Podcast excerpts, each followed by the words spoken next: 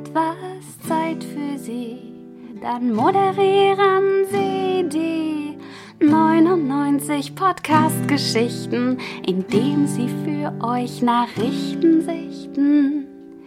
Denkst du vielleicht grad an sie, wenn Klaus der Kleber voll Fantasie 99 Newsgeschichten erzählt, ohne was dazu zu dichten? Vielen Dank, Mandy. Leider haben wir heute keine Präsentatoren.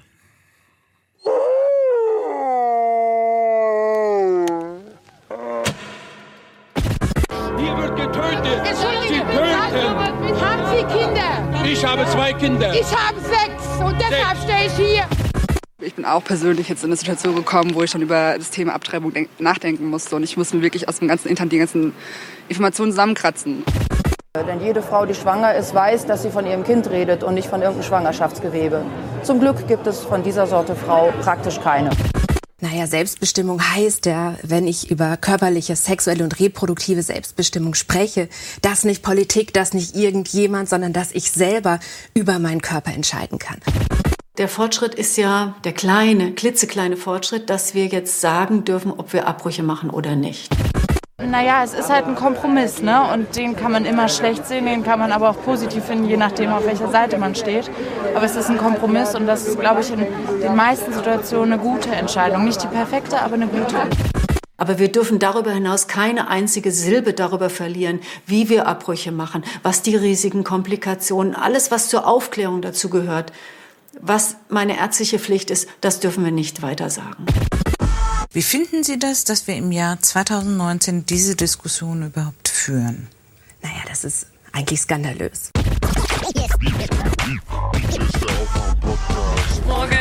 Guten Morgen. Moin. Hallo.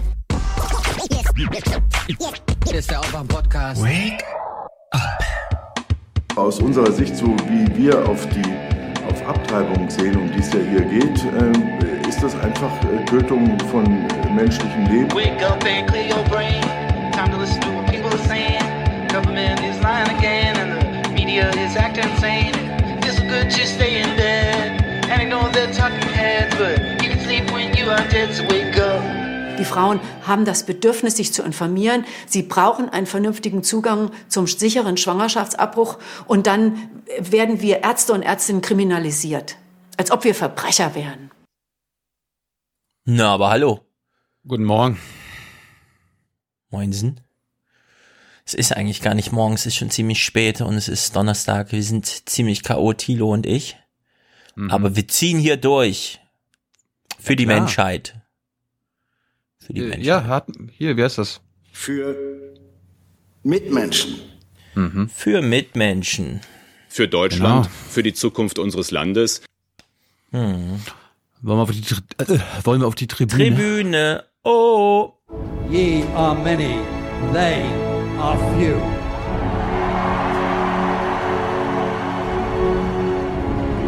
Willkommen im 1% Club. Wer hat Angst vorm bösen Wolf? Ist immer noch schön. Werden. Wir hatten Angst vom bösen Wolf. Alle. Alle. Wir grüßen Thomas, der hat auch Angst vom bösen Wolf. Ist ihm aber egal, er schickt uns 10 Euro. Hoffentlich waren es nicht seine letzten und hoffentlich lebt er noch und ist nicht vom Wolf auch gefressen worden. Ist er dir eigentlich mittlerweile begegnet bei deinen Nein. Äh, Spaziergängen und Fahrradfahrten? Nein, noch keinen Wolf gesehen. Und nächste Woche bringe ich eigenen Wolfs-Content mit, wenn auch nur drei Sekunden, denn Kinderfernsehen halt. Man kann es ja auch Ja, schneller heute- abhandeln. Heute ist hier in diesem Podcast wolfsfreie Zone. Richtig? Ich, wir bringen mal nichts mit dazu. Nee. Jonathan schickt 100 Euro und 88 Cent und schreibt N-J-N-K. Was heißt das? N-J-N-K? No Jingle, no Karma. Hm, okay. Sozusagen das Ausbuchstabierte. Kein Kommentar. Macht weiter die geile Shows. Ich kann es gar nicht erwarten. Hier 100 Euro. Nehmt mein Geld, nehmt all mein Geld, aber haltet euch nicht lange mit Dankesworten auf. Aber machen wir trotzdem. Der lieber Jonathan, das hält das Angebot am Leben, wie man so schön sagt. Dankeschön. Robin, Mehr Geld, alle wollen mehr Geld, mehr Geld. Wir lösen es mit mehr Geld. Überall mehr Geld. Hm. ja, ein bisschen leiser heute, der Sebastian, aber wer weiß. Ist leise? Bisschen. Hm. Robin schickt Hast du- 7944 und schreibt, oh, das ist gut. Stefan hat mich inspiriert. Ich spende meine wöchentliche Schrittzahl geteilt durch 1000. Und damit Schwarzhörerschaft beendet, endlich Teil des 1% Rudels. Liebesgrüße von Robin. Sehr gut. 79.000 Schritte in der Woche, das ist ziemlich gut, ziemlich sportlich. Habe ich allerdings die letzten sieben Tage geschlagen, denn gestern bin ich nach Köln gefahren, um mir die Subscribe-Räume anzugucken. Und was habe ich gemacht? Ich bin vom Hauptbahnhof schnurgerade 4,7 Kilometer in den Süden gelaufen bis zum Deutschlandfunk und danach wieder hoch. Ich habe jetzt erst äh, mitbekommen, auf, ich habe ja ein iPhone Mhm. und aber es- ich habe vor zwei Wochen mitbekommen, dass irgendein, nach irgendeinem Update er automatisch meine Schritte zählt. Also ich habe dann aber mal diese diese App au- aufgemacht, die ich noch nie Ja. gestartet hatte und dann hat er mir schon gezeigt, oh, heute hast du 8000 Schritte gemacht. Ja. ja ein bisschen befremdlich. Ja, nimmt leider dann nur die, wenn du es in der Hosentasche hast oder so. Mhm. Wobei es beim iPhone der auf dem Gerät bleibt, wie man so schön sagt. Außer du rufst irgendwen bei FaceTime an und machst auch noch schnell einen Gruppenchat oder so, dann wird deine Schrittzahl übermittelt. Was? Ja. Im Ernst? Ja, wenn du die Kamera in der Hosentasche hast und die hat ein Loch und dann wird dein Schritt übermittelt. So, 100 von Harald. Ähm, Februar ist Geburtstagsmonat. Wunschliste aufwachen. Aus dem 99% Club austreten. Talkradio, Junge Naiv unterstützen. Ihr seid gut fürs Universum. Sehr gut. Thilo hat uns ja, Ja, auch hier immer ins Universum eingebaut. Ja, aber das Universum hört ja bei uns an der Landesgrenze auf. Das heißt Richtig. also, Für Deutschland. Für Deutschland 5432 von Elias. Das Schicksal befiehlt es mir. Neuer Schulleiter heißt wie du und äh, dann noch ein paar Bier äh, im Pons. Zufall? Warte mal. Das Schicksal befiehlt es mir, denn sein neuer Schulleiter heißt wie er schreibt du, also du oder ich. na, Thilo Jung wird er nicht heißen. Und dann noch Schulz ein paar Bier in, im Pons. Mhm. Okay. Also in Sachen Bier fällt mir nur das hier ein. Geh doch mal bitte in die Küche und hol noch mal ein Bier. Oder das. Sometimes I had too many beers. I liked beer. I still like beer. Had beers, have some beers. One beer, drink beer, drinks beer, drank beer and drinking beer. Anne schickt uns 50. Äh, das ist die Ha- Aufwachen-Hörgemeinschaft Anne und Jens aus dem wunderschönen Berlin, wie sie behauptet. Okay, Berlin hat auch schöne Ecken. Berlin ist groß genug dafür. Würde ich sagen. Ja. Ja. Andreas schickt 50. Keep it, äh, nee, keep up the good work. Ich wollte schon keep it in the ground sagen, aber keep up the good work. Kohle unten lassen, Arbeit oben ordentlich machen. Sehr gut. Jawohl, jawohl.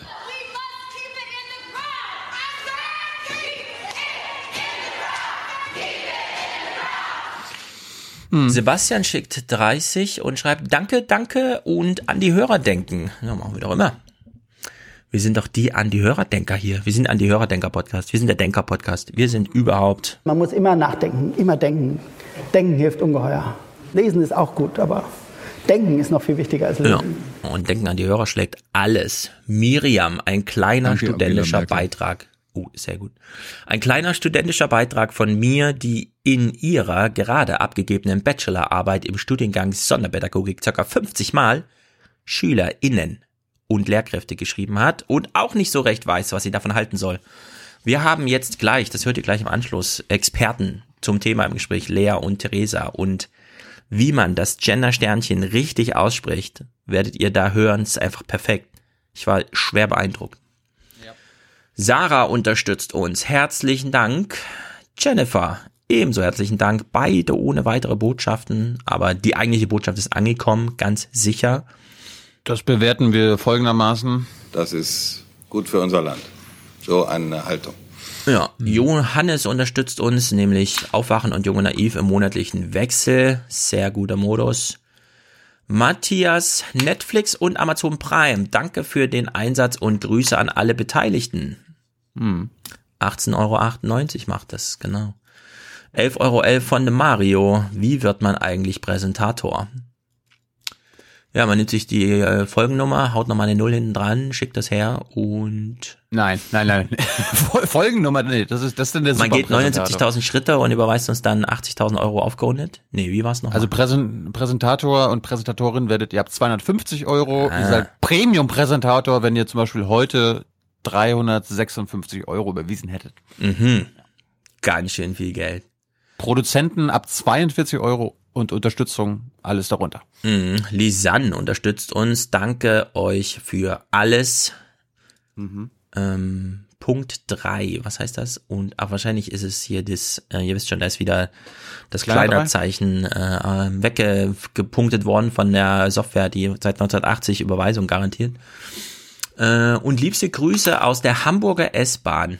Na, sie konnte mobil Geld schicken, aber äh, die Zeichen wurden weggehauen. Jetzt, wo ich das lese von Lisanne, Lisanne und Jan haben ja das letzte Mal das Intro-Intro gemacht. Ich habe gesagt, es klingt wie FDP 1980. Es war tatsächlich Tonsteine Scherben 1970. Äh, allerdings kenne ich mich da wenig aus. Ich weiß, Claudia Roth und so, war die da irgendwie Chefin und so? Heute habe ich es allerdings am Leben. erkannt. Heute habe ich es erkannt von Mandy. Also, kenne mich auch ein bisschen aus. Benjamin. Richtig, Lena. Nein, Lena. Benjamin. Von meinem durch sauberen Diesel in Stuttgart verdientem Geld unterstütze uns. Sehr gut, sehr treu, sehr tapfer. Ich hoffe, der Diesel darf fahren in Stuttgart. Es gibt den sauberen Diesel, es ist gar keine Frage. Es gibt den sauberen Diesel, ja? Ja, Florian unterstützt uns sehr regelmäßig, Alexa und Daniel auch, Hanna, Simon auch. Äh, Das ist auch gut für eine Schweiz-Folge, schreibt er. Und Hanna hat endlich den Dauerauftrag von der To-Do-Liste abgehakt, sehr gut. David, Grüße an den lieben Chris und die liebe Lena, die kleine Freiburger Hörgemeinschaft. Und das ist unsere Südfraktion. Für Deutschland, schreiben sie. Für Deutschland! Ja, Michael und Tatjana, danke für die tolle Arbeit. Bitte die Ziege. Lange nicht gehört. Stefan, für das öffentlich-rechtliche. Ah, oh, jetzt. Oh, oh, oh, oh, oh. Pass auf, ich lese nochmal, ich hab's ein bisschen verstolpert. Stefan unterstützt uns und schreibt, für das öffentlich-richtige. Nicht schlecht, sehr gut. I see what you did there. Jan, die Reihenfolge der präsentierten ähm, Umfrageergebnisse wird über das Ergebnis der letzten Bundestagswahl bestimmt. Richtig, deswegen stehen die großen Grünen als kleinste Fraktion im aktuellen Bundestag ganz rechts. Danke an alle, die uns da aufgeklärt oder mich aufgeklärt haben. Jochen, Jean, herzlichen Dank. Manfred und Ursula danken für die Arbeit und wir danken für die Unterstützung. Antonius, Nils, weil gut für Deutschland. Jawohl. Es ist einfach gut für unser Land. Cora schickt 7,35 Euro, 1% vom BAföG Höchstsatz für eure aufweckende, interdisziplinäre Bildungsmaschine beim Zugfahren und daheim.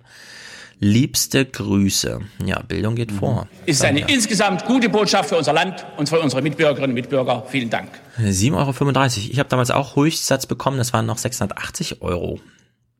Heute ist ein bisschen höher, aber dafür kriegen sie weniger. Mhm. Felix, BAföG Prozent für eine Arbeit am Mediengeschehen. Eine Panikziege bitte. ja. Cool, ja, krumme Summe, Also wir, nämlich. wir, wir leben hier in einem Podcast, in dem mehr Mhm. Ziegen gefordert werden als Wölfe. Stimmt. Also ich bin. ja, stimmt. Aber du hast Das den Wolf jetzt auch regelmäßig als allerersten Ton nach dem Intro eingebaut. Nach dem Das Intro-Intro. kann nicht sein so. Kann nicht sein, meinst du? So. Cool, ja, schickt 6,66 Euro. Krumme Summe, weil durch drei geteilt. Max und Jenny werden nämlich auch unterstützt. Sehr gut. Katja unterstützt uns. Christina, Britta, Katja, Kerstin. Wenn ich aufgewacht und groß bin, heirate ich Stefan. Also sie sagt sogar, heirate ich den Stefan. Sag das mal deiner Frau. Ich gehe es ja gleich sagen.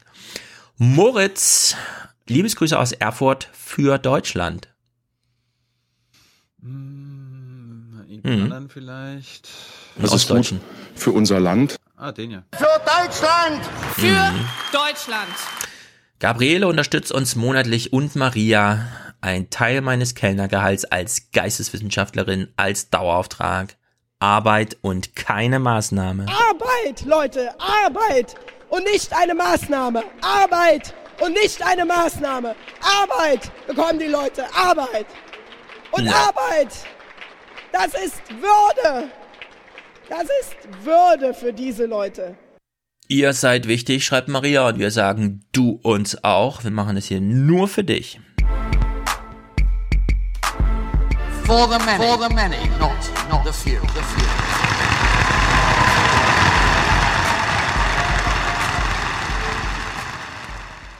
Es kommen die Ausländer hier rein, machen die Hand auf und kriegen Handy, kriegen Klamotten und ihr, Kuckuck, das kann nicht sein so. Nee, kann nicht sein. Kann nicht sein. Aber- ich, ja. Hm. Das kann. Nee, wir, bevor wir ja zu unserem Thema kommen, Ja. wollten wir jetzt mal über das Trärchen reden. Ja, das Trächen. Das Trächen ist im Grunde die Einleitung zum Thema, denn sonst zaubern wir euch immer einen richtig geilen Podcast hin. Ihr kriegt im Grunde gar nicht mit, wann ist hier was, wann wurde das aufgenommen, arbeiten die auch nachts, keine Ahnung. Wieso ist 10 Uhr morgens der Podcast schon fertig? Ist heute ein bisschen anders. Ich verhehle es nicht. Bin ein bisschen angeschlagen auch, ähm, was dazu führt, dass ich ein bisschen erschöpft bin jetzt, wo wir nämlich diesen Podcast schon aufgezeichnet haben, den ihr jetzt gleich hört. Wir wollen euch aber noch ordentlich einstimmen. Und äh, ich will damit auch nochmal einen Punkt markieren. Ich, ich bin an diesem Gespräch auch beteiligt, dass ihr gleich hört, aber ich denke immer so ein bisschen, ich weiß nicht genau rückblickend, vielleicht manchmal ein bisschen über die Stränge schlagend. Seid gespannt. Ich versuche moderne gesellschaftliche Argumente zu machen. Ja, wir Und- wollten, ist das, ist, das ist doch eigentlich super gelaufen, weil wir wollen ja nicht alle die gleiche Meinung. Genau. Also vier Leute eine Meinung ist ja scheiße. Richtig, das wollte ich sagen. Äh, ich stehe natürlich zu meiner Meinung. Ich werde sie mir gleich nochmal anhören und ich hoffe, ich stehe danach immer noch dazu. ja, also wie gesagt, ich habe ja auch, äh, ich, ich arbeite auch am Buch gerade an diesen Themen. Allerdings nur so halbes Wissen, weil ich habe ein Hörbuch gehört die Tage. Jedenfalls, ich komme darauf auch im nächsten Talkradio zurück und so, dann mache ich das nochmal rund. Wir hören jetzt, was wir letzte Woche schon hören wollten, nämlich unser Trärchen aus Köln. Simon vor allem, der uns hier auch finanziell sich immer wieder betätigt, der uns grüßt, hat uns ja eine Nachricht geschrieben. Und Mandy hat sie uns vertont, denn es war kein Audiobeitrag, sondern eine Mail, aber die kann man natürlich auch vorlesen. Und Mandy liest sie uns vor. Und das ist dann ein sehr guter Brückenschlag, den wir dann gleich nochmal, wir bauen dann gleich das Fundament noch in der Brücke zu Ende und dann gehen wir rüber ins Gespräch mit Lea und Theresa zum äh, 219a und 218. Aber jetzt erstmal zur Mail. Das selbsternannte erste Drittel des Trächens, der Simon schreibt, letztendlich ist es eigentlich recht einfach. Wir sind alle drei männlich, Mitte 20 und leben und lieben zusammen in Köln. Über Instagram sind einige Medien auf uns aufmerksam geworden, wie beispielsweise der Artikel, den du mal im Podcast angeschnitten hattest. Warum das Ganze? Wir wollen eigentlich nur der Gesellschaft zeigen, dass man auch über den Tellerrand hinwegschauen sollte. Was auch bedeutet, sich mit anderen Beziehungsmodellen auseinanderzusetzen. Mit der Ehe für alle und dem dritten Geschlecht ist nicht wirklich das Ende der Fahnenstange erreicht. Genauso wie manche Menschen keine Beziehung brauchen, um glücklich zu sein, können sich andere auch auf zwei Partner einlassen. Die Welt ist bunter als nur Single und Pärchen. Eventuell klingt das jetzt unnormaler, als es ist. Aber wahrscheinlich sind wir wesentlich gesellschaftskonformer als der Durchschnitt der Gesellschaft. So viel von Simon. Aber da muss ich jetzt glatt mal mein stumpfes Lesen unterbrechen und sagen, Leute, macht weiter so. Solange es euch damit gut geht, lasst euch da bloß nicht reinreden. Richtig, Mandy hat absolut recht, denn Gemütszustand ist alles. Den Millennials wird immer nachgesagt, äh, die sind faul, die sind selbstbestimmt, die haben jetzt schon Ansprüche und so weiter. Stimmt wahrscheinlich so alles nicht, aber wäre schön, wenn es so wäre. Denn ja, man kann sich heute seinen Studiengang frei wählen. Was will man eigentlich mal werden später? Und dann kann man beim Beruf auch einfach mal gucken, man muss nicht den Hof der eigenen Eltern übernehmen, sondern man kann in die nächste Stadt ziehen und einfach Optiker werden, wenn man das will. Ich habe ich hab noch den Taubenstall meines Vaters übernommen, ja. Richtig, aber den hast du auch nicht mit nach Berlin genommen und du wirst auch nicht zurück, ihm zurückziehen. Das sind nämlich alles diese modernen Sachen, die sich niederschlagen bis hin zu, ey, Freundin Manuela, wir sind doch jetzt schon 31, wollen wir eigentlich noch Kinder, ja oder nein? Ah, lass uns mal in drei Jahren drüber reden. Okay. Ja, also selbst solche Sachen kann man heute einfach so einen gewissen biografischen eigenen Überlegungen unterordnen. Lifestyle-Entscheidungen halt draus machen. Das werden wir jetzt im Detail so ein bisschen, ich versuche es in die Richtung zu drehen. Allerdings ist natürlich auch eine ganz konkrete Diskussion der aktuellen Ereignisse, wie ihr das ja mitbekommen habt, was äh, habt ihr, was in der Diskussion ist, nämlich die mh, Verschärfung oder wie auch immer nicht Ent Erleichterung von Informationsangeboten, wo man eigentlich eine Abtreibung herkriegt, wenn es mal wieder mit dem Sex anders ausgegangen ist, als alle Beteiligten hoffentlich wollten, nämlich einfach, dass er halt Spaß macht. Manchmal hat es halt Konsequenzen und so weiter und so fort. Und äh, hallo, ich bin hier. Du musst doch mal hier die äh, konservative Seite dieses Podcasts Ah ja, berücksichtigen. mhm, mhm. Sex hat man nicht aus Spaß. Richtig. ja. Das ist Pflichtgefühl. Okay. Ja, Tilo versucht sein Image zu retten.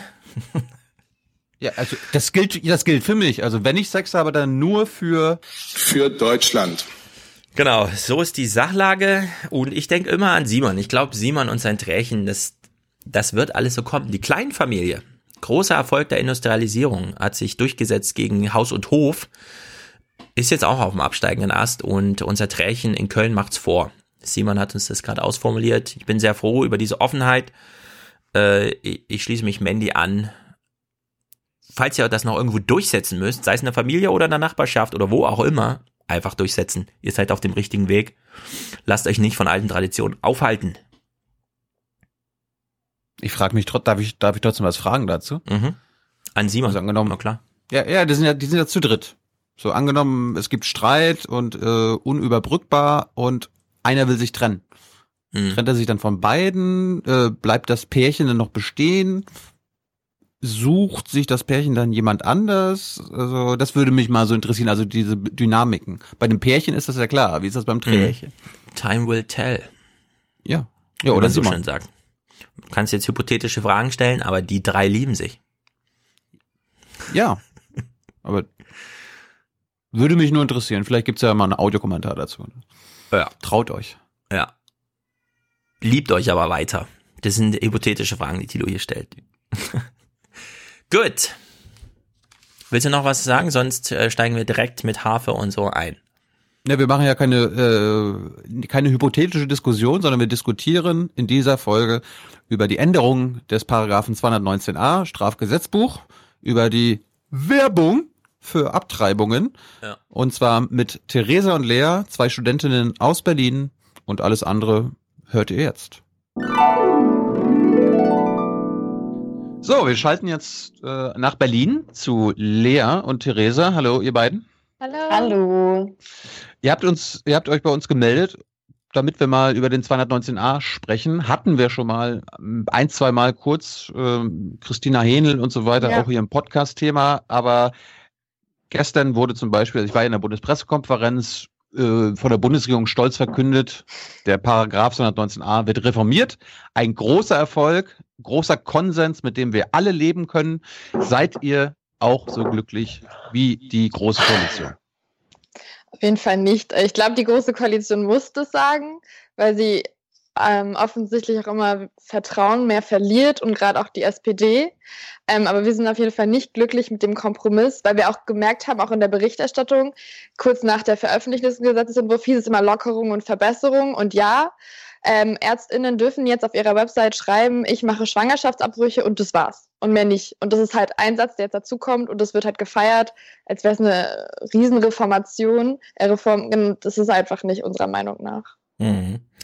Und das war übrigens die Stimme von Lea, die Thilo euch eben nicht vorgestellt hat. Deswegen sag uns nochmal, Lea, wie ist dein Bezug zum Thema? Außer, darauf kommen wir ja auch zu sprechen, ich jedenfalls nachher, es sind natürlich Gebärmuttern ähm, in so einer gewissen natürlichen Balance in Deutschland verteilt. Du hast eine, Thilo hat keine. Das ist ein großer Unterschied. Gut erkannt, ja. Du auch nicht. Ja. Ich auch nicht. Dafür hat Therese eine, also heute haben wir einen guten Ausgleich hier, eine gute Balance. Aber Lea, sag mal kurz, du, du Ja. studierst und hängst da aus persönlichen Gründen in dem Thema drin oder?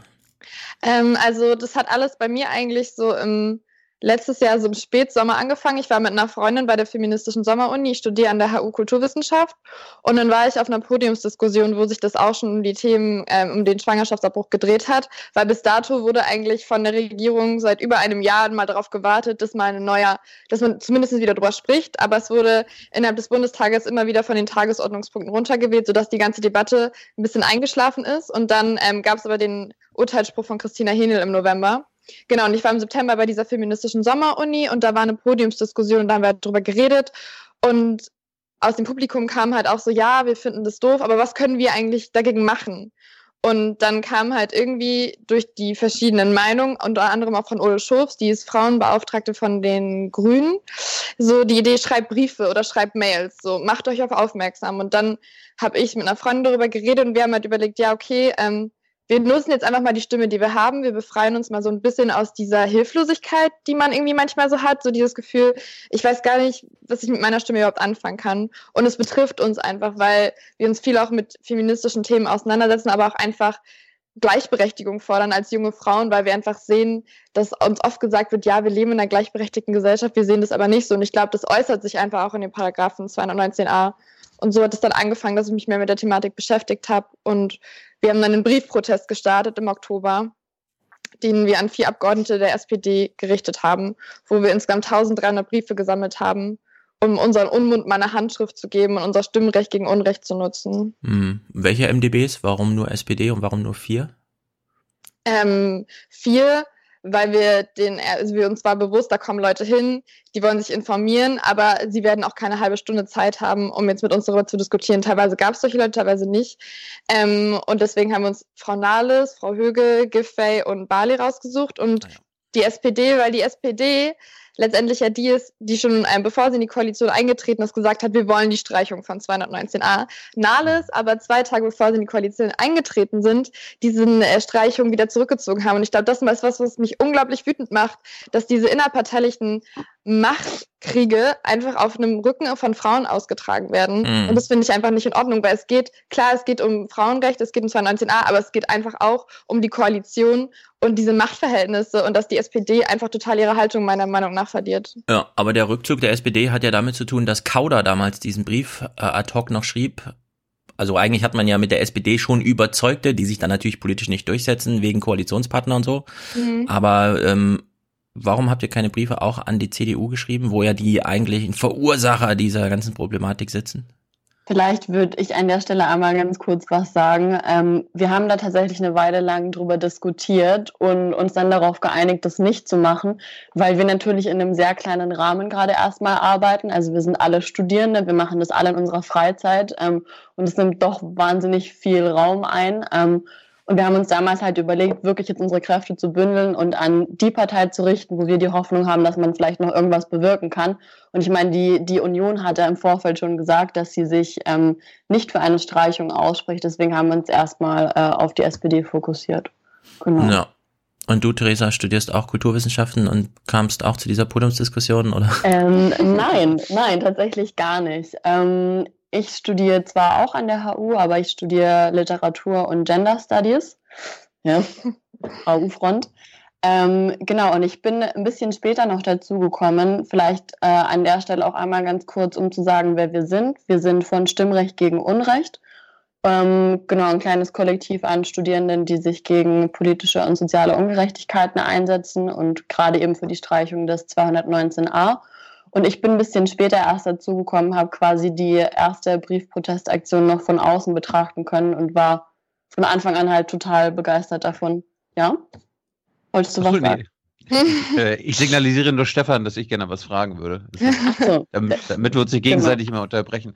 Äh, wann habt ihr denn zum ersten Mal äh, euch mit dem mit dem Recht auf Abtreibung oder ein, ein das, das Verbot der Abtreibung, es ist ja eigentlich ein Verbot der mhm. Abtreibung mhm. mit Ausnahmen. W wann habt ihr euch zum ersten Mal damit beschäftigt und wann habt ihr realisiert, dass Deutschland vielleicht doch gar nicht so liberal ist, wie wir immer tun? Ähm, äh, ich glaube, es hat angefangen natürlich auch mit dem Fall Christina Hingel. Das ist die Ärztin, ähm, so der populärste oder berühmteste Fall gerade, die verklagt wurde von ähm, jemandem. Es gibt genau zwei Menschen, die diese Frauen verklagen. Das sind zwei Männer, ähm, die Aber sich das Namen als, nicht genannt werden. Genau, die sich das als Aufgabe gesetzt haben, ähm, diesen Frauen das Leben schwer zu machen und auch betroffenen schwangeren Personen. Ähm, genau, und ich glaube, das ist halt was, was für mich auch noch mehr Motivation war, irgendwie damit anzufangen. Ähm, ich wusste richtig lange einfach auch nicht, dass dieser Paragraph im Strafgesetzbuch steht oder die ganzen Regelungen zum Schwangerschaftsverbrüchen. Und ich finde, das ist so ein Frame, der total wichtig ist, den man irgendwie im Hinterkopf haben muss. Und deswegen war es für mich dann auch eine Aufgabe, mit mehr Leuten darüber zu reden und mehr Leute dafür, dafür zu sensibilisieren. Und ich habe einfach bei der ersten Briefprotestaktion Ende Oktober gemerkt, es kamen super viele Leute, die wussten darüber nicht Bescheid.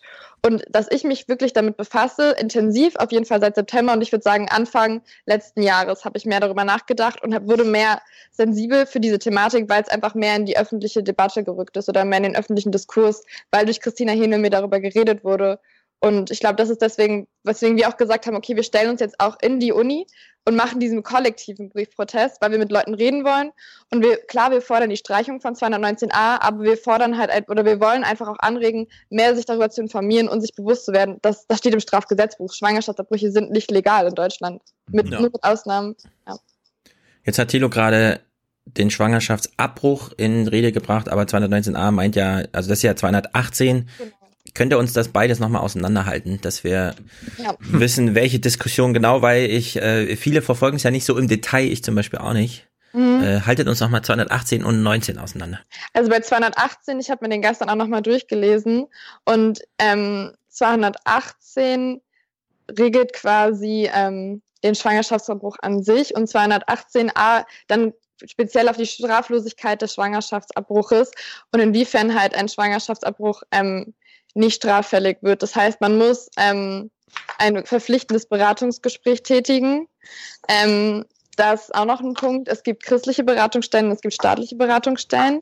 Von den christlichen kann man halt auch Erfahrungsberichte lesen, inwiefern Frauen da auch teilweise beeinflusst werden. Dann muss man, genau, es darf nur bis zur zwölften Schwangerschaftswoche abgebrochen ähm, werden. Das mhm. ist halt auch wichtig. Ja, und 219 ist das, was jetzt, äh, also 219a, genau genommen. 219a. Das, das ist der, der so groß in Rede steht, weil da eben auf dieses Urteil von der Hänel da abzielt. Genau. Mit diesem also übertitelt ist der eigentlich mit äh, Werbung für Schwangerschaftsabbrüche, muss man aber relativ vorsichtig sein mit dem Wort, weil es geht nicht um Werbung, sondern rein um die Information. Ähm, und da sind so ein paar ganz komische Wortlaute drin, zum Beispiel, es darf nicht in grob anstößigerweise darüber informiert werden. Ich habe mich mit einer Juristin darüber unterhalten. Das ist tatsächlich ein Begriff, der kein anderes Mal in irgendeinem juristischen Rahmen vorkommt. Keiner weiß genau, was das eigentlich heißt. Mhm. Ähm, genau, und darin wird auch gesagt, dass in öffentlichen Versammlungen durch öffentliche Schriften oder im Internet ähm, nicht darauf aufmerksam gemacht werden darf, dass man Schwangerschaftsabbrüche durchführt. Mit äh, diesem neuen Gesetz soll das ja jetzt geändert werden ähm, und man darf halt dann quasi wirklich nur auf der Homepage oder wo auch immer diesen Einsatz stehen haben, ähm, ich führe Schwangerschaftsabbrüche durch. Punkt. Hm. Und die Händel hatte bei Anne Will erzählt, das fand ich dann so ein bisschen äh, erstaunlich, weil es wusste ich auch nicht. Wenn man zwar informieren darf, dass man das anbietet, also mit diesem Einsatz, der ja auch in diesem Urteil da so drin stand, ist immer noch unklar, wie ist das denn jetzt, wenn sie zu Vorträgen eingeladen wird? Sie hat davon berichtet, sie wurde in den Niederlanden oder so zu einem Ärztekongress mhm. eingeladen und da geht sie natürlich ins medizinische Detail. Und dann ist unklar, ähm, wenn sie da über ihre eigene Praxis spricht, also ihr eigenes Arztdasein, informiert sie ja in dem Maße über diese Schwelle inhaltlicher Natur hinaus, dass sie nur informiert das, sondern sie geht ja mhm. dann auch inhaltlich ins Detail und dann wird sie da sozusagen gleich wieder straffällig, äh, sobald man das mit ihr in Verbindung ja. bringt und denkt, ah ja, sie informiert ja in dieser Rede darüber, aber es mhm. ist halt ein mhm. Ärztekongress, es geht um wissenschaftliche Publikation und so weiter. Also das, da scheint es ungeänderte Sprechverbotspraxis zu geben. Voll. Also das ist aber auch so ein Graubereich. Ähm, Natürlich gibt es Veranstaltungen, wo praktizierende GynäkologInnen sind und sagen so, sie führen Schwangerschaftsabbrüche durch und was für Methoden bieten sie an. Ähm, man muss aber extrem aufpassen bei solchen Veranstaltungen, wie davor darüber berichtet wird, also was für GynäkologInnen anwesend sein werden und während der Veranstaltungen auch, was für Menschen vor Ort sind. Meistens wird auch darauf hingewiesen, dass keine Aufnahmen gemacht werden dürfen. Ähm, und manchmal schmuggeln sich aber dann so ein paar dubiose LebensschützerInnen genau auf solche Veranstaltungen, um dann eben halt ähm, diese GynäkologInnen danach irgendwie strafrechtlich zu verfolgen. Also das regelt der Paragraph eben auch, dass in der Öffentlichkeit und auf öffentlichen Veranstaltungen nicht weiter darüber informiert werden darf. So, 219a ist ja jetzt quasi äh, das, worum es geht. Man hört aber nicht nur der 219a, das wollte ja auch abgeschafft werden, sondern auch 218. Und mhm.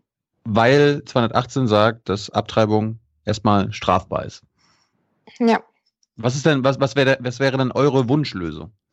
Ähm, da haben wir natürlich auch drüber geredet, weil es kommt, also es wird dann halt immer von der Gegenposition immer so ein Bild aufgemacht, als würde dann alles in einem rechtsfreien Raum passieren und alles, jeder und was könnte, keine Ahnung, jede Frau würde jeden zweiten Tag eine Abtreibung irgendwie vollziehen. Stimmt halt einfach nicht. Natürlich wollen wir, weil 218 besagt zum Beispiel auch, dass ähm, Frauen, wenn sie zum Beispiel getreten werden oder irgendwie Opfer von häuslicher oder genereller Gewalt werden, dass auch diese Leute halt verfolgt werden können mit 218a. Aber ich meine, ich bin da jetzt keine Rechtsprofessorin, aber grundsätzlich wäre das ja auch schon mal Körper, Körperverletzung, sowieso. Und ich glaube, uns geht es halt darum, diese Stigmatisierung passiert einfach dadurch, dass es im Strafgesetzbuch steht. Und ich glaube, so eine Lösung wäre zum Beispiel, es ins Gesundheitsgesetz zu holen und da zu gucken, okay, wir regeln das im Gesundheitsgesetz da, wo es auch irgendwie hingehört, weil es geht um sexuelle und reproduktive Gesundheit. Warum muss sowas im Strafgesetzbuch stehen? Und ich finde, es ist wichtig zu betonen, es ist der einzige, der aller einzige medizinische Eingriff, der im Strafgesetzbuch steht. Da steht sonst kein einziger. Sonst. Hm. Und dann vielleicht auch an der Stelle nochmal zu den äh, Zahlen der praktizierenden Gynäkologinnen, die immer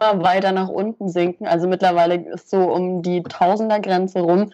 So, natürlich werden keine GynäkologInnen sich dazu äußern, dass sie Schwangerschaftsabbrüche durchführen, wenn es eben eine Praxis ist, die kriminalisiert wird. Und was ich halt auch total widersprüchlich finde, in diesem neuen Gesetzesentwurf steht, dass sie eben anstreben, dass äh, Praktizierende nicht weiter kriminalisiert werden. Aber das werden sie halt. Und was ich auch total weird finde, es gibt ähm, quasi so eine Liste eine, äh, an einer neutralen Stelle, die aber halt staatlich reguliert ist, wo dann angesammelt wird, so welche GynäkologInnen machen Schwangerschaftsabbrüche, was für Methoden verwenden die. Die funktioniert aber nur, wenn die ÄrztInnen sich äh, quasi selbst melden. Meine Frage an der Stelle, warum sollte man sich in die Öffentlichkeit stellen und sagen, hallo, ich mache übrigens Schwangerschaftsabbrüche, bitte verfolgt mal weiterhin, was ich mache, weil wahrscheinlich werde ich mich bei der nächsten Gelegenheit dazu äußern, was für eine Methode ich mache und dann kann ich angeklagt werden. Hm. Das ist nämlich auch eine finanzielle Frage, würde ich sagen, weil wir waren ähm, vorgestern auch auf einer Podiumsdiskussion um SO36, wo es auch nochmal um 219 ging und da wurden halt auch so verschiedene Fälle von zum Beispiel Christina Hene oder Nora, mir fehlt gerade der Nachname, ähm, angesprochen. Das ist eine mhm. finanzielle Frage. Die bezahlen teilweise über 10.000 Euro inzwischen für diese Prozesse. Und mhm. Christina Henel ist bis vor einem halben Jahr noch Nachtschichten im Rettungswagen gefahren, um das irgendwie finanzieren zu können. Gibt es denn in Europa ein Land, wo, ihr, wo, wo es eine Lösung gibt in, zum Thema Schwangerschaftsabbrüche, wo ihr sagt, das muss, das muss so werden? Ja, lass mich einmal kurz nachgucken. Da haben wir nämlich auch am Dienstag ganz interessante ähm, Sachen dazu erfahren. Tatsächlich funktioniert es in Europa generell etwas besser als in Deutschland. Zum Beispiel in Österreich ist es so, dass man ähm, drüber informieren darf. Ähm, da haben wir auch am Dienstag mitbekommen, dass es quasi tagtäglich passieren kann, dass du vor einem Plakat stehst, wo auf der einen Seite ähm, irgendeine Geburtenklinik oder sowas angepriesen wird und auf der anderen Seite dann ein Plakat ist, wo man äh, jetzt zum Beispiel einen Schwangerschaftsabbruch vollziehen kann. Mhm. Hm. Moment. Genau. Also, und in Österreich ist es auch noch so, dass die Praktizierenden nicht an der Ausübung ihrer Tätigkeit gehindert werden dürfen. Und in Frankreich ist es sogar so, dass die Schwangeren nicht an ihrer Entscheidungsfreiheit, äh, in ihrer Entscheidungsfreiheit eingeschränkt werden dürfen. Und genau, Österreich, Frankreich. Ich glaube, dazu kommen wir nachher noch. Also ich, ich habe auch einiges gelernt, wenn es um die Schwangerschaft, also die, um die Abbruchsberatung, nenne ich das mhm. mal, geht. Äh, dass zum Beispiel, wenn beraten wird, äh, so beraten werden soll, ja. dass es neutral ist, aber Schutz des Kindes ja, äh, und das, das Ziel ich, ist. Das finde ich total interessant, weil ich habe mir dann auch noch mal in der Vorbereitung noch mal den 219, jetzt nicht 219a, sondern 219, mhm. da steht Beratung der Schwangeren in einer Not- und Konfliktlage. Und ich würde ganz gern einfach mal zwei Sätze vorlesen, weil ich habe das gestern durchgelesen nochmal und war wirklich schockiert. Da steht, die Beratung dient dem Schutz des ungeborenen Lebens. Sie hat sich von dem Bemühen leiten zu lassen, die Frau zur Fortsetzung der Schwangerschaft zu ermutigen und ihr Perspektive für ein Leben mit dem Kind zu eröffnen. Sie soll ihr helfen, eine verantwortliche und gewissenhafte Entscheidung zu treffen. Dabei muss der Frau bewusst sein, dass das Ungeborene in jedem Stadium der Schwangerschaft auch ihr gegenüber ein eigenes Recht auf Leben hat und dass deshalb nach der Rechtsordnung ein Schwangerschaftsabbruch, und jetzt kommt's, nur in Ausnahmesituationen in Betracht kommen kann, wenn der Frau durch das Austragen des Kindes eine Belastung erwächst, die so schwer und außergewöhnlich ist, dass sie die zumutbare Opfergrenze übersteigt. Neutral übrigens, ne? Also wenn ich sowas lese, was. Was ist denn mit dieser Opfergrenze gemeint? das habe ich mich halt auch gefragt. Also, worüber reden wir dann? dann okay, dann arbeitet an einer ähm, gleichberechtigten Gesellschaft, wo Frauen und Männer gleichberechtigt sind, wo ich als Frau keinen Nachteil auch empfinde, wenn ich ein, äh, keinen Nachteil kriege, wenn ich ein Kind kriege. Aber ich habe das gelesen und es ist eine pure Bevormundung von mir als Person. Ich werd, das ist ja auch ein Problem an 200, an diesem ganzen 219a. Frauen wird einfach unterstellt, sie seien nicht verantwortungsbewusst, um selber entscheiden zu können, dieses Leben finanzieren zu können oder dieses Kind austragen zu können. Sie haben vielleicht andere ähm, Vorstellungen für ihre Zukunft. Es gibt auch Frauen, die wollen kein, also so, das macht mich wirklich wütend. Ja. Mhm. Wenn ihr das diskutiert, weil immer so Schutz und Recht des äh, ungeborenen Lebens und so weiter, ich frage mich dann immer, also gerade liebe CDU, ja, wo ist die Familienpolitik, die dann sich auch mal um das geborene Leben kümmert, irgendwie bei Ja, einem, ja. einem Viertel in Kinderarmut, aber Ja, oder, oder, oder soziale Politik, damit Ja, Frauen, denen es halt so schlecht geht, dass Ja. sie äh, gar nicht, gar kein neues Leben ins, äh, Mhm. also zur Welt bringen wollen, Ja. Nicht Ja. dazu gezwungen werden. Weil es gibt ja einfach auch soziale Gründe, wo, wo, wo die Frau sagt, ich kann jetzt kein Leben, Genau das, kein neues ja. Leben handeln. Genau das meinte ich so. Wir müssen daran arbeiten, wenn wir eine Gesellschaft formen, in der Frauen dann auch die gleichen Rechte haben und was Bezahlung angeht oder familienfreundlichere Arbeitsverhältnisse. So, das betrifft dann Männer und Frauen so. Äh, wir müssen an sowas arbeiten. Das hat auch Margarete Stokowski, glaube ich, gestern in der Kolumne geschrieben bei Spiegel Online so. Aber es gibt tausend andere Wege, Frauen irgendwie zu helfen oder Leben in dem Sinne zu verbessern. Aber konzentriert euch auf das, was du gerade gesagt hast, das Leben, was schon existiert. So, wie können wir das, wie können wir die Voraussetzungen besser gestalten? Mhm. Ich finde Ja. auch so zum Begriff Familienplanung an der Stelle, dass Familienplanung nicht nur heißt, ähm, eine Familie zu planen, sondern auch im Sinne der Entscheidungsfreiheit vielleicht zu planen, dass man keine Familie haben will an der Stelle. ja, Familie, aber keine Kinder, äh, weil das Genau. finde ich auch, ähm, Voll. Ja. Also 2019 ist ja vielleicht auch so ein Jahr, äh, so drei, vier Jahre bevor Deutschland dann auch anfängt zu schrumpfen, was so ein Schicksal vieler ähm, industriell fortschreitender Nationen ist. Und was mir jetzt immer auffällt, ist, äh, dass ähm, wir, was weiß ich, sogar Philipp Amthor als jungen MDB, der natürlich dann nochmal sich da bekannt machen will bei seinen älteren Kollegen und so weiter. Aber die, dass die im Grunde mit so einer Doktrin rangehen, es gibt in Deutschland noch Zwangsgeburten. Also es gibt in Deutschland noch anderes als Wunschkinder. Und ich habe noch nie in der Situation miterlebt, also weder bei Anne Will noch sonst irgendwo, dass das mal thematisiert wird. Also dass die sich mal dafür rechtfertigen müssen, warum sie noch so eine Idee von auch nicht Wunschkinder ähm, zwingen wir zu einer Zwangsgeburt. Mhm. Ja, warum, warum die da einfach durchkommen mit so einer Haltung. Das fand ich auch. Und das, da fand ich aber Theresa Bücker also wirklich Chapeau. Ich fand, sie hat ihn da wirklich gesagt, so, das ist, ich, also ich bin keine Gebärmaschine. Ich habe kein, also Mhm. so, warum muss ich, weil ich eine Frau bin, warum muss ich das machen? Und was ich auch meinte, es gibt auch Frauen, die entscheiden sich dagegen. Die haben einen anderen Lebensentwurf, die wollen keine Kinder. Und ich finde, das, das ist total der wichtige Punkt. So, was ist denn, was für ein Bild haben wir immer noch in der Gesellschaft, dass wir Frauen nur mit Kindern irgendwie verbinden und ihnen keine andere Aufgabe zuschreiben? Und das finde ich dann auch schon wieder so absurd zu sagen, ja, okay, ihr habt genug Verantwortungsbewusstsein, euch dann um Kinder zu kümmern und Kinder großzuziehen, aber ihr habt nicht genug Verantwortungsbewusstsein, um vorher abzuwägen, ob ihr das wirklich wollt. Also was ist das für ein Widerspruch? Mhm. Ja, aber da würde ich gerne mal bleiben, so bei diesem ganzen Komplex, weil ich unterstelle ja auch Philipp Amthor, dass er sexuellen Kontakten nachgeht. Und das will ich mal so explizit Uh. sagen, weil genau darum geht's ja im Grunde. gewagt, gewagt, Stefan, gewagt. Ja, aber genau, das, genau darum geht's ja, weil mit diesem Bild, äh, so wie das die Händel auch am Ende der Sendung nochmal gesagt hat, ja, ähm, Kinder müssen geliebt werden, ansonsten ist es irgendwie schwierig. Ähm, es sind eben andere Zeiten, als wir noch in Dörfern gelebt haben, wo man das Kind als ökonomischen Unterbau der ja, schwierigen Mhm. Familiensituationen, Wetter und Wind ausgesetzt dann irgendwie braucht und so. Sondern Kinder sind halt immer ökonomisches Risiko, nicht mehr ökonomischer ähm, Gewinn. sozusagen Gewinn, genau, sondern es ist von vornherein ökonomisches Risiko, Kinder zu haben. So, und jetzt haben wir diese Idee von Wunschkindern eigentlich recht fest etabliert, bis auf das, und das ist eben der Punkt, würde ich sagen, der einzige Grund ähm, ist ja, äh, heute müsste man sagen, dass ähm, Verhütung schiefgegangen ist. Weshalb man abtreibt. Weil Verhütung hat sich ja mittlerweile so etabliert, dass im Grunde jeder Mensch, der gern sexuellen Kontakten nachgeht, den nur noch aufgrund des eigenen Lustprinzips nachgeht und nicht mehr der Reproduktion. So, und das unterstelle ich ja auch allen Männern in der CDU, dass sie einfach gerne Sex haben. Ja? Also die einzigen, die, von denen ich sagen würde, die könnten noch, also da würde ich eine Meinung als legitim ansehen, sind diejenigen, die tatsächlich im Zölibat leben. Weil die dieses Konzept von sexuellen Kontakt nur aus Lustgründen nicht kennen.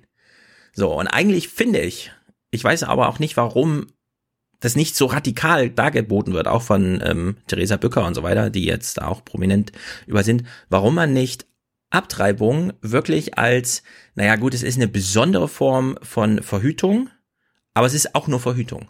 Da ist halt vorher Da- Verhütung das, misslungen, Das ist die aber Beatrix ist von Grunde Storch Verhütung. äh, Position, Stefan. Das, ihr könnt ja im Nachhinein immer noch abtreiben. Ja, aber Ich was? find- das- ja, ich find, das ist aber äh, mega- Ja, warte, jetzt hat Tilo wieder diese von Storch reingebracht. Aber gibt es Nee, einen anderen Grund abzutreiben, außer dass man sagt, ähm, ja, eigentlich wollte ich ja gar kein Kind und ich habe auch verhütet, aber die Verhütung ist misslungen.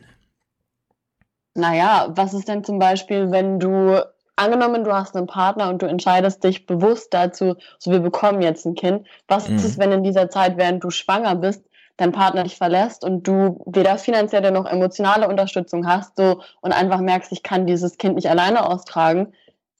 Vielleicht sollte Ja. man auch mal darüber diskutieren. Und Äh, genau das würde mich in- angesprochen, was dann der Staat danach macht oder halt nicht macht, ne? Genau, der, genau der Punkt interessiert mich, weil wenn du sagst, zwei Menschen entscheiden sich, Kinder zu haben, dann haben wir sofort den Mann auch im Boot. Mhm. Wenn der sich dann entscheidet, nee, jetzt doch nicht, kann er die Frau alleine lassen. Mhm. Und da finde ich auch, sollte man ähm, jetzt auch mal eine Diskussion darüber führen, wie sitzen denn Männer da eigentlich mit im Boot, ja? Auch als verantwortungsvolle, sie müssen zwar die körperlichen Konsequenzen nicht tragen, aber da fehlt ja auch noch so ein bisschen Debatte. Weil da würde ich auch sagen, da, da triffst du es genau, da geht's mal nicht um misslungene Verhütung, sondern da haben wir ein wirklich zu klärendes Problem, weil wenn die Frau sich wirklich nur entscheidet, ähm, weil der Mann jetzt weg ist, verhüte ich jetzt doch, dann hätte ich auch ein bisschen Probleme mit Verhütung, weil das passt dann nicht so ganz in dieses äh, Konzept rein, was ich da jetzt zum Beispiel habe, von Aber ich finde, Familiengründung von und so. Verhütung kann man in dem Kontext halt trotzdem nicht reden. Warum also, nicht? Weil da, da ist ja schon was. Also so, ich finde, das ist irgendwie irreführend in dem Kontext. Du hast, da- also so, da sind ja schon dann Zellen quasi. Also Mhm. du meinst jetzt, vor der eine, meinst jetzt missglückte Verhütung oder? Ja, also ähm, ich würde sagen, in den ersten zwölf ähm, Wochen kann man einfach nicht von einem eigenständigen Leben Nee. und einem daran gebundenen Rechtekatalog oder so weiter sprechen, sondern das ist dann einfach in dem Falle, dass es kein Wunschkind ist, und ich würde sagen, alle Kinder sollen Wunschkinder sein, so wie die Händel das auch sagt, ist das in dem Falle missglückte Verhütung. Also muss man nachträglich eben nochmal verhüten, so dass dann der erste Aber Versuch der Verhütung, der misslungen ist, sozusagen auch Ich finde es mega schwierig an der Stelle, weil dann jetzt quasi ein Schwangerschaftsabbruch mit Verhütung gleichgesetzt wird. Und das ist ja genau das, was nicht passieren soll und wo wir dann auch wieder auf diesen Werbungsbegriff und so kommen. Natürlich ist ein Schwangerschaftsabbruch keine andere Form der Verhütung, sondern ein Schwangerschaftsabbruch, und da müssen wir auch echt mal mehr drüber reden, ist auf jeden Fall ein, ein großer medizinischer Eingriff.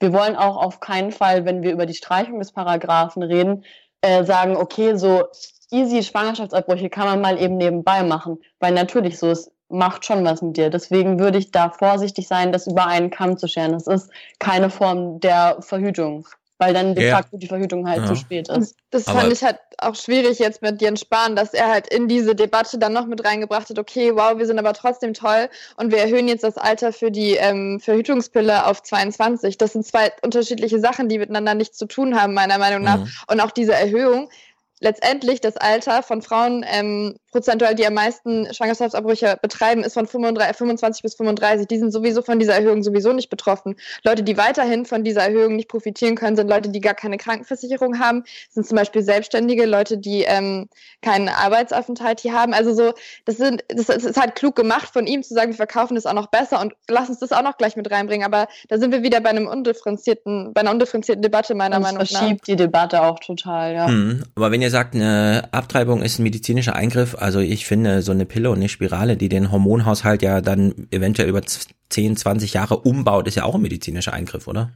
Total, aber ich meine, das passiert ja, damit du verhütest. Und wenn du einen Schwangerschaftsabbruch machst, dann ist es ja meistens, weil, ähm, naja, weil deine Eizelle schon befruchtet wurde. So nennen wir das, nennen wir das Ding jetzt mal so, wie es ist. Ähm, ich glaube, da muss man wirklich echt unterscheiden, was davor, also vor der Befruchtung und was nach der Befruchtung passiert.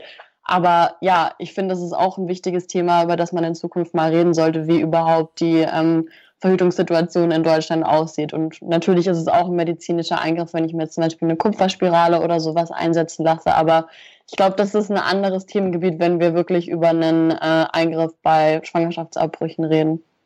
Wir hatten gerade gestern äh, in der BBK auch nochmal nachgefragt, warum jetzt die, ähm, die Kostenerstattung durch die Krankenkasse der Pille von 20 auf 22 erhoben wurde und nicht zum Beispiel bis 32 oder Mhm. 42 oder Mhm.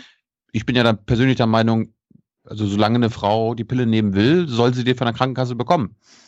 Also erstattet bekommen. Und Mhm. äh, die Bundesregierung hatte da jetzt auch keine gute Begründung, außer, naja, also ich kann ja mal vorlesen, Gesundheitsministerium, die Begründung ist im Grunde dieselbe, die schon hinter der Altersgrenze bei 20 Jahren stand. In dem Alter sind viele Frauen noch in der Ausbildung oder im Studium und wirtschaftlich nicht unbedingt in der Lage, das selbst zu bezahlen. Deswegen gibt es da keine Kosten, äh, da, deswegen gibt es da eine Kostenerstattung. Wo ich mir so sage, also sind Frauen mit 23 nicht mehr im Studium oder mit 25 oder mit 26? Auf keinen Regelstudienzeit. Ja, nee, es ergibt halt gar keinen Sinn. Ich habe halt auch das Gefühl bei der Formulierung, dass es so ein bisschen darum geht, ähm, es gibt so, ich sag mal, einen vorgefertigten Plan für eine Frau. Ne? Also es ist in Ordnung, wir dürfen jetzt eine Ausbildung machen, wir dürfen studieren und Studium geht meistens so bis 22. Danach dann irgendwie am besten einen Job. Du lernst während des Jobs irgendwie so deinen zukünftigen Partner kennen. Natürlich bist du in einer heterosexuellen Beziehung, was sonst. Und dann so, ich sag mal, Ende 30 oder so solltest du schon dein erstes Kind bekommen, weil deine biologische Uhr tickt ja auch und so weiter. Ich sehe nämlich auch, dass so mit diesem Alter 22 Jahren, dass da ganz viel auch in, in dieses System irgendwie reinspielt oder in diese komischen Normen, die da irgendwie auferlegt werden. Ich habe mal geguckt, äh, der wissenschaftliche Dienst hat sich mal mit dem 219a beschäftigt, wie das alles gekommen ist, also wo der Mhm. herkommt und so weiter. Es äh, gab schon in der Antike äh, Maßnahmen zum, also gegen den Schwangerschaftsabbruch. Selbst im römischen Recht gab es äh, und im Mittelalter Strafen gegen Abtreibungen und wie Frauen daran gehindert werden können. Und die Nazis haben dann 1933 sich entschieden, und ich jetzt zitiere ich, von der Erkenntnis der Wichtigkeit des Nachwuchses getrieben für die Einführung einer entsprechenden Strafbarkeit. Und ich zitiere mal vom wissenschaftlichen Dienst, das Ausmaß von Abtreibungen und entsprechende Annoncen in Zeitschriften und Zeitungen wurde als zunehmende Bedrohung wahrgenommen. Insofern unterlag der Gesetzgeber dem Standpunkt, dass Schwangeren oftmals erst durch entsprechende Vorbereitungshandlungen überhaupt der Entschluss zur Abtreibung geweckt oder doch zumindest erheblich gefördert würde.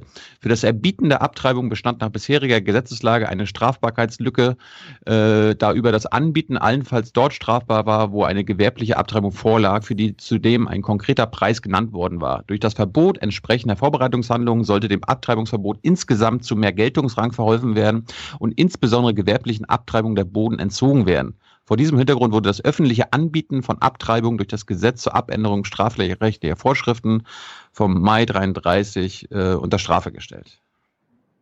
Und das, und das ist das Kuriose, also nachdem die äh, Amerikaner und die Briten ähm, die Nazi-Gesetzgebung ja überprüft hatten, hatten sie zum Beispiel festgestellt, dass dieser Paragraph nicht ein Nazi-Paragraph war und darum Mhm, erhalten bleiben mhm, konnte mhm. und darum ging das in der BRD so weiter. Ja. Und dann gab es, glaube ich, erst 68 und dann Anfang der 70er eine ganz, ganz kleine Reform, zu der wir Ja, gleich nochmal kommen 76. können. Ja. Genau. Ja, das Hintergrund zur Abtreibung in der BRD. Das fand ich auch total interessant, halt von 1933. Ähm, und das macht auch in diesem ganzen Kriegskontext ja auch irgendwie Sinn. Also es sollten halt auch Soldaten weiter produziert werden. Man brauchte halt noch mehr Menschen. Und ähm, gestern, also auf der Podiumsdiskussion, wurde halt auch noch gesagt, dass der halt auch antisemitisch ist, weil äh, damals jüdische äh, Ärzte und Ärztinnen diese Abtreibung, diese Schwangerschaftsabbrüche noch weiter vollzogen haben. Und es war ein weiterer Grund, sie irgendwie verfolgen zu können und in die KZs schicken zu können. Und das Und das ist schon krass in einem Land, was sich quasi auf die Fahne schreibt, so in allen möglichen Belangen, ähm, naja, nicht feindlich gegen irgendwelche bestimmten ähm, Gruppen von Menschen zu sein oder gegen irgendwelche Religionen, dass dann genau sowas halt immer noch im Strafgesetzbuch verankert ist und sich auch seitdem nicht großartig weiterentwickelt hat. Ja, also das ist jetzt der deutsche Ursprung. Ähm, es gibt demnächst erst, das kommt erst am 5. März leider raus, ein Buch, das heißt Die menschliche Flut, The Human Tide, und da wird mal die Weltgeschichte nacherzählt, demografischer Natur, also da wird einfach Demografie zur Grundlage, Grundlage gelegt und da wird einfach aufgeschlüsselt, das amerikanische Jahrhundert und das britische Jahrhundert hat jeweils mit einer Verdopplung der Bevölkerung zu tun, also es muss keine Nazi-Ideologie dahinter stehen. Um einfach diese politische Haltung, ähm, ein voller Kindergarten bedeutet Dominanz, ja, bedeutet einfach politische Dominanz. Es kann aber durchaus sein, dass die aktuellen CDUler, die kennen ja auch, die, also die sind ja nicht ohne Grund im Bundestag, die kennen ja die eine oder andere Statistik und die sehen natürlich auch, dass wir demografisch äh, so richtig abschmieren und dass es nur zwei Möglichkeiten gibt, entweder mehr Immigration aus dem Ausland oder mehr Immigration durch die Gebärmuttern und deswegen entscheiden sie sich für das eine und damit auch gegen das andere. Also so ein bisschen steckt da tatsächlich auch an diesem Kulturkampfzeug immer noch drin, ohne das jetzt gleich auf Nazi-Ebene zu heben mhm. und so. Mhm. Aber ähm, was ich halt beachtlich finde, dass niemand, äh, diese CDU-Leute, auch Philipp Amthor, der wäre da einfach zu stellen, da mal drauf anspricht also Zwangsgeburten zu fordern im Grunde, indem ja, er dieses ja. Recht der Frauen da nicht zugesteht, sich überhaupt als Mann da einzumischen, wenn eine Frau mit ihrem Körper zu tun hat und da wäre ich dann auch hart, 2019 ja, also die ersten zwölf Wochen kann man einfach nicht vom ungeborenen Leben sprechen, das ist irgendwie quatschig, da würde ich mich gar nicht drauf einlassen, ja. wenn dann muss man das nochmal neu begründen, was jetzt dann genau damit gemeint ist. Aber halt dann total schwierig, dass in diesem Gesetzesentwurf dieses, diese, diese Rhetorik oder diese Sprache verwendet wird. Also das steht in diesem Gesetzentwurf, da wird von ungeborenem Leben dann gesprochen. Und wenn sich das dann noch so manifestiert in diesem Strafgesetzbuch, finde ich das auch total schwierig, dass wir das halt weiterführen und dass die CDU oder diesen, äh, die CDU, die Koalition diesen Sprach, diese Sprache aufgenommen hat in diesem Gesetzentwurf. Ja, also deswegen, ich, ich will nochmal beim Wunschkind ansetzen. Ähm, warum ist es so schwer in der Debatte einfach, ich meine, die Bundesregierung macht überall dieses Nudging. Also nicht rechtliche Vorschriften, sondern hier ein kleiner Anreiz und da so ein bisschen. Und wenn sie wollen, dass mehr Kinder geboren werden und wir uns alle darauf einigen, dass es überhaupt nur Wunschkinder sein können, ja, kann man dann nicht aus eurer Perspektive auch die, die CDU einfach anschreiben und eine Familienpolitik fordern, die Wunschkinder ermöglicht? Hm, ich glaube, das wäre auf jeden Fall eine Idee, so auch wenn man mal überlegt, ähm, in was für, also mit was für verschiedenen Themenbereichen man die unterschiedlichen Parteien ansprechen kann. Ich muss sagen, dass ich mir gerade noch nicht so sicher mit dem Begriff Wunschkinder bin, weil ähm, es gibt ja zum Beispiel auch so die Praxis, dass du ähm, dich gegen einen Schwangerschaftsabbruch entscheidest und das Kind bekommst und das Kind wird dann das Wunschkind einer anderen Person. Also es muss ja nicht immer mhm. unbedingt dein eigenes Wunschkind sein. Und ich weiß deswegen nicht, ob ich so damit total konform bin, zu sagen, es sollten nur Wunschkinder auf die Welt kommen, weil man natürlich trotzdem nicht ähm, von jeder Person, die kein Wunschkind bekommt, erwarten kann, dass sie deswegen diesen medizinischen Eingriff eines Schwangerschaftsabbruchs vornimmt. Mm, nee, so rum nicht. Aber äh, äh, wenn man den Wunsch nicht hat, muss man kein Kind bekommen. Das ist ja, worauf ich hinaus will. Davon sollten wir aber eigentlich meiner Meinung nach von Anfang an ausgehen. Deswegen, ja, good point. Vielleicht sollte man sich mal so an die CDU wenden. Vielleicht kommt man, trifft man da eher auf offene Ohren als mit äh, dem Recht auf Selbstbestimmung. Ja, also hinsichtlich Framing würde ich sagen, die fordern Zwangsgeburten, ja.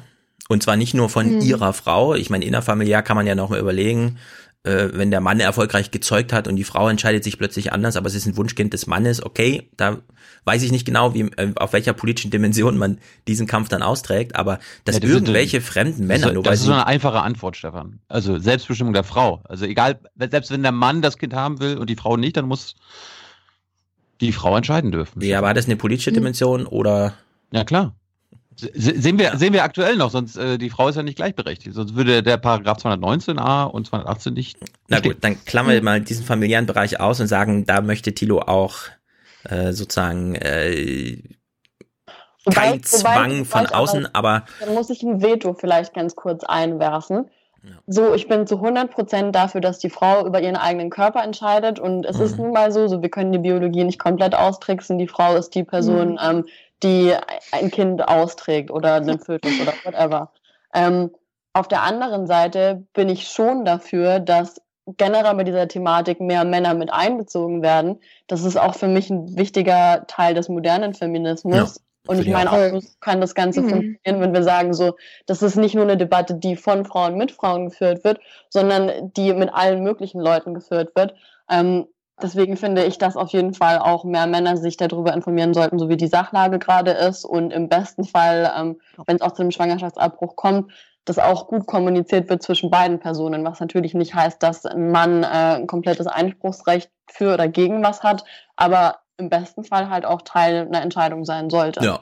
Aber da ja. sind wir jetzt in diesem von mir eben als familiär, da sind zwei verheiratet, wir sprechen beim Mann von dem konkreten Vater und so Mhm. weiter, weil in dieser politischen Dimension, da finde ich das halt unglaublich 2019, ja, dass ähm, Männer überhaupt da, dass Philipp Amthor eine Einladung bekommt und sagt, ah ja, die nehme ich mal an und dann erzähle ich irgendwie von, uns fehlen hier 100.000 Geburten.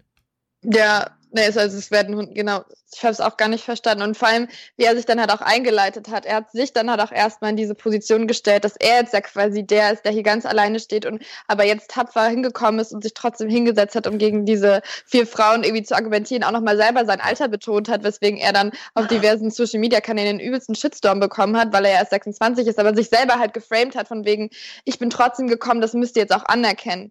Ja, dann erkennt ihr mal an, dass ich einfach keine Gebärmaschine bin und dass ich verdammt nochmal Rechte habe, so. Ja. Ja, na, wobei ich die Einleitung von Philipp Amthor schon interessant fand, weil er hat sein Alter Auf genannt und dazu gesagt, äh, ich bin noch kinderlos. Ähm, Ich Mhm. finde, er hätte eben noch wirklich, und das wäre ehrlich und auch wichtig für den, auch wenn es albern klingt, aber er hätte noch anfügen müssen, auch ich habe gerne Sex, auch wenn ich den nicht mit Reproduktion, sondern nur mit meiner er eigenen Lust gar nicht, verbinde. Na, wenn es Ähm, nicht so wäre, dann äh, hätte ich halt jetzt ihm was Falsches in den Mund gelegt, aber dann hätte er sagen müssen, und ich habe übrigens keinen Sex, weil ich den nur für Reproduktion. Aber Mhm. an diesem Punkt hat Philipp Amthor Oh. Sex, ja oder nein, und aus welchen Gründen, hätte er sich im Grunde bekennen müssen, ja. Ist zwar so Fall. ein bisschen schwierig, aber, Aber, ich finde, äh, das wäre dann äh, schon nötig gewesen. Aber ich finde, mit dem Bekennen hatte er ja in dieser Talkrunde eh ein Problem, weil er sich zu diesen Lebensschützer im Verein gar nicht richtig bekannt hat. Es wurde ja dieses Video eingespielt. Mhm. Die machen Propaganda gegen Schwangerschaftsabbrüche und er ist sofort von dem Thema weggelenkt und hat sich nicht dazu geäußert. Und ich möchte nochmal auf was hinweisen, was es einfach auch gibt. Es gibt diese Seite Babycoast ähm, im Internet.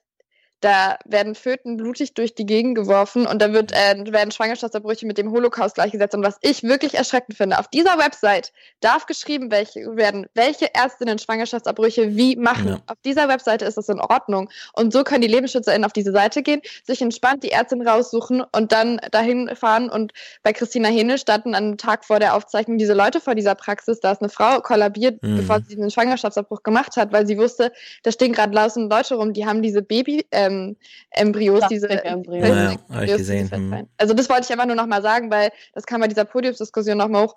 Was ist das für eine Logik, dass auf so einer Seite, die erstens erlaubt ist und da die Informationen zu finden sind, wo sind wir hier in 2019? Deswegen, Rechtliche Grauzone.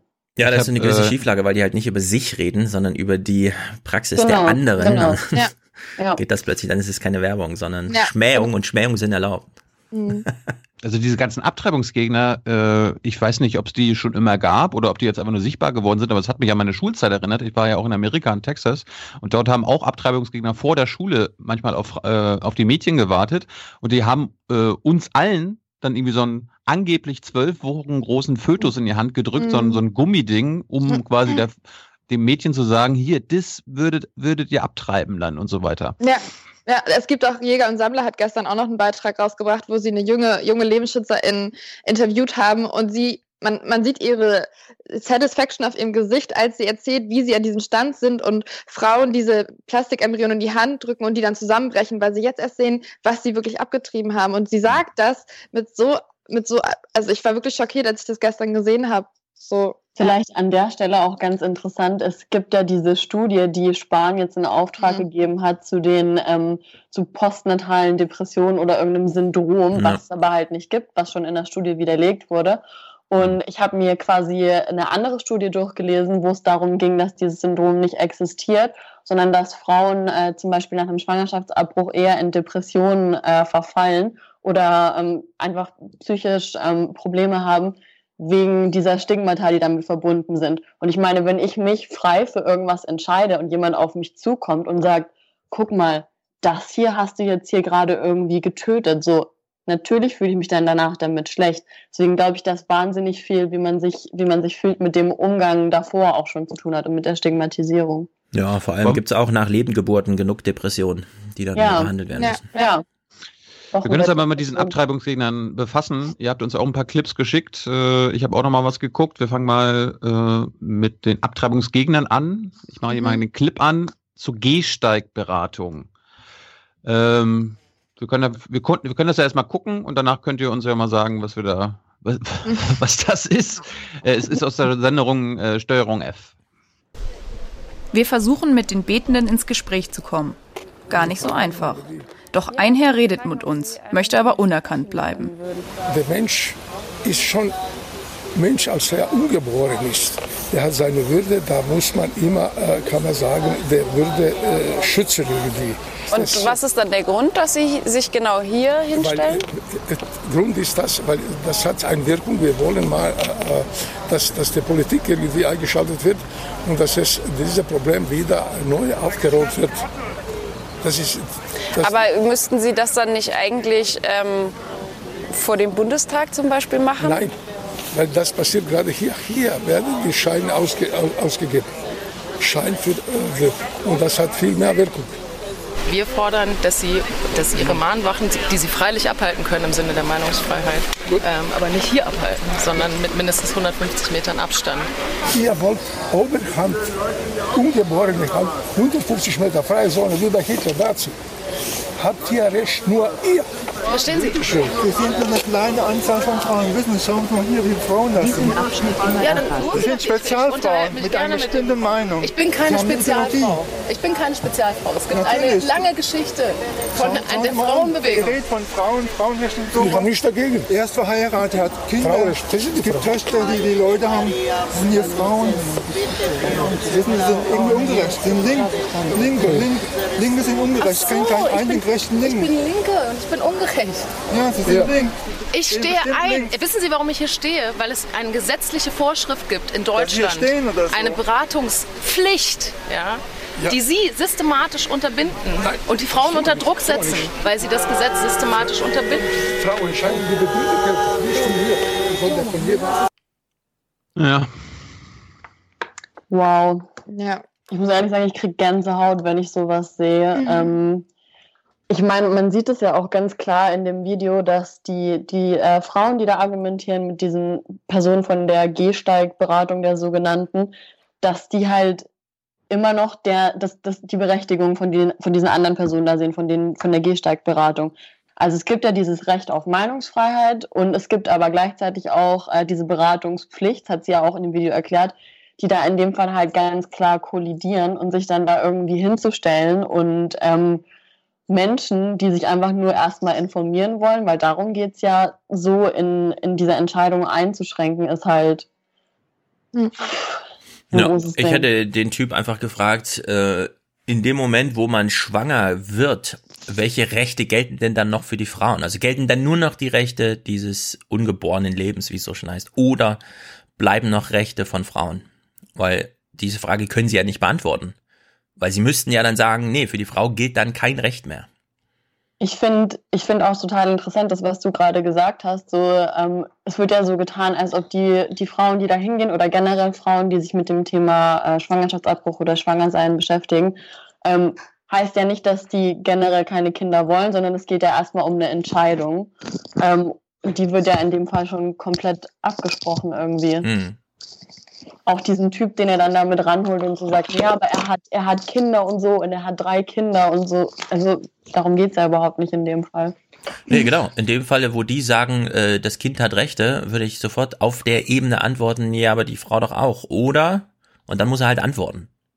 Und ich meine, tatsächlich ist ja auch aus medizinischer Sicht so, dass, ähm, sagen wir mal, dieses Kind, was aber halt in dem Fall nicht ist, an den Körper der Frau gebunden ist. Also es könnte gar nicht leben, wenn es die Frau nicht geben würde. Deswegen finde ich diese Priorisierung auch total schwierig.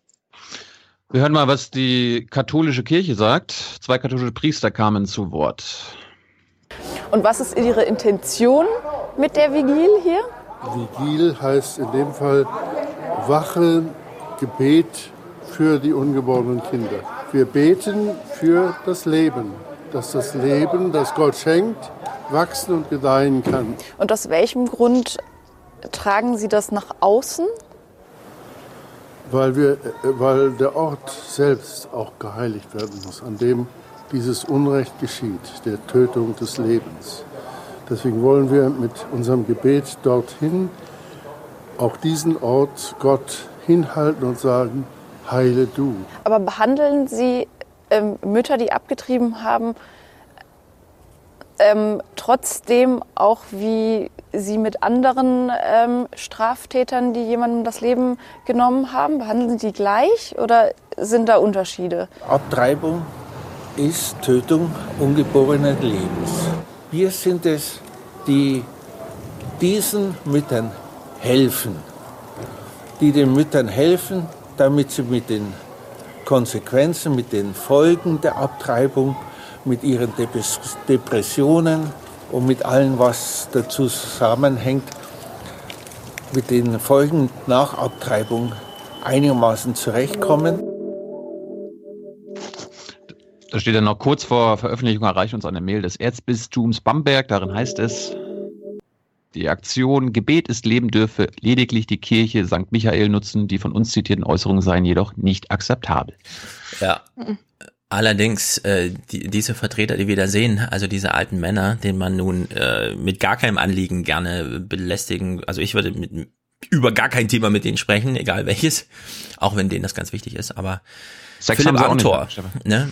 Was? Sex haben die beiden offiziell ja auch nicht. Das sind ja, keine Ja, genau. Deswegen würde ich sagen, die, die können äh, von, ja, offiziell genau. Die dürfen von mir aus legitim diese Meinung im Rahmen ihrer Mhm. Kirche, und damit meine ich das auch örtlich, äh, äußern, Ja. aber eben niemanden belästigen damit, ja.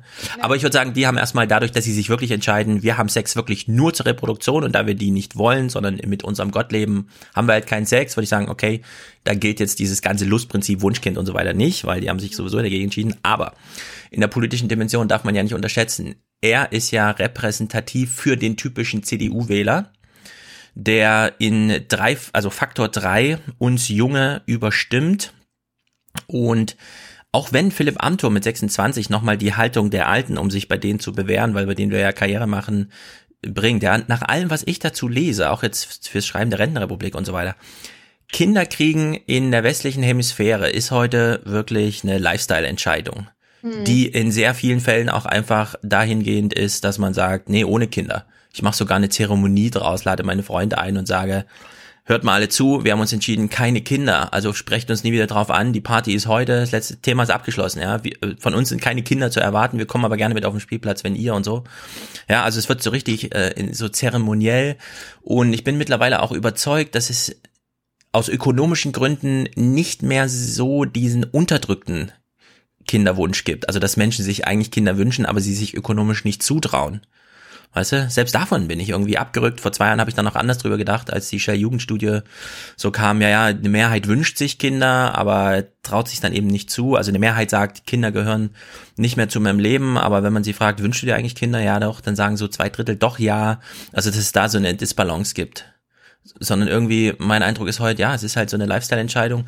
Man lebt gerne mit Kindern zusammen und hat deswegen welche und wenn man nicht gern mit Kindern zusammenlebt, dann hat man eben keine. Ja? Also ich würde die- aus diese ganze religiöse Überhöhung, äh, dieses ganze Gefasel vom Leben, ungeborenen Leben und so weiter, das würde ich komplett streichen. Also ich würde äh, viel provokativer noch als Theresa Bücker in so eine Diskussion gehen und sagen, wenn Sie wollen, dass es, also wenn Sie von dem Recht auf Leben sprechen, dann müssen Sie das erstmal begründen.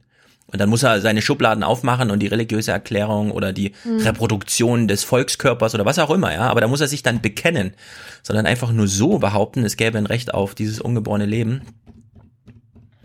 Ich glaube, dass das, was du gerade beschrieben hast, auch damit zu tun hat. Also natürlich sind wir immer noch nicht in der idealen Gesellschaft angekommen, aber dass einfach äh, über die letzten Jahre hinweg immer mehr Frauen sich eben dazu entschieden haben, so aus dieser häuslichen Welt in die Berufswelt zu gehen. Äh, immer weniger Frauen arbeiten auch in Teilzeit, sondern in Vollzeit. Und natürlich ist die Frau ein wichtiger Faktor, wenn es darum geht, äh, Kinder zu bekommen oder nicht zu bekommen. Und ich glaube, das hat viel damit zu tun, dass auch Frauen jetzt einfach sagen, okay, mir geht's jetzt erstmal um meine berufliche Selbstverwirklichung und nicht primär darum, dass ich irgendwie mit 30 schon äh, zwei Kinder hier zu Hause sitzen habe. Deswegen glaube ich, dass sich das dadurch so ein bisschen verschoben hat. Und eigentlich finde ich, ist es total, ähm, total legitim, weil pro-choice, so, wenn du da drauf Bock hast, so kannst du da drauf Ja. Bock haben. Und das halt leider einfach immer noch so ist, dass die Bedingungen hier in Deutschland nicht so wahnsinnig toll sind, wenn du sagst, du möchtest Vollzeit arbeiten und hast aber auch Kinder zu Hause, ist halt facto einfach immer noch total schwierig, beides gleichzeitig zu realisieren. Und ich finde, das passt einfach so zu diesem Bild, irgendwie das Gefühl, dass Frauen immerhin noch weiter so ein bisschen gemaßregelt werden müssen. Also ich finde, wenn man sich das auch so geschichtlich anguckt, so, ich habe das Gefühl, Frauen müssen sich so Stück für Stück so minimal ihre Rechte erkämpfen. So, wir haben uns jetzt minimal erkämpft, dass jetzt ähm, dieser eine Satz dazu kommt. Aber es kommt dann so rüber, dass sobald man uns mal volle Verantwortung zugeben würde, wir nicht damit umgehen könnten. Und ich finde 219a gehörte einfach auch zu dieses Bild. Ist es jetzt eine Angst, die geschürt wird, dass wir jetzt bald wirklich eine Gesellschaft leben, wo Frauen wirklich frei entscheiden? Ist es deren Angst einfach, dass wir bald in die ganzen Positionen wegnehmen? Entschuldigung, im Moment sind wir noch in, nicht in diesen Machtpositionen, in denen die sich gerade befinden, größtenteils wir können dann auch gar nicht so krass viel Einfluss haben, wie uns das gerade die ganze Zeit unterstellt. Wir arbeiten daran, wir wollen, dass es ausgewogen ist, dass es gleichberechtigt ist. Aber dafür muss sowas wie 219a weg müssen und es muss mal dieses, es darf nicht dieses Bild weiter genährt werden, dieser Frau, die sich nicht frei entscheiden kann. Wir sind in 219 so, wir sind jetzt da und wir gehen auch nicht mehr weg. So. Hm. Ja, ich lese gerade ein Buch, da steht drin, äh, eigentlich ist die Gleichberechtigung in der westlichen Welt schon da, auch in Deutschland. Aber Gender Pay Gap zum Beispiel hat nur damit zu tun, ob die Frauen Kinder haben oder nicht. Wenn sie keine Kinder haben, mhm. Gleichberechtigung, gleicher Status im ja. Job, gleiches Gehalt. Mhm. Und statistisch kommen dann einfach nur die, die Kinder haben, mit rein und dann zieht's das eben auf diese minus sechs Prozent, weil die, die Kinder haben, die sind halt bei minus 15 oder so.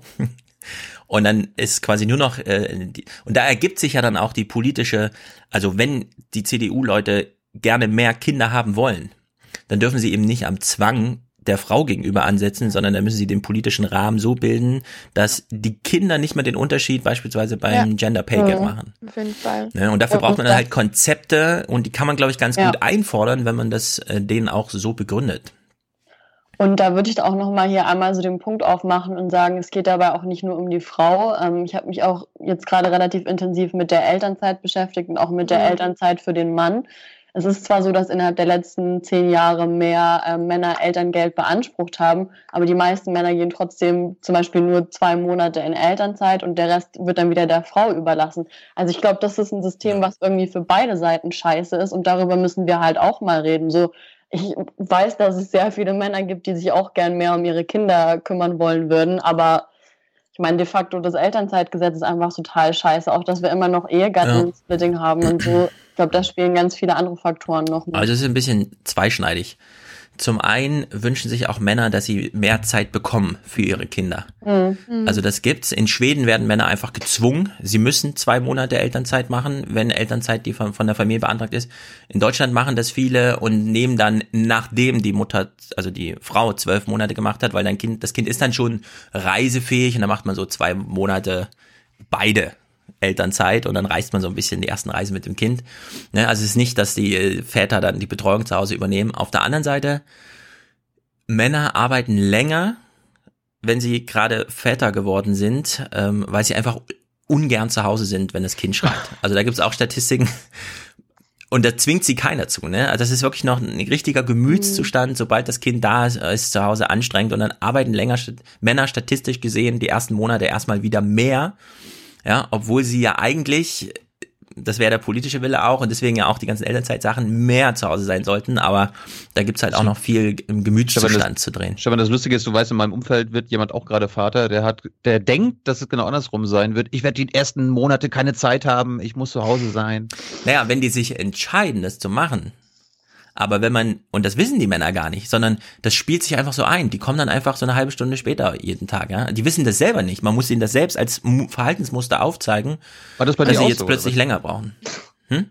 War das bei dir so? Nee, bei mir war das nicht so. Ich habe ja beim ersten Kind erstmal eine, eine richtige Elternzeit gemacht, also acht Monate oder was. Aber da war ich ja auch noch Student. Das ist ja heute auch ausgestorben, dass mhm. man sich das noch zutraut, während man Student ist. Wir nähern uns ja auch der 40 als Medianalter der Frau beim ersten Kind. Aber ich meine, du hast auch gerade schon gesagt, wenn sie sich dazu entscheiden, also die Männer, wenn sie dann zum Beispiel länger in der Arbeit bleiben oder sich dann entscheiden, nach Hause zu gehen, ähm, die Frau hat halt einfach meistens keine Entscheidung. Ich sehe das immer noch total oft, ja. dass nicht von Anfang an in Frage gestellt wird, so, ähm, kümmert sich die Frau dann überhaupt hauptsächlich um das Kind oder sollte das der Mann vielleicht machen, sondern mhm. dass immer davon ausgegangen wird, so klar, selbst wenn der Mann in Elternzeit geht, die Frau wird auf jeden Fall mehr Elternzeit als der Mann in Anspruch nehmen und wird sich auf jeden Fall auch hauptsächlich um das Kind kümmern. Ja. Ja, wobei wir da Es ist ja sogar gesetzt, dass der Mann nur zwei Monate Elternzeit nehmen kann. Also dafür nein, bekommt er nein, dann nein, Geld. nein, Ne? nein, nein. Die, Ah. du kannst zwölf Monate beantragen, du kannst aber auch auf 14 gehen, aber dann muss der jeweils andere. Mhm. Dann kriegst du ein paar Monate mehr insgesamt. Deswegen wird dann am Ende nochmal gereist und so. Allerdings, was äh, zu Hause, ähm, ähm, also auch Famili in der Familie mithelfen und so weiter, da habe ich just gestern erst Statistiken aus Südkorea und Japan gelesen, dass ginge alles noch sehr, sehr viel schlimmer. Die Deutschen sind da schon, also die deutschen Männer sind schon sehr weit, was auch mal sonntags alleine mit dem Kind auf dem Kindergarten, äh, auf dem Spielplatz äh, gehen angeht und so. Wollen wir ein paar mehr Clips gucken? Mhm. Ja. Ich habe mal, ich habe die Doku in der ARD gesehen, wie viel Schutz braucht ungeborenes Leben. Und da ist mir aufgefallen, dass ihr beide, also Lea und Theresa, vielleicht auch jetzt nicht die Regel repräsentiert an zum Beispiel Studentinnen, sondern vielleicht auch doch eher die Ausnahme, weil es gab auch so eine Campus-Umfrage. Äh, ich glaube, das war jetzt in Leipzig, wo Studentinnen anders reagiert haben. Die jungen Frauen, die ich auf dem Campus in Leipzig treffe, können jedenfalls ganz gut mit dieser Lösung leben. Naja, es ist halt ein Kompromiss, ne? Und den kann man immer schlecht sehen, den kann man aber auch positiv finden, je nachdem, auf welcher Seite man steht. Aber es meisten Situationen eine gute Entscheidung. Nicht die perfekte, aber eine gute Entscheidung. Ähm, ich finde das gut, dass Worum geht's da? Um den, Den 219a. 219a. Also, okay. Also die Antworten auf die Frage, finden Sie das gut, dass das jetzt so geregelt ist? Ah, Okay. Ja, aber Ja, dass es dann einen Kompromiss gibt. Beratungsgespräch gehen muss, weil der eine oder andere dann noch mal ein bisschen tiefgründiger darüber nachdenken kann und die Leute, die dann beraten, die wissen ja auch, was da alles mit einbezogen werden muss. Ja, aber ehrlich gesagt, die Giffey hat ja auch so einen Zettel hochgehalten, wo die Telefonnummer drauf stand, wo man sich in 17 Sprachen äußern kann. Halt so eine Minute ungefähr, ja. Aber was spricht da erstmal dagegen? Da spricht grundsätzlich nichts gegen, aber ich glaube, man hat auch ihrem Gesichtsausdruck definitiv abgelesen, dass sie damit auch nicht zufrieden ist. Und dann eine Minute dieses Telefon in reinzuhalten, das ändert ja nichts an der ganzen Sache. So, es ändert nichts daran, dass 219, 219a weiterhin da bleibt. So, und ich finde dieses Telefon gut. Das sind alles Pläne, die umgesetzt werden sollen. Theresa hat sich da auch mehr mit befasst, wie viel Geld die ähm, Regierung da jetzt auch reinsetzen will. Vielleicht willst du da noch mal kurz was zu sagen, wie das verhältnismäßig ist. Ich finde es ich ziemlich krass, das wird relativ ähm, deutlich offengelegt in dem Gesetzesentwurf. Tatsächlich wird ähm, so für diese Liste, die dann eingerichtet wird, an einer staatlich neutralen Stelle und für das Personal, was dann irgendwie auch die, ähm, die Bundeszentrale für gesundheitliche Aufklärung dann benötigt, um diese Liste am Leben zu halten und äh, Ärztinnen und Methoden und so weiter einzuspeisen, werden jährlich knapp eine Million Euro ausgegeben. Und ratet mal, wie viel jährlich für diese Regelung, dass ähm, die, ähm, naja, dass man Pille. jedenfalls zwei Jahre lang länger die Pille bekommt, wie viel dafür ausgegeben werden jährlich? Keine Ahnung, sag's uns. 40 Millionen. Ich gerade sagen. Und das ist so, wow, es geht in dem Gesetz eigentlich um Informationen für Schwangerschaftsabbrüche. Tatsächlich ist es aber in diesem Größenverhältnis so 1 zu 40. Ähm, was finde ich auch nochmal ganz gut erklärt, warum diese Maßnahme zur Kostenübernahme bei der Pille ähm, totaler Schwachsinn ist und das Ganze auch so ein bisschen überschattet, als ob man da jetzt irgendwie was Positives draus machen würde.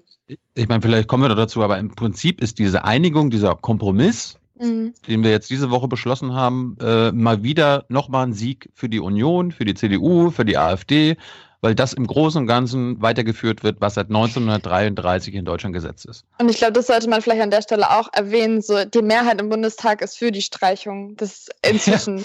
Das heißt, es hängt einfach nur an dieser Koalition und würde eine Gewissensentscheidung ausgerufen werden, würde wahrscheinlich der Großteil der Bundestags ähm, sich dagegen aussprechen. Aber diese Koalition, durch diesen vermeintlichen Kompromiss wollen sie das halt auf jeden Fall verhindern.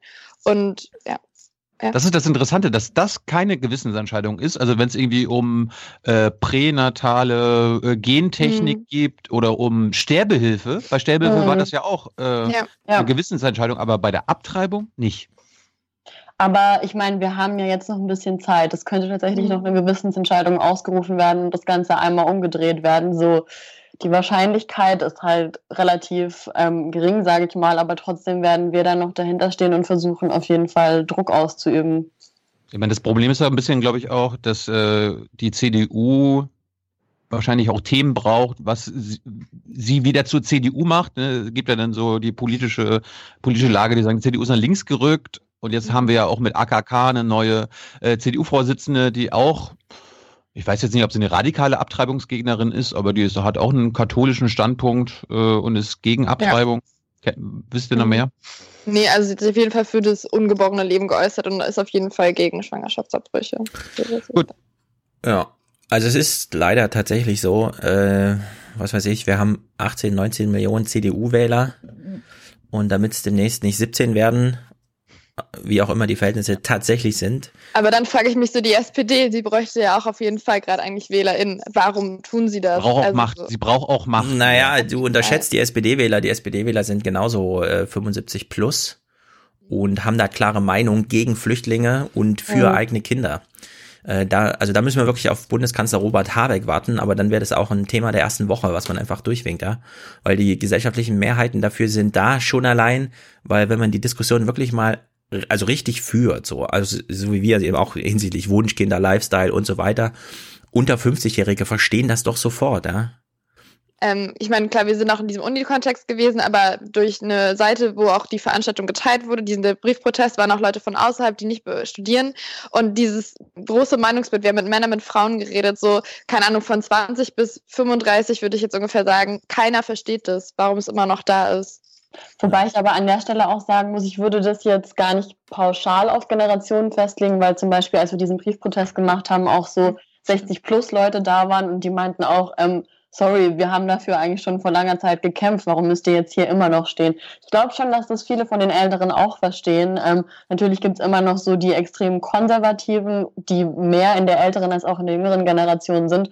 Aber dieses Video, was wir auch gerade eingespielt haben, zeigt halt auch, dass viele junge Studentinnen immer noch sehr komische Meinungen zu Verhältnis von Mann zu Frau haben und ähm, da glaube ich auch nicht so ganz unschuldig an der Reproduktion von genau solchen Stigmata sind. Ja, also den, bei den Jüngern würde ich sagen, denen ist das Thema eventuell so ein bisschen egal oder ne, irgendwie so nicht so die wahlentscheidende Sache. Bei vielen Älteren aber schon. Weil die Mhm. haben mit ihrem, so ältere Leute, die konsumieren nicht mehr, die reisen nicht mehr groß, die haben keine eigenen großen Interessen mehr, ja. Die denken dann mehr so in diesen großen Linien und da spielt so dieses ah. Reproduktion meines Volkes und so weiter. Ja, das spielt da plötzlich eine, das können wir uns noch nicht ganz so vorstellen. Wir sind alle noch in unserer eigenen Lebensplanung und wir wollen morgen das kaufen und dann sind wir irgendwie glücklich und so. Bei denen ist das irgendwie anders. Und dass die CDU da so vehement bei diesem Thema ist, hat, das ist einfach im Ergebnis auch knallharter Marktforschung. Das ist nicht so ins Blaue hinein, sondern da hat man wirklich die alten einmal auch- äh, durchgetestet und hat rausgefunden, das ist für die ein wichtiges Thema. Es ist Marktforschung und es ist aber auch der Markenkern der Christlich-Demokratischen Union. Dazu kommen wir gleich. Ich wollte aber mal ganz kurz nochmal zu, zu diesen Abtreibungsgegnern kommen. Äh, wir hatten ja vorhin bei eurem Clip über Spezialfrauen in Anführungsstrichen gehört. Die Frau, die wir jetzt hören, die spricht von Sorte von Frauen. Oh. Würden Sie Ja, ganz persönlich am liebsten Abtreibung ganz verbieten? Das gesetzlich ist ja immer die eine Sache. Wenn ich was verbiete, muss ich auf der anderen Seite auch den Frauen sämtliche Hilfen anbieten. Und solange ich diese Hilfen nicht habe, kann ich es gar nicht verbieten. Gibt es denn keine Frauen, die selbstbestimmt einfach sagen, ich will eben jetzt kein Kind und das haben wir auch zu akzeptieren? Das sind zum Glück nur ganz wenige, denn jede Frau, die schwanger ist, weiß, dass sie von ihrem Kind redet und nicht von irgendeinem Schwangerschaftsgewebe. Zum Glück gibt es von dieser Sorte Frau praktisch keine. Ist diese Sorte Frau schlimm? Diese Sorte Frau ist, glaube ich, ähm, ein bisschen beeinflusst von der gesellschaftspolitischen Lage, dass im öffentlichen Raum Abtreibung als ganz normal gilt. Und das ist auch etwas, wo wir sehr aufpassen müssen, damit eben nicht die Frauen immer mehr dazu gedrängt werden. Oh, oh, oh, interessantes, interessantes Argument. Es geht halt immer so viel um Beeinflussung und das und das, diese Stigmatisierung, das ist Beeinflussung. Ein, ein Gesetzesentwurf, wo ungeborenes Leben steht, das ist Beeinflussung. Ja, Wir ja haben die reden da immer über sich eigentlich. Ja, natürlich, Mit alles aus der eigenen Vorzeichen, Perspektive. Ja. Wir haben uns mal darüber unterhalten, ne, ähm, im Rahmen einer Podiumsdiskussion, die wir geplant haben. Es gab ja in den, ich glaube, 80ern oder sowas war das dieses bekannte Spiegelcover, wo sich mehrere Frauen dazu geäußert haben und gesagt haben, so, hier stehen wir mit unserem Bild und wir haben Schwangerschaftsabbrüche gemacht. Hm. Dann haben wir überlegt, wann sowas in den letzten Jahren in einer ähnlichen Dimension passiert ist und uns ist nicht mal eine Person eingefallen, die sich öffentlich dazu geäußert hat, die vielleicht irgendwie schon im öffentlichen Raum steht. So viel zum Thema, dass es normalisiert wird und Ja, ähm, den da- Frauen nahegelegt Ja, wird. da würde ich jetzt widersprechen, denn so wie ich finde, dass die Religiosität des Priesters so sein Privatkram ist, wir haben ja keine Melde Meldepflicht für Schwangerschaften. Wir haben Meldepflichten für Geburten, weil dann beginnt das Leben tatsächlich und dann achten auch die Kommunen drauf, dass die Kinder, für die sie Verantwortung übernehmen, äh, regelmäßig zum Arzt gehen und so weiter. Es gibt eine Schulpflicht und so weiter. Aber es gibt keine Meldepflicht für Schwangerschaften weshalb ich in diesem extremen Maß, wie ich ja die ganze Zeit schon argumentiere, auch finde, was vor einer Geburt entsteht und vor allem in diesen ersten zwölf Wochen ist Angelegenheit der Verschwiegenheit zwischen Patient und Arzt.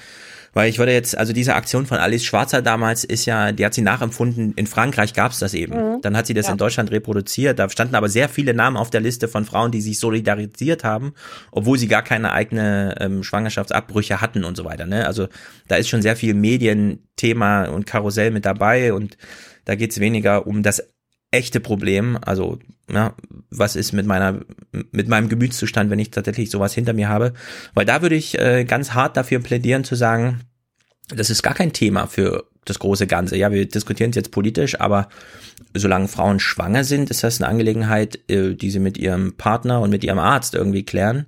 Das ändert sich dann erst, wenn das Kind tatsächlich lebend geboren wurde.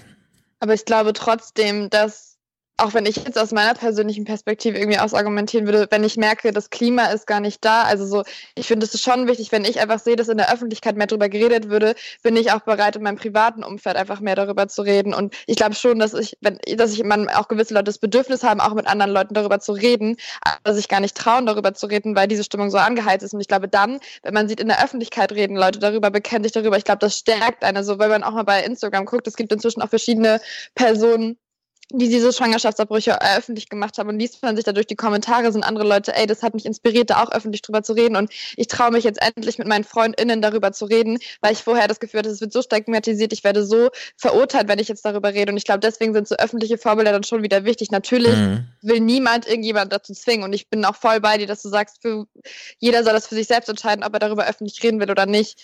Ähm, ich glaube nur das eine bedingt das andere so ein bisschen, dass, dass die einfach mehr akzeptiert werden, auch Schwangerschaftsabbrüche an sich und dafür brauchen wir mehr Leute, die auch in der Öffentlichkeit darüber reden. Natürlich zwingt man aber niemanden dazu. Ja, also da, äh, das ist hier im Podcast eine große Streitlinie auch. Ähm, Thilo Mhm. fährt diesen Ansatz auch, zu sagen, Betroffenheit ist wichtig, dann politische Kommunikation in der Öffentlichkeit. Ich würde aber sagen, im besten Fall kommen wir zu einem äh, vernünftigen Umgang mit Schwangerschaftsabbrüchen, in dem nicht Betroffene die ganze Zeit ihre Betroffenheit und sich da auch nochmal exportieren müssen, sondern in dem wirklich Experten repräsentativ für einfach zusammensitzen und eine vernünftige Entscheidung treffen, die eben nicht von der Marktforschung auf Seiten der CDU da torpediert wird oder mit Philipp Amthor, der nochmal seine Karriere, Bewerbungsreden im Grunde dann bei Anne Will hält, ne? Weil das, ich Aber- sehe aber aber, die auch, dass aber es die die- aber die Realität, dass die ein bisschen anders läuft. Aber die Betroffenen kommen ja kaum zu Wort im Sinne von, ich habe mal abgetrieben. Die, soll, die, sollen, die, die sollen auch gar nicht auf die Bühne geschubst werden, aber ich finde es trotzdem wichtig, gerade wenn man, Ja. ich nenne sie mal Abtreibungsgegner, überzeugen will, zu zeigen, hey, das sind keine Hexen, ja, das sind keine schlechten Menschen, sondern die haben gute Gründe dafür. Und ich glaube, das fehlt vielleicht tatsächlich in der Öffentlichkeit, dass Frauen darüber sprechen, warum sie zum Beispiel abgetrieben haben.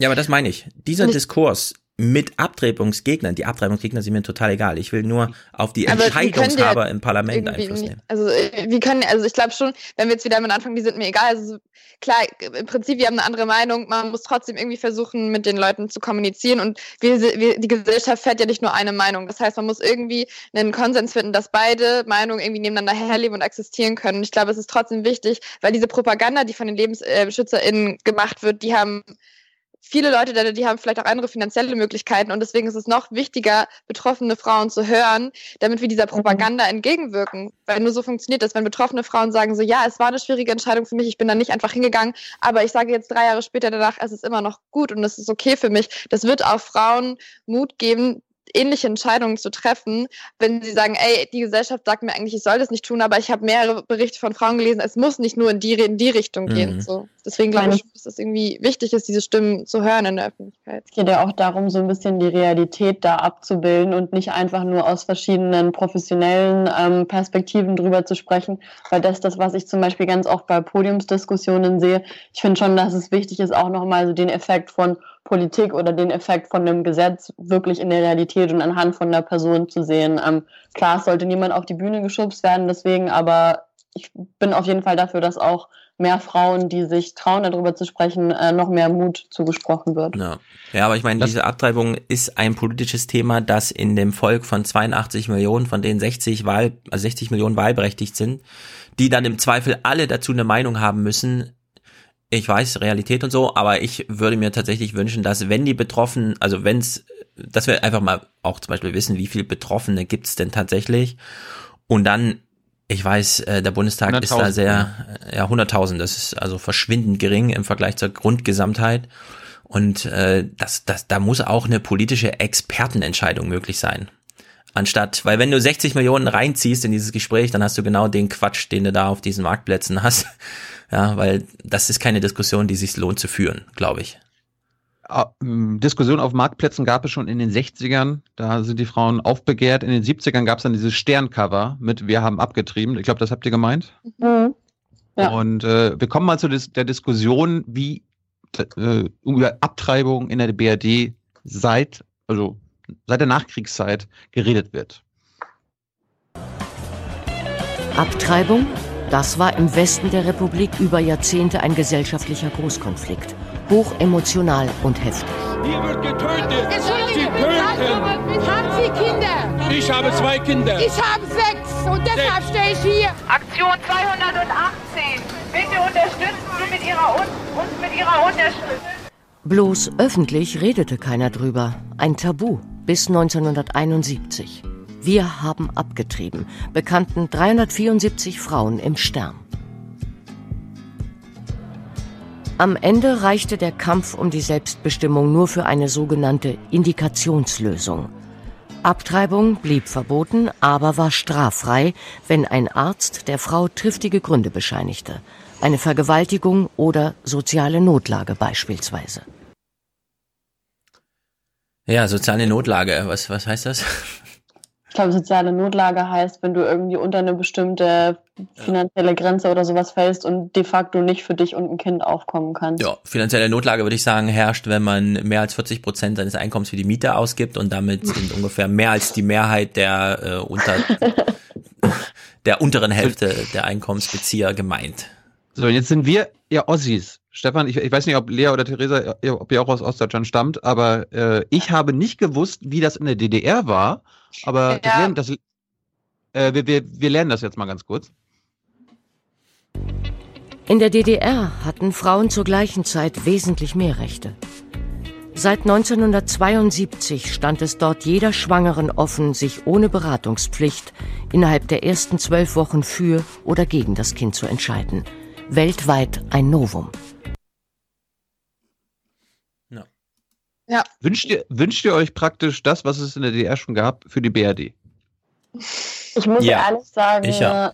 ähm, mit dieser Beratungspflicht, das ist so eine Sache. Ich habe eine Zeit lang, war ich eher der Meinung so, es ist gut, wenn man eine Stelle, eine Anlaufstelle hat, wo man sich informieren kann, finde aber, dass das freiwillig sein sollte, also dass es keine Beratungspflicht gibt, weil dann halt wieder impliziert wird, dass eine Frau nicht imstande ist, äh, eigenständig diese Entscheidung zu treffen.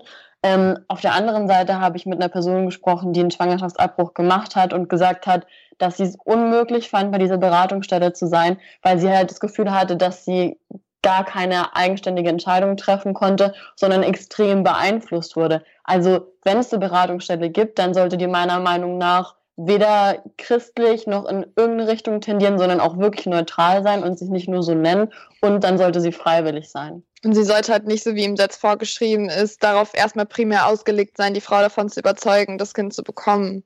Ja, sondern das ist nicht Neutralität. Ja. Das heißt, jetzt, äh, ja. jetzt kommen wir mal zu dieser Beratung, was ich auch nicht gewusst habe. Achso, DDR ist schon abgeschlossen? Dann will ich noch ja. kurz einen kleinen Witz äh, hinterher schicken. Äh, die DDR war ja sehr, sehr modern, ne? Aus unserer heutigen Perspektive, was das angeht insgesamt. Aber warum? ist ein bisschen paradox.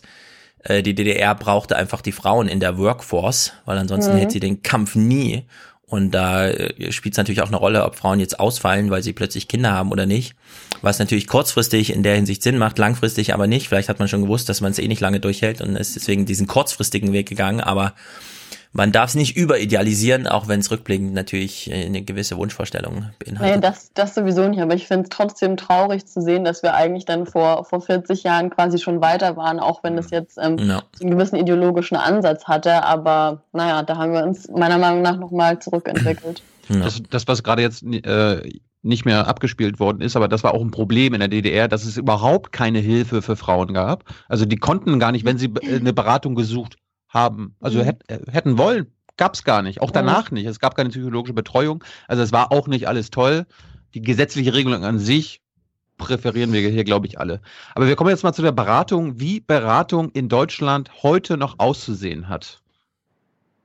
Wenn die in die Beratung gehen, bekommen die den. Eigentlich müssten sie ja zum Leben hin beraten per Gesetz, ne?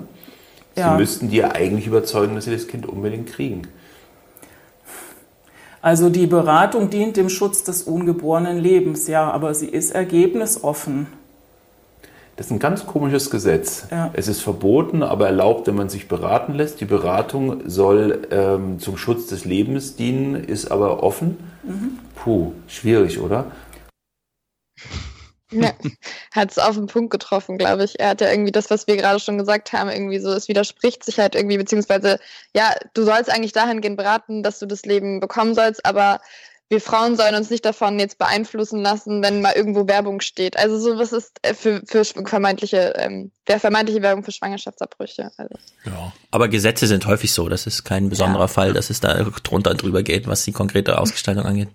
So, jetzt kommen wir mal zu dem, äh, wie wir vielleicht besser die Amtors und die CDUler und die AKKs äh, verstehen können. Wir kommen zum christlichen Glauben, weil die haben mal aufgezeigt, äh, wie die verschiedenen Religionen Leben interpretieren. Also ab wann ist Leben Leben?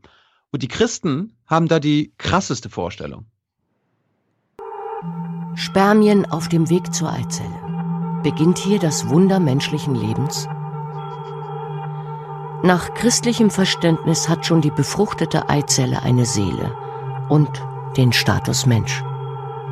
Immerhin verfügt sie bereits über alle nötigen Informationen und ein eigenes Entwicklungsprogramm. Die Gesetzgebung orientiert sich an dieser Sichtweise. Ja, also entweder hat man jetzt ein naturwissenschaftliches Weltbild oder nicht, liebe Kirche, aber ihr könnt ja nicht jetzt einfach argumentieren, die haben da schon alle Informationen. Woher wisst ihr das denn so genau? Haben sie interviewt. Haben die etwa eine wissenschaftliche Studie zum Thema gemacht, die sie jetzt ernst nehmen oder was? Ja, aber, da, aber das ist, das ist, glaube ich, wichtig zu verstehen. Die Christen glauben, ab dem Moment, wo die Eizelle befruchtet ist, das ist jetzt Leben. Ja, da können wir ja Da- sagen, das ist Quatsch, oder? Kann man sich darauf Ja, die- einigen heute? Ich finde das. Ich, ist ich weiß ja, Quatsch. ist es wissenschaftlich feststellbar oder überhaupt äh, definierbar, wann Leben Leben ist? Das ist eine moralisch-ethische Diskussion. Also ich glaube, de facto ist es so, dass man ab der, der dritten Woche den Herzschlag von einem Fötus wahrnehmen kann. Aber dann ist halt auch nochmal so die Frage, wie man Leben genau definiert. Und das ist halt nirgendwo wirklich ähm, gesetzlich festgelegt. Beziehungsweise naja, im Gesetz steht halt auch, dass es ab dem Zeitpunkt ist, wo äh, ein Spermium die Eizelle befruchtet. Aber das dann eins zu eins als äh, Leben zu betiteln und genauso ins Strafgesetzbuch aufzunehmen, ist halt super problematisch. Ja, und selbst wenn dieses, also die Rechte, die dann an dieses Leben geknüpft sind, dem stehen immer noch die Rechte der Frau einfach gegenüber. Ja, voll. Ich finde es auch ganz interessant, wie äh, argumentiert wird, wenn man mal sich Gerichtsurteile zum Beispiel anguckt zu dem 218a, wo es dann um den Schutz des äh, ungeborenen Lebens geht und dann das Grundgesetz irgendwie mit einbezogen wird, dann passiert genau das, was du gerade gesagt hast. Dann wird halt immer so argumentiert, als ob dieses ungeborene Leben in Anführungszeichen, als ob dem ein höherer Rechtsschutz zukommt und mehr Grundrechte als der Frau, die dieses ungeborene Leben in sich trägt, was ich schon total paradox finde. Hm. So, jetzt müssen wir auf Thilo warten, der will uns bestimmt einen Clip abspielen. Oder er hat einfach keine Lust mehr auf die Diskussion. Das kann auch sein, das weiß man Dropping nie. the mic, like. Genau. Aber worauf wir vielleicht gleich auch nochmal eingehen könnten, was wir irgendwie noch nicht so beredet haben, ist auch so die Situation von ÄrztInnen in der Ausbildung. Ich finde, das ist auch noch ein wichtiger Punkt, Mhm. dass ähm, ÄrztInnen in der Ausbildung einfach sie müssen das nicht machen. Wir waren auf dieser Podiumsdiskussion und Alicia Bayer, die arbeitet, äh, die organisiert Medical Students for Choice mit, die ähm, organisieren so Papaya-Workshops ehrenamtlich bei ihnen sich in den Unis, dass die ähm, zukünftigen ÄrztInnen das ähm, üben können. Und sie hat halt wirklich gesagt, so du kannst sogar Gynäkologe oder Gynäkologin werden und bis dato noch kein einziges Mal jemals einen mhm. Schwangerschaftsabbruch vorher geübt haben. Mhm. Und das ist halt auch so ein Problem. Es steht nicht im Curriculum. Die ähm, Unis sind dazu nicht verpflichtet, Schwangerschaftsabbrüche durchzunehmen. Und dann stehst du da und dann bildest du ja auch die ÄrztInnen nicht weiter aus. Und das ist ja auch ein Problem. Wir reden auf einmal von der Seite von dieser Stigmatisierung, dass weniger ÄrztInnen das wirklich machen wollen oder sich öffentlich dazu bekennen wollen, dass sie es tun. Und auf der anderen Seite so, Christina Henel ist auch inzwischen schon, ich glaube, über 60. Ähm, so in, in Münster gibt es inzwischen keinen einzigen Arzt mehr. In Passau gibt es einen pensionierten Arzt. Es kommt auch niemand mehr nach, weil die Ausbildung da einfach auch totale Lücken aufweist. Ja, aber das gilt nicht nur für die, sondern Hausärztinnen sind allgemein zur Hälfte über 55 und zu einem Drittel eigentlich schon im Rentenalter und das weiß man eh nicht genau, wie das so weitergeht. Entschuldigt, ich musste gerade einen Telefonanruf von meiner Mama annehmen. Mhm. Das ist natürlich wichtig. Ähm, wir hatten jetzt gerade über die Christen gesprochen. Wie sehen das denn, wie ist das denn bei den Juden und bei den Moslems? Verläuft die Schwangerschaft erfolgreich, fängt nach 28 Tagen das Herz an zu schlagen. Doch nach jüdischem Glauben beginnt erst am 40. Tag Leben mit der Beseelung des Embryos. Jüdische Gelehrte akzeptieren deshalb im Gegensatz zu Christen die Forschung an Embryonen bis zum 40. Tag. Doch beginnt wirkliches Leben nicht noch später, wenn sich Bewusstsein und Gefühle entwickeln? In einigen muslimischen Glaubensschulen ist das theoretisch sogar bis Mitte der 18. Woche denkbar, bis zum 120. Tag. Hm. Zeigt halt wieder ganz extrem so die, die Begrifflichkeit des ungeborenen Lebens, die ja so im Strafgesetzbuch steht, dass es halt alles ähm, extrem durch einen, durch einen christlichen Staat geleitet wird und dann ja. zum Beispiel in einem in einem anderen Staat, in einem, in einem jüdischen Staat, äh, in einem muslimischen Staat komplett anders aussehen könnte. Was wiederum heißt, dass es total, ähm, naja, zufällig gewählt ist. Ja. ja. Also ich meine, die CDUler lachen und äh, waren immer vor der Scharia und so weiter und so fort. Und dann haben wir hier auch, wir haben christlichen Fundamentalismus, was ja. das hier ist. Auf jeden Fall. Das ist ja ähm, auch so ähm, ein bisschen das Problem, was bei diesen ganzen LebensschützerInnen auch immer aufkommt. Äh, natürlich muss man da unterscheiden. Es sind nicht alle LebensschützerInnen christliche Fundamentalisten. Leider aber sehr viele von denen und die argumentieren halt genauso. Und ich finde es ähm, extrem problematisch. Da ist auch, da rutschen auch viele leicht in den Rechtsextremismus mhm. ab. Dazu kommen wir, kommen wir auch gleich. Nochmal ein letzter Clip äh, zum Thema Abtreibung an sich. Es darf in Deutschland ja sogar nach dem dritten Monat, nach der zwölften Woche abgetrieben werden, aus, wenn bestimmte Gründe vorliegen. Und das fand ich mal ganz interessant. Ich finde es ja total erstaunlich. Abtreibung ist in Deutschland eigentlich verboten, bei Beratung bis zur zwölften Woche erlaubt. Und dann darf man aber in manchen Fällen ja, bis zu einem Stadium abtreiben, wo Kinder sonst als Frühchen gerettet werden. Was ist das für eine Sendung? Der redet wie im Kinderfernsehen irgendwie. Eine AD halt. Das ist AD ah. abends für Erwachsene oder was? Ja, ja. Ich finde ihn ganz gut tatsächlich. Ne? Ich finde, dass er das sehr gut angeht. Ich mag den Typen. Ich mochte, ich mochte ihn auch, ja. Ja, ein bisschen artifiziell, finde ich, wie Willi will's wissen oder so. Warum darf man das? Es ist in, in, in Deutschland Konsens und anerkannt, dass es unabhängig von der Schwangerschaftswoche Situationen gibt, die sind so konfliktbeladen, und so ohne Ausweg, dass die Fortsetzung der Schwangerschaft für das äh, leibliche und seelische ähm, Wohlbefinden der, der Schwangeren eine existenzielle Gefährdung darstellt. Wie schwierig ist diese Situation für die Eltern? Wie erleben sie das? Das ist jedes Mal ein Riesenschock, wenn dieses Traumgebilde einer glücklichen Schwangerschaft in wenigen Minuten zusammenbricht, weil wir was Schwerwiegendes entdeckt haben. Was sind das für Situationen? Das sind, das sind in der Regel äh, in der Pränataldiagnostik erkannte schwere oder schwerste äh, Erkrankungen und Behinderungen des Kindes, die möglicherweise in Faust sind, also gar nicht mit dem Leben vereinbar sind. Gibt es da eigentlich einen Grad der Behinderung, der das rechtfertigt? Nein. Es gibt keine feste Indikationsliste. Ausschlaggebend ist immer erstmal die die ganz konkrete Befindlichkeit der Frau oder des Paares, ähm, die mit dieser Diagnose und den entsprechenden Kon äh, Konsequenzen konfrontiert werden. Das heißt, wenn ich jetzt auf dem Ultraschallbild sehen würde, oh Gott, mein Kind hat keine Arme, mhm. dann könnte ich sagen, dann mache ich eine Spätabtreibung. Wenn ich sage, ich kann damit gar nicht leben. Ähm, theoretisch praktisch nein. Also wir würden in so einem kon konkreten Fall auf jeden Fall äh, den Abbruch nicht machen, weil ein Kind, was zwar ein Handicap hat, aber was ansonsten eine normale ähm, geistige Entwicklung haben wird, ähm, denke ich mal, wird es in Deutschland extrem schwer sein, und auch völlig zu Recht, jemanden zu finden, der dann einen Abbruch macht. Wo ist da für Sie die Grenze, wo Sie sagen, okay, da verstehe ich es, da würde ich es auch machen oder dann die Frauen? Das, das kann ich Ihnen so pauschal mhm. nicht sagen. Das ist immer eine Einzelfallentscheidung und immer vor allen Dingen auch in, im Hinblick auf die konkrete familiäre Situation, in die diese Diagnose reinkommt. Ah, plötzlich haben die Eltern doch Rechte. Genau, Interessant. ich habe Frauen Gefühle und können irgendwie mitbestimmen. Mhm. Ähm, man merkt auch krass, wie er schwimmt, oder? Oder mhm. hatte ich nur gerade das Gefühl? Weil er schon auch gemerkt hat, dass es so jetzt äh, an den Punkt kommt, wo man auch äh, was Falsches sagen kann. Ich finde es ja. Und ich glaube, das ist ja. aber auch nochmal was, ähm, was auch voll viele von diesen sogenannten LebensschützerInnen so benutzt wird, gesagt wird, ja, wenn wir jetzt 219a nicht mehr haben und irgendwann auch 218 nicht mehr, dann finden nur noch solche Spätabbrüche statt. Und das mhm. Kanada zum Beispiel, Kanada hat in den 90er Jahren komplett das ähm, Schwangerschaftsgesetzregelung äh, aus dem Strafgesetzbuch gestrichen und genommen.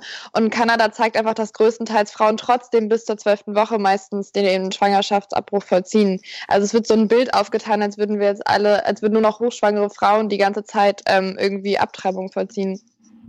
Ja, ich meine, würde man diese politische Entscheidung über alles, was wir jetzt reden, nicht demokratisch machen, also nicht der Meinung der Wähl Wahlbevölkerung ähm, überlassen, sondern da einfach sich wissenschaftliches Wissen ranholen und Expertengremien darüber befinden. Wäre wär das alles nicht so.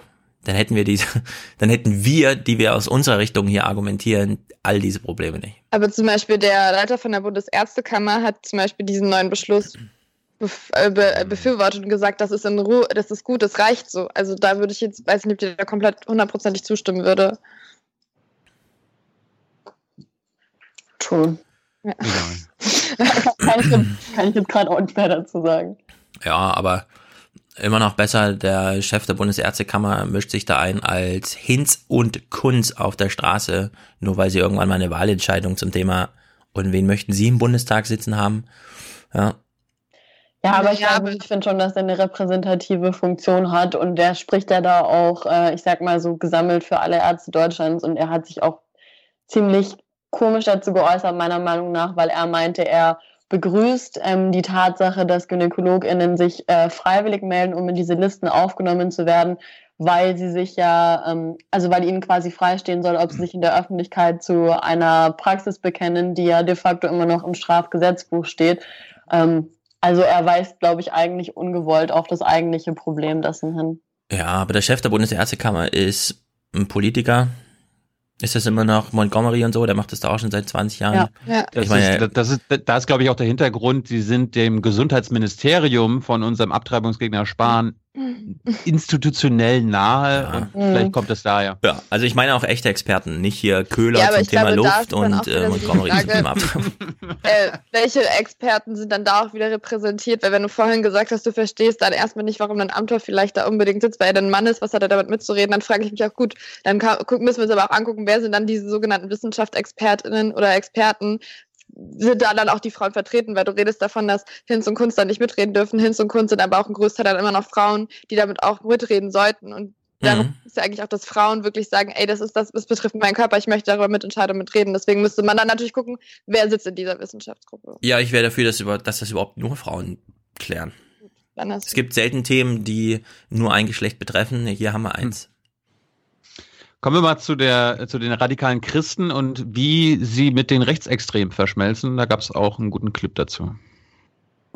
Die überzeugte Christin Liane Bettnarz. Der Schutz des ungeborenen Lebens ist ihr sehr wichtig. Aber warum dieser Hass aus den eigenen Reihen? Diese Frage hat Bettnarz nicht mehr losgelassen. Die Juristin hat ein Buch geschrieben über die Angstprediger, wie sie sie nennt. An sich ist der Lebensschutz eine gute Sache. Ich würde sagen, ich bin insofern auch Lebensschützerin, weil ich ziemlich strikt gegen Abtreibung bin. Das Problem ist allerdings an dieser christlichen Lebensschutzszene, dass äh, die äh, Verflechtungen dann auch ins ähm, neurechte Milieu ähm, dann schon auch vorhanden sind. Wer genau steckt hinter diesen Hasswellen? Liane Bettnatz hat mehrere Jahre intensiv recherchiert. Ich habe ab dem Herbst 2013 gemerkt, wie ein Teil meines eigenen, sehr frommen christlichen Milieus ähm, sehr stark begonnen hat, rechte Feindbilder zu übernehmen und plötzlich äh, von Blockparteien sprach oder von äh, Mainstream-Medien sich so als Opfer einer gesellschaftlichen Diktatur ausgab, latente Fremdenfeindlichkeit auch damals schon äußerte. Und das hat mich sehr irritiert. Sie findet heraus, das rechtschristliche Milieu ist auch in Sachen Abtreibung mittlerweile gut vernetzt.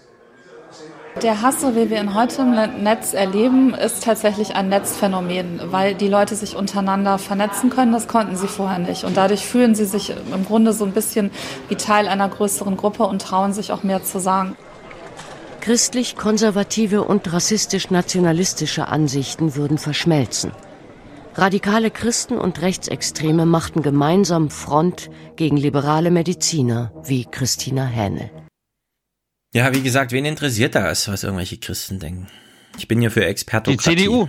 Ich wollte gerade ja, deswegen, sagen, ja. Großteil des Staates leider. Ich, und ich glaube, das ist das, was einfach auch nochmal gesagt werden muss. So irgendwie Leute in der, also so, es, die Rechten oder teilweise so verschiedene Gruppierungen haben unterschiedliche Meinungen in bestimmten Punkten, schaffen es aber irgendwie ihre Kräfte zu bündeln und sich dann für die eine Sache einzusetzen, wogegen hin wie auf der linken oder eher mittleren linken Seite teilweise dann gegeneinander gekämpft wird und sich nicht für die gleiche Sache eingesetzt wird und irgendwie gesagt wird, okay, wir haben unterschiedliche Meinungen, aber in dem Punkt stimmen wir überein, lass uns dagegen gemeinsam vorgehen. Ja, ist wie gesagt, glaube ich, ein Kampf jung gegen alt. Ich will es nochmal wiederholen. Ich weiß, ich weiß auch nicht, ob ich da zustimmen würde, so jung gegen alt. Ich, ich glaube glaub ich auch nicht. Auch besser ich meine nicht alle Jungen und alle Alten. Ich weiß, wir haben alle Opas, die wir sehr mögen und die sich niemals rechtslastig äußern, aber im Doch. so strömungslastig gibt's, ist das schon jung gegen alt.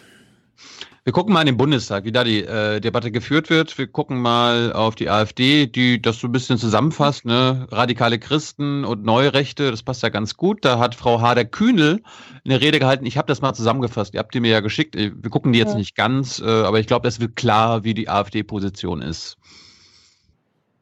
Die AfD ist die Partei der Rechtsstaatlichkeit. Wir treten dafür ein, dass der Staat dieser verfassungsrechtlichen Verpflichtung nachkommt und auch das Order. ungeborene Leben schützt, meine Damen und Herren. Und daher werden wir am Werbeverbot für Schwangerschaftsabbrüche nach 219a festhalten. Was im Übrigen durch die hohe Zahl von immer noch 100.000 Abtreibungen bei nur 700.000 Geburten pro Jahr bestätigt wird. 100.000 Menschen, 100.000 Kinder, die auch leben wollten. Es muss dann mit offener Werbung im Fernsehen, im Internet, im Radio gerechnet werden. Und wo, liebe FDP, beginnt grob anstößige Werbung?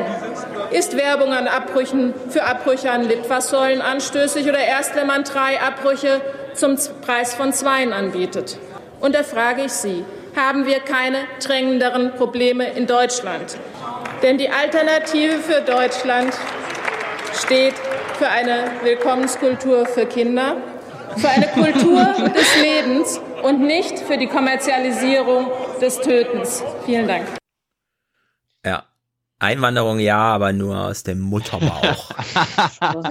Ich finde ganz interessant, sie fragt ja auch an der Stelle so, wo beginnt grob anstößige Werbung? Ja, das weiß leider immer noch keiner so richtig. Und ich habe auch das Gefühl, dass sie diesen Clip, ich glaube, der kam in der Heute-Show, äh, ein bisschen zu oft geguckt hatte, wo es darum ging, was quasi passieren würde, wenn ähm, es keinen 219a mehr geben würde und komplette Anarchie herrschen würde und man auf jeden Fall so zweimal in der Woche sich eine Freundin schnappen würde und so Zwei zu einem. Zwei, genau, zwei zum Preis von einer machen würde. Bist du auch schwanger? Komm, wir gehen zusammen. ja, lass uns ein bisschen Geld sparen. Das wird Das dann ist so auch noch ein Faktor. anstatt, anstatt übrigens bei der Frau. Genau, das auch noch. Es gibt dann quasi so, anstatt äh, dem Germany's Next Topmodel Abend geht man dann einfach zusammen irgendwie zum Schwangerschaftsabbruch. Oh Mann, oh Mann, oh Mann. Bonding Moment. Ja, da geht's halt, ich finde auch, wir haben uns ganz lang innerhalb unseres Kollektivs über das Thema Wording unterhalten. Ne? Und ähm, ich meine, das ist exemplarisch ein Beispiel, wie man nicht damit umgehen sollte. Da war auch ein anderer AfD-Abgeordneter, der auch, glaube ich, dann im Anfang Januar, am 15. so drum, als die Debatte war, sich geäußert hat. Und der hat wirklich diese kleinen Hände und diese Augen werden diese Welt niemals erblicken. Und das ist halt eine Sprache. Ja. Das geht Das haben wir auch bei der CDU auf der Bühne gehabt. Seit 75 sind 9 Millionen abgetrieben worden und deswegen haben wir jetzt keine Fachkräfte. Ja, das ist schon interessant, ne? wie die beiden sich irgendwie langsam so annähern. Das merkt man dann auch, wenn man diese Ausschnitte vergleicht. No, na, die nähern sich nicht an, sondern die FD, AfD hat sich da so ein bisschen abgespalten, aber bei dem Thema dann irgendwie doch nicht so ganz, sondern das Die ist halt AfD ist der Rechtsaußenflügel der CDU. ja, eins zu eins Tradition. Wir kommen mal zu den Linken. Da hat Cornelia Möhring eine Rede gehalten. Ich fand die ja sensationell. Ähm, ihr Ja. beide kennt ihr, kennt ihr wahrscheinlich auch, Stefan noch nicht. Hören wir mal rein. Für die, die es noch nicht verstanden haben, im Paragraphen 219a wird mitnichten die Zulässigkeit oder das Verbot von Schwangerschaftsabbrüchen geregelt, sondern es heißt Werbungsverbot, was dort geregelt wird. Worum geht es also im Paragraph 219a? Es geht darum, dass Ärztinnen und Ärzte in Deutschland auf ihrer Webseite nicht darüber informieren dürfen, dass Schwangerschaftsabbrüche zu ihrem medizinischen Leistungsspektrum gehören. Werbung und Information wird durch die aktuelle Rechtsprechung gleichgesetzt. Sie dürfen zwar Abtreibung vornehmen unter gewissen Umständen, aber sie dürfen nicht darüber informieren. Zugespitzt heißt es, liebe Kolleginnen und Kollegen, wir erwarten von diesen Ärztinnen und Ärztinnen, dass sie es heimlich tun. Das ist doch völlig absurd. Und in der Folge, in der Folge werden dann den Frauen, die sich in so einer Notlage befinden, völlig unnötige Hürden in den Weg gelegt. Ungewollte Schwangerschaften wird es immer geben. Jede vierte Frau hat diese Situation einmal in ihrem Leben. Das Verhütungsmittel kann versagen. Die Lebenssituation kann sich unbeeinflussbar und plötzlich verändern. Und ich will deswegen, weil das ist mir hier auch bisher wirklich zu kurz gekommen, nochmal den Blick auf die betroffenen Frauen lenken. Eine Frau, die ungewollt schwanger geworden ist, ist in einem Ausnahmezustand. Die ist in einer persönlichen und seelischen Krise. Das geht schon los mit dem Warten auf die ausbleibende Menstruation und der Sorge, dass die gar nicht kommt. Dann kommt der Gang zur Ärztin. Und mit Glück trifft die Frau dann auf eine Ärztin oder einen Arzt, die sie in ihrem Aus an AfD-Aussagen schon irgendwie voll erfüllt. Wir hätten auch eine von der. CDU-CSU-Fraktion. Und später. Wir hätten auch eine von der CDU-CSU Auch zur nicht. Auswahl. Auch nicht. Auch nicht. Friedrich leitet die Sitzung oder was? Ja. Ah, toll. Toller Dienstplan, lieber Bundestag. Ja, ja.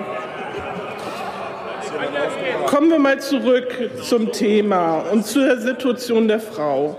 Wenn die Frau dann die Frage mit Ja beantwortet, und das sind im Übrigen bei weitem nicht alle Frauen, die ungewollt schwanger geworden sind, dann muss sie zur Pflichtberatung. Wenn sie nach dieser Pflichtberatung immer noch ab, den Abbruch machen will, werden ihr je nach Bundesland keine Ärzte oder Kliniken genannt, die den Eingriff vornehmen können. Dann beginnt die Frau also zu recherchieren, wo der Eingriff gemacht werden könnte und landet schlimmstenfalls auf so widerlichen Seiten wie babykaus.de. Zurück zu der Frau. Wenn sie dann endlich einen Arzt gefunden hat, muss sie dort noch einen Termin vor Ende der zwölften Schwangerschaftswoche erhalten. Und sie weiß zu diesem Zeitpunkt übrigens immer noch nicht, wie der Abbruch vorgenommen wird, ob Medikament, mit Medikamenten, durch eine Kürtage. Sie weiß auch nicht, wie der Ablauf in der jeweiligen Praxis ist, ob sie jemanden mitbringen kann, welche Risiken, welche Methode hat. Denn das alles kommt in der Pflichtberatung überhaupt nicht vor. Das können nur die Ärzte machen. Frauen, die auf dem Land leben, haben ein noch größeres Problem. Die Beratungsstellen sind weiter entfernt und für den Eingriff müssen sie bis zu 150 Kilometern, einige sogar mehr hinlegen. Und liebe Kolleginnen und Kollegen, wir sind Gesetzgeberinnen und wir sind auch verantwortlich, dass das Recht auf Gesundheit durchgesetzt wird. Und es muss doch also in unser aller Interesse sein, dass eine Frau sich so umfänglich wie möglich informieren kann. Auf der Fachkonferenz der FDP ähm, hat mich eine Aussage einer jungen Frau sehr beeindruckt und ich will sie hier kurz zitieren. Die sagte, Wie absurd ist es eigentlich, dass alle möglichen Falschinformationen im Netz verbreitet werden können? Nur diejenigen, die am meisten Ahnung haben, die einzigen, die konkrete Infos zu Eingriffen und Ablauf geben können, die werden bestraft. Recht hat sie. Und ich frage Sie auch, welches Frauenbild welches Frauenbild verbirgt sich eigentlich dahinter, wenn behauptet wird, dass eine Frau sich aufgrund von Werbung für einen Schwangerschaftsabbruch entscheidet? Das ist doch komplett irre. Ich kenne keine Frau, die sagen würde, was für eine coole Werbung, jetzt mache ich mal einen Schwangerschaftsabbruch. Wir Frauen wollen selbstbestimmt entscheiden, ob wir eine Schwangerschaft austragen oder nicht. Und wir brauchen dafür gute Informationen. Die Voraussetzung dafür ist die Streichung des Paragraphen 219a. Packen wir das endlich an.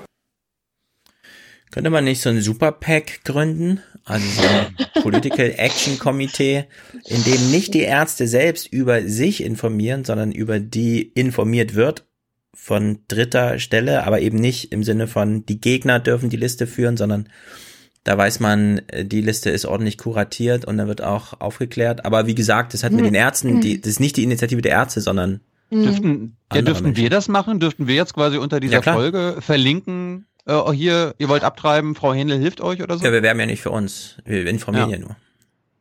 Lea, sollen wir das ansprechen? Also die Frage haben wir uns halt auch gestellt und wir wollen da jetzt noch nicht konkreter werden, aber wir haben da auch Ideen, wie wir das vielleicht selber auch irgendwie umsetzen wollen. Aber man muss halt gucken, gerade auch wir fragen uns so, geht es, geht es nicht? Also es gibt diese rechtlichen Grauzonen und deswegen fragen wir uns auch so, gibt es nicht eine andere Möglichkeit? Ich glaube zum Beispiel, wenn die ÄrztInnen sagen würden, sie würden es umsonst machen, könnten sie, glaube ich, auch gar nicht mehr verurteilt werden, weil ihnen dann nicht dieser Vermögensvorteil irgendwie eingestellt Aber das werden kann. dürfen sie gar nicht. Also es darf keine medizinische Praxis, Praxis umsonst gemacht werden, sondern man muss ein Honorar dafür verlangen. Tatsächlich glaube ich aber, wenn man versucht, sich dazwischen zu, äh, zu schalten, also zwischen Staat und zwischen den praktizierenden ÄrztInnen und diese Informationen, die ja irgendwie an dieser neutralen Stelle sind, ähm, nochmal woanders irgendwie zu verankern. Ich glaube, rein rechtlich geht das. So diese ganzen LebensschützerInnen-Seiten machen das ja auch, bloß halt Ja, eben. nicht in komplettem Ja, Umfang. Ähm, muss man nur noch mal gucken, ob es da vielleicht irgendwie eine Lücke gibt, wie man ähm, um das Ganze drumherum kann vielleicht. Aber wir sind da auf jeden Fall auch dran und hatten die Idee auch schon. Ich hab mal, ihr habt, ihr habt mir ja nochmal den Clip mit Beatrix von Storch aus dem Bundestag gezeigt. Ich habe den jetzt nicht mitgebracht, aber mir ist eingefallen, dass ich sie mal bei Jung und Naiv zum Thema Abtreibung befragt hatte. Einmal ein kurzer Ausschnitt. Äh, aber ich glaube, ich glaube, dass Abtreibung keine Verhütungsmethode sein sollte. Aber jetzt habe ich immer noch nicht verstanden, wenn eine Frau vergewaltigt wird und davon schwanger wird, ob sie da abtreiben soll. Kann. Ich habe gesagt, das ist ein schwieriger Fall. Ich habe gesagt, das den, ist den, ein, den du wie löst. Den ich nicht weiß, wie ich ihn lösen würde, wenn es mich selber, wenn es mich selber betreffen würde. Ähm, das ist, das ist klar. Aber, Aber, aber, um aber, aber du bist zu Politikerin und, willst von anderen Frauen gewählt werden. Wie, was sagst du denen? Ja, ich, ich sag erstmal grundsätzlich bin ich da grundsätzlich bin ich dagegen. Und den ganz krassen Einzelfall, die, diesen hier, Einzelfall, aber im, im, im, im 1 Cent, äh, nicht 1 Cent, sondern in einem Prozentbereich. Ähm, über den muss man reden. Da, das kann ich nie sagen. Aber kommt es auf Vergewaltigung dann an oder auf den Mann oder ich, das komm ich. Naja, wenn man das, wenn man sagt, dass, dass, dass das Kind ist auch ein Leben, das Kind kann ja nichts dafür, dass da ist. Und wenn man der Meinung ist, dass das ein Mensch ist, dann ist das auch ein Mensch. Der Kind kann ja nichts dafür. Ja, dass, dass, dass der, was der Vater gemacht hat. Ja, im, da ist vielleicht, wird da ein Unschuldiger getroffen. Was wolltest du sie eigentlich fragen äh, hinsichtlich, und wenn der Mann äh, klein, dick und hässlich ist, dann darf man doch abtreiben oder was war die Frage? Ja, sie, sie, sie meint ja gerade unter Bedingungen, bestimmten Bedingungen könnte eine Vergewaltigung vielleicht, also Ja. wenn die Frau Vielen Dank ist. jedenfalls, dass du den Clip nochmal mitgebracht hast, weil nochmal deutlich wird, als ich vorhin etwas sagte und du meintest, das sagt Beatrix von Storch auch, genau das Gegenteil ist richtig. Was denn? Beatrix von Storch sagt das nur, na dieses, und dann abtreiben oder was, äh, also hinsichtlich, das ist dann Verhütung oder was, da, damit macht sie eine Karikatur aus meiner Haltung, die ich aber natürlich so habe. Ja, für mich ist eine Abtreibung in den ersten zwölf Wochen nun mal äh, Empfängnisverhütung leider zu spät, aber ich glaube nicht, dass Frauen so undiszipliniert äh, grundsätzlich damit umgehen, dass sie es darauf ansetzen und dann immer nur Ja. abtreiben. Ich meinte, ja, das ist ja ich, Quatsch, meinte so den, ich meinte den Spruch von ihr, ja. Habt möglichst viel Sex und, äh, und benutzt Kondome und äh, hinterher könnt ihr dann immer noch abtreiben. Das ja, aber den meinst du Oh. ja genau äh, umgedreht. Ja, ja. Den meinst du ja zynisch. Und das ist aber genau meine Haltung. Ja. Und zwar So, nicht in der Lockerheit, wie sie das behauptet, aber in der Funktionalität. Nur eben, ich weiß auch, dass die Lockerheit, da bin ich sehr sicher, dann so nicht drin steckt. Also ich respektiere voll deine Haltung und das, was du gerade sagst. Ich glaube einfach, dass man mit den Begrifflichkeiten aufpassen muss, weil ähm, Verhütung und Schwangerschaftsabbruch einfach immer noch was anderes ist. Und ich glaube, dass Leute, die das in falschen Hals bekommen oder Das jedenfalls falsch- Brocken davon aufschnappen, dann so sind, oh Gott, was? Und jetzt Ja, ich weiß. soll das Und also das- als zweites Verhütungsmittel irgendwie noch neben der Pille eingeführt werden und soll vielleicht noch staatlich subventioniert werden, um Himmels Willen. Ich will doch lieber die AfD. Ja, also ich weiß, äh, es gibt die große politische Dimension, äh, weil wir immer noch Demokratie haben und jeder, der sich dazu verhalten darf, weil spätestens bei der Wahlentscheidung kann das eine Rolle spielen. Deswegen würde ich das jetzt auch nicht so auf der Straße sagen, nur auch in meiner Beschäftigung mit dem großen demografischen Thema würde ich sagen, spätestens 2030 wird das so normal sein, dass man, dass es wirklich alle einsehen, ja, ähm, Menschen, die sich mit 35 entscheiden, jetzt doch mal ein Kind zu haben, die machen das nur aus Jux und Tollerei, weil sie gerne mit Kindern leben. Wir Das werden uns völlig, ganz den Sprung. Was das jetzt Naja. mit, mit 35-Jährigen, die aus Jux und Tollerei mit Kindern leben wollen, zu tun naja, hat? also ähm, noch, ähm, noch heute, 2019, wenn man so 25 ist oder so, dann kommt irgendwann mal die Oma und fragt einen so, und wie sieht's aus mit Kindern? Weil bei der Oma immer noch so im Hinterkopf ist, das gehört doch dazu zum Leben. Ja, Familie, das hat doch was mit Kindern zu tun, wie bei uns damals nach dem Krieg. Wir haben sie alle durchgeboxt, die Kinder und so weiter. Und dann gibt's so Studien, die, die schlüsseln auf, ja, wir kommunizieren heute immer weniger in unserer Familie und immer mehr mit Freunden und Familie. Also wir rufen immer weniger unsere, unsere Herkunftsfamilie ist immer unwichtiger, aber unser urbaner Lebenszusammenhang mit Freunden und so weiter ist immer wichtiger. Und unter Freunden kommt diese Kommunikation mit der Oma so nie auf. Also Freunde kommen nicht so, äh, kriegt ihr eigentlich auch noch Kinder oder so, sondern die warten lieber ab, schweigen dazu. Alles, also alle Themen sind wichtig, außer dieses Familienthema. Und damit wird, verlagert sich dieses ganze Reproduktionsthema immer mehr zu einer Lifestyle-Sache, die sich immer mehr entkoppelt von alten Traditionen und ökonomischen Überlegungen und so weiter. Es wird immer mehr Lifestyle. Ich muss mal ganz ehrlich sagen, ich glaube, das ist genau andersrum. Also ich habe das Gefühl, in unserer Generation, ich kann jetzt nur so für die Anfang 20-Jährigen sprechen, dass es sehr wohl wieder Thema wird. Also ich höre sehr oft bei mir im Umfeld, dass Leute sich jetzt schon Gedanken darüber machen, Kinder zu bekommen und das auch bewusst machen, nicht als Mhm. Lifestyle-Entscheidung, sondern auch Ja, gucken, wann ist der Zeitpunkt, wo es passt. So. Genau. Ja, aber warum? Gefühl, Warum kriegen sie Kinder? Dass sie sich für Kinder entscheiden, ist ja klar, weil sonst würden wir ja, das wären wir ja die letzte Generation. Aber wenn sich Menschen für Kinder entscheiden, dann sind, ist das einfach, weil man Kinder mag, weil man das Leben mit Kindern einfach mag, weil man das so von anderen sieht und man möchte auch so leben, weil diese Idee von dieser Kleinfamilie sich jetzt wirklich durchgesetzt hat. Aber es ist nicht, äh, also es hat nichts mehr mit diesem, was noch vor 60 Jahren super präsent war, hinsichtlich ähm, diesem dynastischen, ja, wer übernimmt mal dann hier das Haus und so ein Kram. Ja. Heute ist völlig klar, wenn Kinder Kinder, äh, wenn die Eltern von, also von denen wir heute sagen, sind unsere Eltern, die haben jetzt Kinder, nämlich uns. Wenn wir jetzt wieder Kinder kriegen, ist schon völlig klar, äh, niemand macht hier eine Idee von, wir bauen mal ein Haus und geben das dann den Kindern weiter. Das war bei unserer Elterngeneration noch ganz anders. Für die war das, die ziehen weg in andere Länder und machen Sachen, die sie uns nie erklären können, beruflich Aber- und so weiter. Das hat sich komplett Also ich komme gerade auch aus einer ländlicheren Region und ich würde sagen, da ist es total noch so. Also dieses, äh, ja, da sind Bauern, da sind Bauernhöfe gewesen, wo dir dann äh, eine Existenzfrage gestellt wurde. Die Kinder wurden schon eher in eine Richtung gebeten zu gehen, damit dieser Familienbetrieb bleibt. Und es gibt dann natürlich Leute, die sich davon emanzipieren, aber ich glaube so, das ist, also gerade in diesen ländlichen Gegenden finde ich es total noch so, dass da irgendwelche Familienbetriebe weitergeführt werden sollen und Mhm. Leute sich dann doch dazu entscheiden und sagen, okay, und dann möchte ich auch Kinder, meine Kinder sollen das kriegen und die Kinder so, immer so weitergeführt werden. Ja, genau, das sage ich ja. Aber du würd, also du, ganz konkret, Lea, du wirst ja nicht in dieses Dorf zurückziehen, sondern du wirst natürlich in Berlin bleiben und allerhöchstens mal die ein ne anderes urbanes Zentrum dir aussuchen, aber du gehst nicht zurück. Ja, aber da sind wir aber trotzdem sind da ja noch super krassen viele Leute. ne? Äh, weil Und Thilo da gerade sagt, das weiß ich nicht, doch, das weiß ich. Die Statistiken sind klar. Urbanisierung ist der Megatrend überhaupt. Das, das stimmt auf jeden Fall, aber trotzdem finde ich das jetzt irgendwie schwierig, so aus, aus der Position raus von vier Leuten, die in der Großstadt wohnen, so zu argumentieren, dass das generell ähm, auch in 15 Jahren oder so noch so vonstatten laufen würde. Weil wie gesagt, so wie Lea sehe ich da auch zwei Seiten davon. Ich kenne auch so einen Gegenentwurf dazu. Ich finde, weiß ich nicht, finde ich schwierig, das zu pauschalisieren. Ste- Stefan, e- eine Sache. Ich, ich habe mit dir in diesem Podcast mehr über meine Familienplanung geredet und auch mit Tyler als jemals mit meinen Eltern. Also ich glaube, das ist irgendwie, das ist kein Lifestyle. Ja, aber nicht in der Hinsicht, dass ich dich so dränge wie so eine Oma und dich so fragend, ähm, ja, und wann ist bei euch soweit? Habt ihr versucht es schon und so, ja? Sondern das spielt nie eine Rolle. Es ist allein, wenn wir über Familie reden, dann nur mit Lifestyle. Würdest du deinen Kindern sagen, sie sollen auf eine Demo gehen und so, ja? Also das sind so Lifestyle-Fragen einfach. Bist du aufgeschlossen oder nicht und Also so? Politische Fragen, Steffen. Ja, Politik ist auch Lifestyle heute. Bist du da aufgeschlossen oder nicht? Ja, also die, ökonomischen Zwänge, die fallen da völlig raus. Und wenn man über Ökonomie sprechen würde, dann würde man eher in Richtung lieber keine Kinder. Ja, also das wäre dann lieber, da würde man das Thema lieber wegdrängen aus ökonomischen Gründen. Sondern wenn man sich für Kinder entscheidet, ist das so dieses, ja, ich mag sie halt. Ich lebe gern mit Kindern. Ja, es gibt ja auch Menschen, die trotz der wirtschaftlichen Einschränkungen sich für Kinder entscheiden, weil die Kinder dann trotzdem wichtiger sind als die wirtschaftliche Lage. Genau. Und aus Lifestyle-Gründen. Ich weiß, ich glaube, das ist jetzt so eine, so eine ethisch-moralische Diskussion, wo es schwierig Vielleicht ein falscher ist, Begriff, eine Stefan. universelle Äh, Antwort für zu finden. Ne? Und ich glaube trotzdem, dass es auch noch sehr konservative Haushalte geprägt gibt. Und ich glaube nicht, dass die jetzt von heute auf morgen sofort verschwinden werden. Und ich glaube, wir, also auch hier leben in einer gewissen Blase, wo wir das Gefühl haben, wir sind super liberal und offen. Jeder kann seine Familienplanung selbst gestalten. Aber ich, glaub, ich kann mir nicht vorstellen, dass dieser Druck komplett verschwinden wird, einfach der noch da ist. Gerade nicht mit einem, mit Parteien, die irgendwie mehr an Zuspruch gewinnen die irgendwie ein bestimmtes Familienbild ähm, oder ein bestimmtes Familienkonzept repräsentieren ähm, und wieder festigen wollen.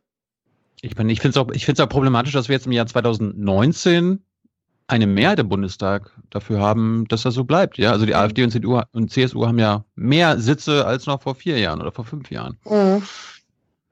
Wollen wir nochmal auf eine mediale Ebene kommen? Ihr seid ja hier zu, zu Gast im Aufwachen-Podcast und wir gucken ja gerne öffentlich-rechtliche Nachrichten und äh, es gibt eine wahrscheinlich sehr, sehr lobenswerte Szene aus Heute Plus. Daniel Bröckerhoff, geschätzter Kollege, und Christina Hähnel. Äh, wir gucken uns das mal ganz an. Ich glaube, Stefan kennt das noch nicht. Nee. Äh, Stefan, du kannst ja mal. Ich kenne nicht mal heute Dan- plus. Das ist für dich, das ist für deine Generation, Stefan. Ja, stimmt. Bewerte, bewerte mit uns jetzt mal Daniel Bröckerhoffs Fragen.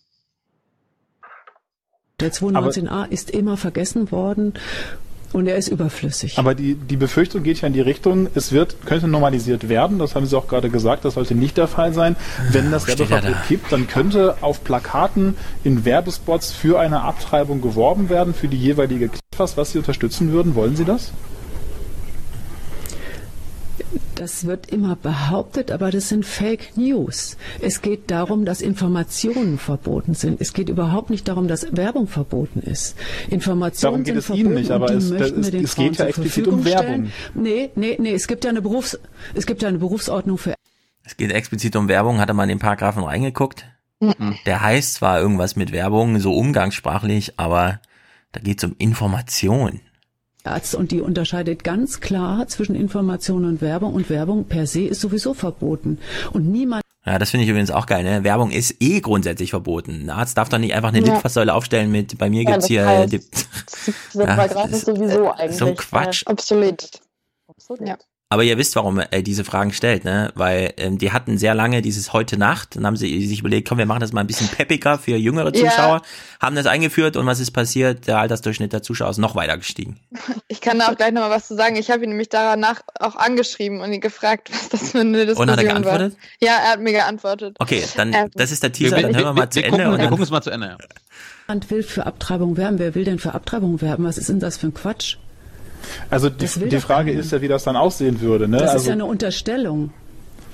das ist die Befürchtung, in die die Richtung geht. Also Ja, Sie Sie- meinen, Sie das, das wäre überhaupt meine- nicht Sie können möglich. sich gerne Sie, können sich gerne meine Homepage angucken und Hab sogar der. Richter sagt, die ist sachlich und seriös. Also ähm, ich wüsste nicht, wieso da irgendjemand darauf kommt und sagt, ähm, ich würde werben. Das ist ja nur der Paragraph 219a und die Nazis wollten eben damals die Ärzte, ohne dass sie einen Abbruch gemacht hatten, schon in die Lager stecken. Und dafür ist er geschaffen. Und deswegen heißt es Werbung, wenn jemand informiert. Mhm. Aber das passt doch heute überhaupt nicht mehr.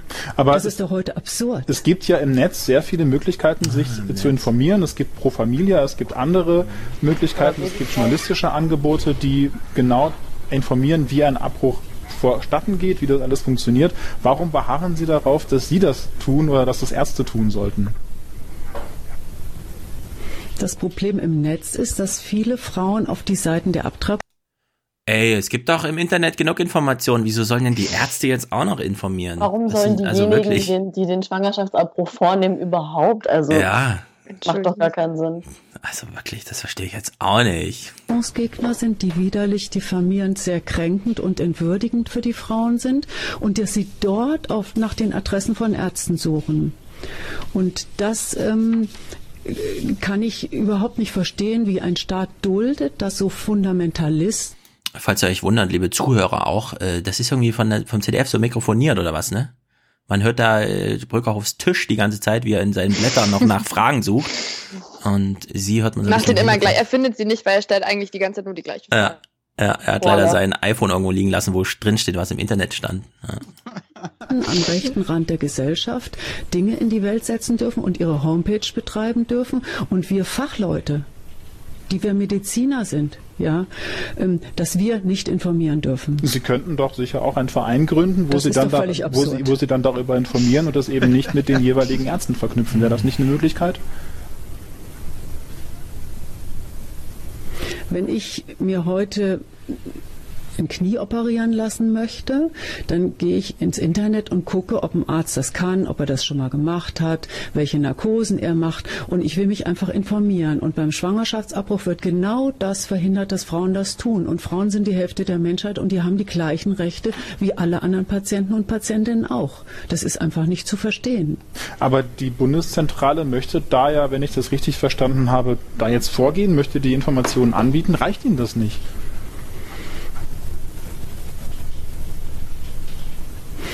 Ja, Sie fragen immer wieder das Gleiche. Also das ändert ja nichts daran, dass der Staat hier eine Zensur einführt und wir eigentlich in der Demokratie leben. Und wieso zensiert der Staat Informationen für Frauen, die ja oft erwachsen sind, die oft Kinder haben, die sehr gestandene Frauen sind und die aber einfach an dieser Stelle sagen, ich kann die Schwangerschaft nicht austragen, ich mache diesen gesetzlichen Weg, ich lasse mich beraten, ich tue das alles und dann möchte ich mich aber informieren bei Ärzten wie jeder andere Patient und Patientin auch.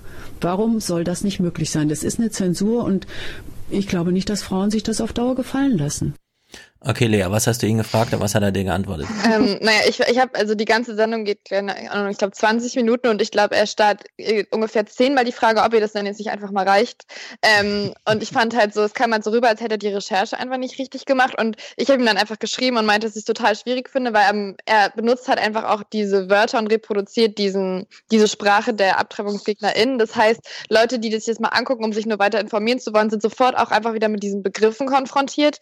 Ähm, dann weiterhin, dass ich einfach seine Recherche irgendwie unfundiert fand oder einfach das Gefühl hatte, das ist gar nicht vorankommen. Dann hat er mir geschrieben, ja, ähm, das ist halt eine kritische Auseinandersetzung mal gewesen. Und äh, wir, mir, bei uns lag der Fokus, Kritik drauf zu legen und ich wollte eine kritische Diskussion. Meine persönliche Meinung, wie ich und das, das sehe, ist dann nochmal eine andere oder ist eine andere Frage. So. Le dann- Lea, das ist, das ist der öffentlich-rechtliche Rundfunk. Wenn quasi ein Linker da ist, dann, dann spielt der Moderator Mhm. einen Rechten und wenn ein Rechter da, spielen sie einen aus der Mitte oder so. Ja, ja. Und, dann, Ja, aber genau. so, und dann hat er dann zwischendurch aber auch nochmal Kommentare vorgelesen und das fand ich dann auch schon wieder so, weil das ja eine kritische Auseinandersetzung war, hat er auch nur die negativen Kommentare vorgelesen, einzeln, hat aber gesagt, sie kriegen ja auch schon generell auch Zuspruch, wurde aber auch mit keinem einzigen Mal dann erwähnt, was genau explizit dann der Zuspruch ist. Und ich habe das einfach nur gesehen, ich bin super wütend geworden, weil an Christina Henels Stelle, ich bin, ich, ich wäre ausgerastet, glaube ich, weil der hat so gefühlt, nicht gefühlt ihre Zeit, doch er hat ihre Zeit irgendwie verschwendet, weil er nur das Gleiche gefragt hat und man hätte in eine ganz andere Richtung auch gehen können. Die hätte ja auch weiter kritisch sein können, aber halt nicht so auf eine Art und Weise, die für mich einfach super flach war. Ja. 20 Minuten Lebensverschwendung gefühlt. Wahrscheinlich wollte er sie einfach gezielt provozieren, dass sie ähm, den Schwangerschaftsabbruch mit einer Knie-OP gleichsetzt. Aber sie ist ja, sie ist ja, sie ist ja mega entspannt, die Frau, ne? Also ich Ja. glaube, ich habe niemanden gesehen, der so in den letzten Jahren, die hat ja tausende Interviews gefühlt jetzt gemacht, die jedes Mal so die Ruhe bewahrt hat und bei ihren Argumenten geblieben ist. Also an der Stelle Shoutout an Christina Hähnel. Ja, aber in, in, dem einen Moment habe ich gedacht, sie antwortet jetzt einfach nicht mehr, sondern grinst einfach in die Kamera. Das hätte ich noch besser gefunden. Ich war, äh, das hat mich auch ein bisschen schockiert. Ich habe aber auch mal geguckt und bei Stefans Heimatsender Hessischer Rundfunk in der Hessenschau Mhm. äh, entdeckt, dass das Frauen, also die Leiterin des Frauenreferats der Stadt Frankfurt, Linda Kagerbauer, äh, bei der Hessenschau zu Gast war. Da ging es auch um den 219a vor ein paar Tagen und Lea, Theresa, ihr könnt ja mal bewerten, wie ihr dieses Gespräch fandet. Der Paragraph ist nicht abgeschafft. Ärzte können immer noch bestraft werden, können aber informieren. Es ist ein Kompromiss. Was halten Sie von dem? Naja, für uns geht dieser Kompromiss nicht weit genug, weil er in letzter Konsequenz die Forderung, die dahinter steht, also das Recht auf körperliche Selbstbestimmung nicht einlöst. Das heißt, dass Frauen und Mädchen weiterhin der Zugang zu Information, also der differenzierte Zugang zu Information systematisch vorenthalten wird. Und das ist für uns letztendlich im Sinne von My Body, My Choice, mein Körper, meine Entscheidung, damit ähm, hochproblematisch, weil mhm. weiterhin der Zugang zu Informationen, der ja die Basis ist, um irgendwie eine gute Entscheidung für mich und meinen Körper zu treffen, damit irgendwie ähm, weiter so unzugänglich gemacht wird, kriminalisiert wird. Selbstbestimmung haben Sie gerade gesagt. Wie ja. passt das denn zur Selbstbestimmung der Frau, über die ja immer mal wieder gesprochen wird? Naja, Selbstbestimmung heißt ja, wenn ich über körperliche, sexuelle und reproduktive Selbstbestimmung spreche, dass nicht Politik, dass nicht irgendjemand, sondern dass ich selber über meinen Körper entscheiden kann. Um gute und informative oder informierte Entscheidungen treffen zu können, brauche ich einen möglichst niedrigschwelligen Zugang zu Information. Wie finden Sie das, dass wir im Jahr 2019 diese Diskussion überhaupt führen? Naja, das ist eigentlich skandalös, weil das, was ja auch in Frankfurt, in Hessen, bundesweit und auf der ganzen Welt ja gerade passiert, ist, dass Frauen und Mädchen deutlich machen, dass sie die Definitionsmacht über ihren Körper wollen, dass nicht anti-emanzipatorische Politik oder Menschen ähm, sozusagen Körper von Frauen und Mädchen nutzen, sondern dass sie selber bestimmen können. Und ich glaube, deswegen ist das skandalös in dieser Zeit noch darüber zu debattieren, weil es gleichzeitig ja die Idee gibt, dass Frauen und Mädchen irgendwie selber bestimmen sollen und gleichzeitig gibt es keine juristische und gesellschaftliche Realität dazu, die Mädchen und Frauen tatsächlich Teilhabe und Informationszugang ist eine Frage von Teilhabe und Gerechtigkeit ermöglicht. Wenn Sie aufräumen könnten mhm. und mal so alles beiseite schaffen, was Frauen irgendwie behindert, vielleicht ja auch den Paragraph 218, was würden Sie so wegschieben? Naja, ich würde Weil, weil mhm. die Gesetze eben manchmal ja schon von Anno Dunnemal sind. Genau. Das heißt, äh, tatsächlich Gesetze der Realität anzupassen und die Menschen tatsächlich zu beteiligen, um die es geht, nämlich in dem Fall Frauen und Mädchen. Und das heißt, wenn ich aufräumen dürfte, dann würde ich irgendwie auch eine neue Idee von ähm, Beteiligung und politischer Teilhabe. Also wir feiern 100 Jahre Frauenwahlrecht dieses und letztes Jahr. Also das Recht auf körperliche Selbstbestimmung ist eins, was seit Jahrhunderten gefordert wird. Also einfach mehr zu verankern, dass wir die eine Hälfte der Menschheit sind naja, Definitionsmacht ja. uh. an die mhm. Beteiligten und Betroffenen zu geben. Mhm. Ich danke Ihnen, Frau Kagerbauer. We, the women. Ich will nur darauf hinweisen, wenn der Bundestag aus dem Reichstag auszieht oder in die Paulskirche ein, wäre das Bundespolitik. An der Stelle ist mir gerade auch noch was eingefallen. Ähm, erstmal ziemlich coole Frau, hat es ganz gut auf den Punkt gebracht und sie spricht ja auch über ähm, das Recht auf ähm, sexuelle Selbstbestimmung und das Recht auf, äh, naja, auch Bestimmung über die Reproduktion oder eben Nicht-Reproduktion. Und mir ist nochmal ein Wortlaut eingefallen in diesem Gesetzesentwurf ähm, zum Thema Nachhaltigkeitsaspekte. Zitat steht in diesem Entwurf, der Entwurf steht im Einklang mit der deutschen Nachhaltigkeitsstrategie, denn er dient dem in dem sogenannten Sustainable Development Goal 5 der Agenda 2030 für nachhaltige Entwicklung formulierten Ziel der Selbstbestimmung für alle Frauen und Mädchen. Ja. Hm. Ich glaube, mehr, mehr kann ich da eigentlich gar nicht dazu sagen. Ich habe mir das nur einmal fett rausgestrichen und ein Fragezeichen dazu gemacht. Mhm. Ja, so ist halt unsere Bundesregierung. Ich finde, die hijacken da einfach einen Zufall, nämlich eine zufällige Empfängnis, weil sie so beeindruckt sind von ihrer unbefleckten Empfängnis und zwingen dann zur Geburt, finde ich falsch. Ich bin gegen Geburtszwang, ich bin für ein Recht auf Leben der Frau. Mhm. Ein selbstbestimmtes Leben der Frau. Und ja, liebe CDU, irgendwann sterben euch die Rentner weg und dann könnt ihr gucken, wo er bleibt, denn uns kriegt er nicht wieder. Wenn ihr wollt, wenn ihr wollt, können wir uns auch nochmal die offizielle Verlautbarung von Herrn Seibert. Wollen wir? Seid ehrlich, ihr beiden. Ich möchte ehrlich gesagt voll, weil ähm, das war ja auch so ein bisschen unser Anliegen, weil ja keiner von uns da dabei sein konnte. Deswegen würde ja. ich mir gerne angucken. Ich, äh, ich springe mal. Stefan, du musst mir sagen, mhm. ob ich jetzt bei Stelle 1,32 hm, bin. Ja, let's go. Nett zwei wichtige Themen. Das eine ist der Gesetzentwurf zur Verbesserung der Information über einen Schwangerschaftsabbruch, den das Kabinett heute beschlossen hat. Sie wissen, diesem Gesetzentwurf sind länger, längere Beratungen unter Beteiligung verschiedener Minister vorausgegangen. Die Justizministerin, die das Was? Verschiedener Priester? Was ist denn da schon wieder los? ah, ich habe mich verirrt. Okay. heute im Kabinett vorgestellt hat, sprach von einem sehr vernünftigen Kompromiss und sie lobte die gute Zusammenarbeit auf dem Weg zu diesem Kompromiss. Drei Ziele galt es zu erreichen und sie werden erreicht, nämlich erstens, dass Frauen in Schwangerschaftskonfliktlagen bessere Informationen erhalten, dass Ärzte, Krankenhäuser und andere Einrichtungen, die Schwangerschaftsabbrüche durchführen, eine höhere Rechtssicherheit bekommen. Und drittens soll das Verbot der Werbung für den Schwangerschaftsabbruch bestehen bleiben, um das Rechtsgut des ungeborenen Lebens zu schützen. Im Einzelnen. Der Paragraph 219a wird um einen Absatz ergänzt, wonach Ärzte, Krankenhäuser und Einrichtungen künftig öffentlich ohne Risiko der Strafverfolgung darüber informieren dürfen, dass sie Schwangerschaftsabbrüche durchführen. Und sie sollen darüber hinaus auf entsprechende Informationsangebote neutraler Stellen hinweisen dürfen. Die Bundesärztekammer soll künftig zentral eine Liste über Ärzte und Ärztinnen führen, die Schwangerschaftsabbrüche durchführen, einschließlich Angaben zu den jeweils angewendeten Methoden. Und diese Liste soll monatlich aktualisiert und im Internet veröffentlicht werden. Die Bundeszentrale für gesundheitliche Aufklärung wird diese Liste der Bundesärztekammer zusammen mit weiteren Informationen zur Durchführung von Schwangerschaftsabbrüchen veröffentlichen. Zudem werden das bundesweite Hilfetelefon Schwangere in Not und die Schwangerschaftsberatungsstellen und die Konfliktberatungsstellen Auskunft über die Angaben in den Listen erteilen. Ergänzend soll die Altersgrenze für Frauen, die Anspruch auf von der Krankenkasse bezahlte verschreibungspflichtige Verhütungsmittel haben, vom vollendeten 20. auf das vollendete 22. Lebensjahr heraufgesetzt werden. So viel zu diesem Thema. Ich habe jetzt Seibert nicht gefragt, wie er das persönlich findet. Der ist ja auch Katholik. Das habe ich mir mal gespart.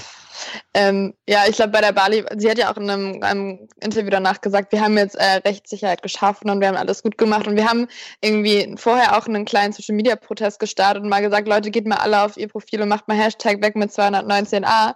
Wir hatten irgendwie 220, 230 Kommentare. Sie ist darauf kein einziges Mal eingegangen, wobei sie ja eigentlich ihren Account relativ persönlich gestaltet. Bei ihr steht auch nirgendwo, dass es jemand für sie macht. Das steht ja bei vielen Bundestagsabgeordneten.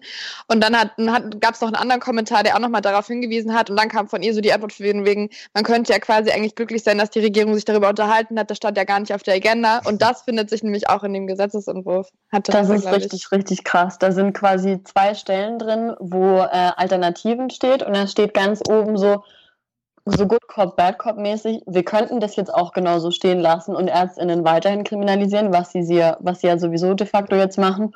Und dann steht an zweiter Stelle, man könnte aber auch diesen Paragraphen streichen und der letzte Satz in diesem Absatz ist, dann müsste man aber eine Debatte über den 218a führen. Punkt.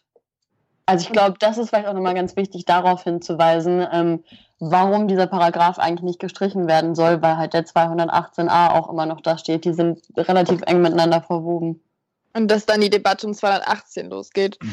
Die ja gerade eh schon geführt wird, weil die Debatte so undifferenziert ist, weil du hast es vorhin nochmal irgendwie so bemerkt, wäre das ist 218 und das ist aber 219a, was ich total gut fand. Aber ich meine, wir reden ja, die, die Gegenseite vermischt es sowieso die ganze Zeit so, aber hat natürlich Angst, ey, wenn 219 wirklich wegkommt, dann ist das nächste Ziel der GegnerInnen, ähm, also die, nee, der Befürworterin für Schwangerschaftsabbrüche, so dann geht's an 218 und das wäre ja kein Mensch. Hm. Ja, ich sage ja, politische Diskussion, äh, manchmal ist Demokratie nicht ganz so gut. Das labert einfach zu viele mit. Manchmal. Ich finde auch interessant, ähm, dass an der Stelle irgendwie gerade von Seibert gesagt wurde, die gute Zusammenarbeit. Ähm, ich glaube, er meint eher die gute Zusammenarbeit der GroKo und so viel Ja, auch nochmal zum genau. Punkt Realität und welche Leute man meiner Meinung nach mit einbeziehen wollte, die, die wirklich eigentlich davon betroffen sind, nämlich ähm, Frauen und nicht nur Menschen, die in der GroKo sitzen. Das ist Hm. aber wichtig in der Gruppe auf jeden Fall. Das ist doch ein deprimierendes Schlusswort. Oh nein.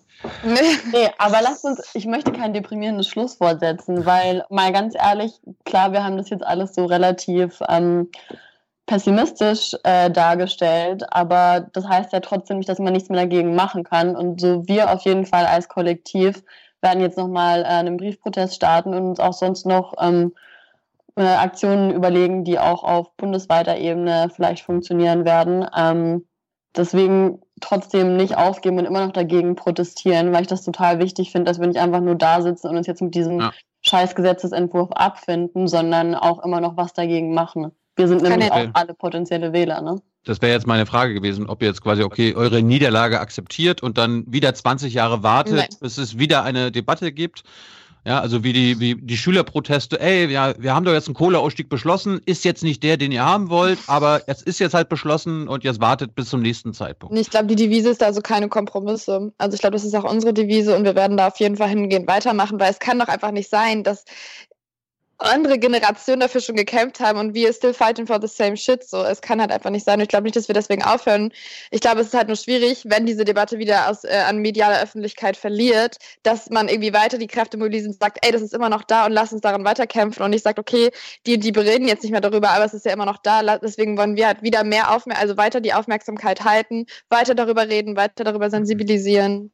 Ja, und deswegen und starten wir noch einen neuen Briefprotest. Und dann halt auf jeden Fall auch irgendwie zu gucken, wie man, ähm, wenn dieses Gesetz auch so durchgewunken wird, wie man dann damit umgehen kann. Ne? Also dann haben wir alles Mögliche getan, um zu versuchen, dieses Gesetz zu verhindern. Und wenn es dann da ist, dann muss man halt irgendwie nochmal gucken, wo da vielleicht ähm, so rechtliche Grauzonen sind, in denen wir dann trotzdem wirken können. Ich habe mir jetzt vorgenommen, ich habe ja ab und zu auch CDUler und äh, Konservative vom Mikro. Nächste Woche zum Beispiel den hier. Hm. Hm. Nett. Da werde ich mal fragen, ob er dazu gestimmt hat und warum.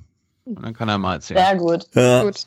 Ich finde, das ist sowieso generell total wichtig. Wir versuchen uns da auch gerade noch mit etwas mehr Journalisten ähm, ein bisschen kurz zu schließen.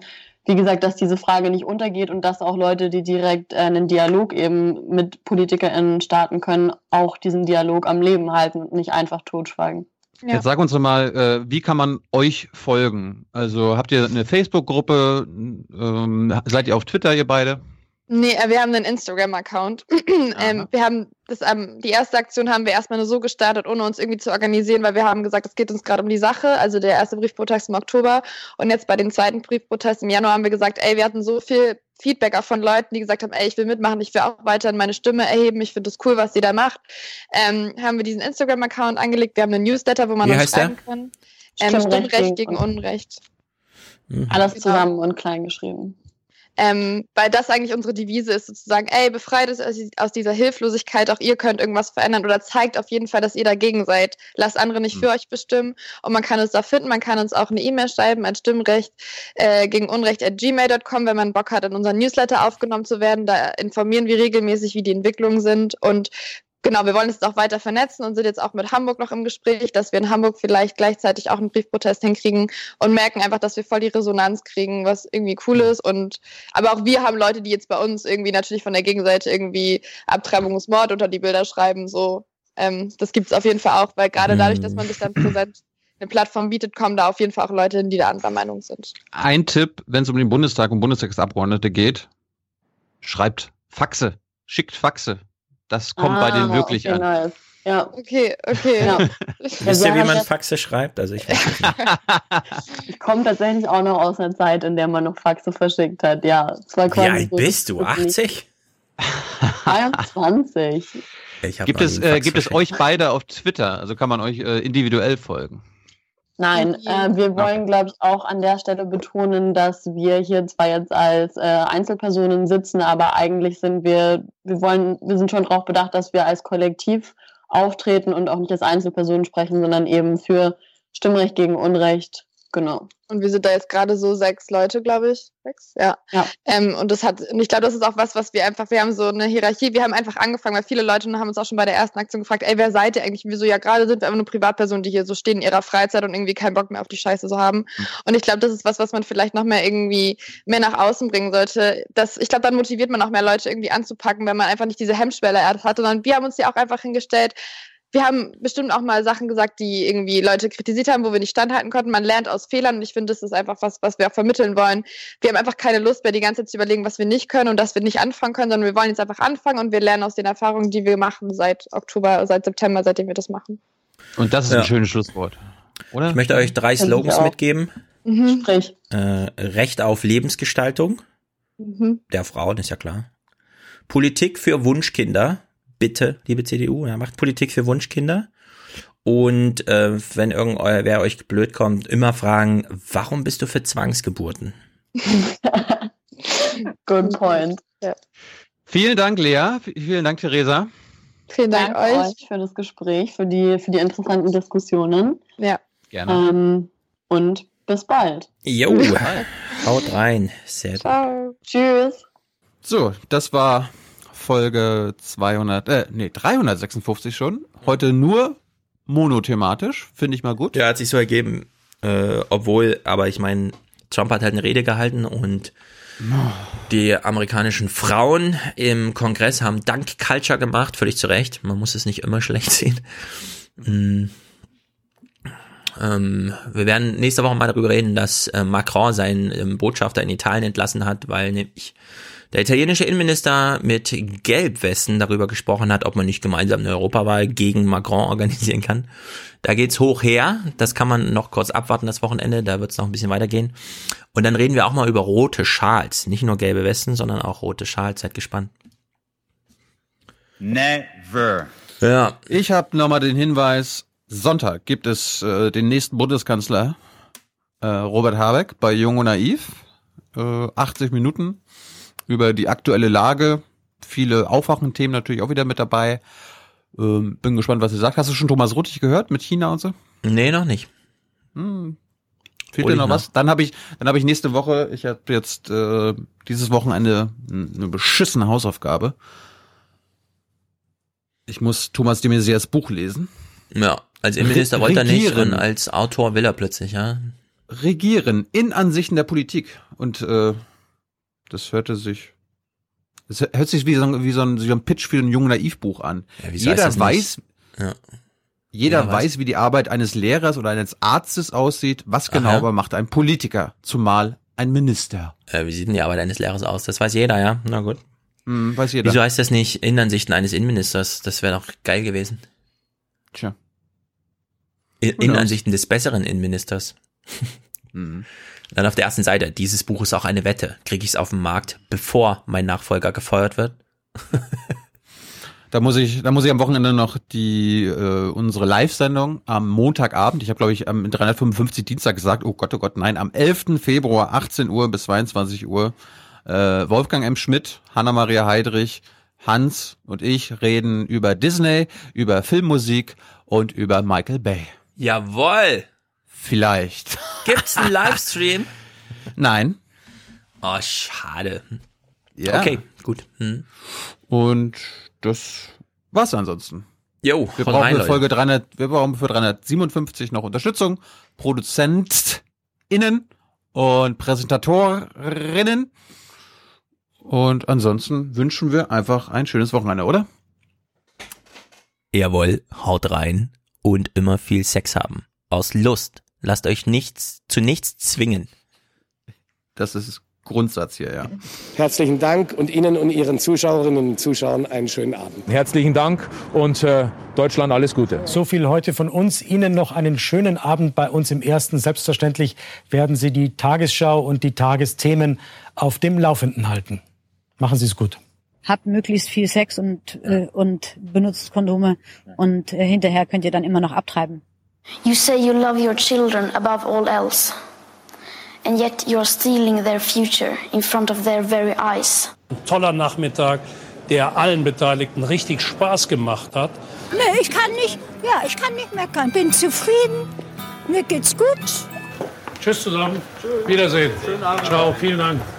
Hier ist Musik Matthias.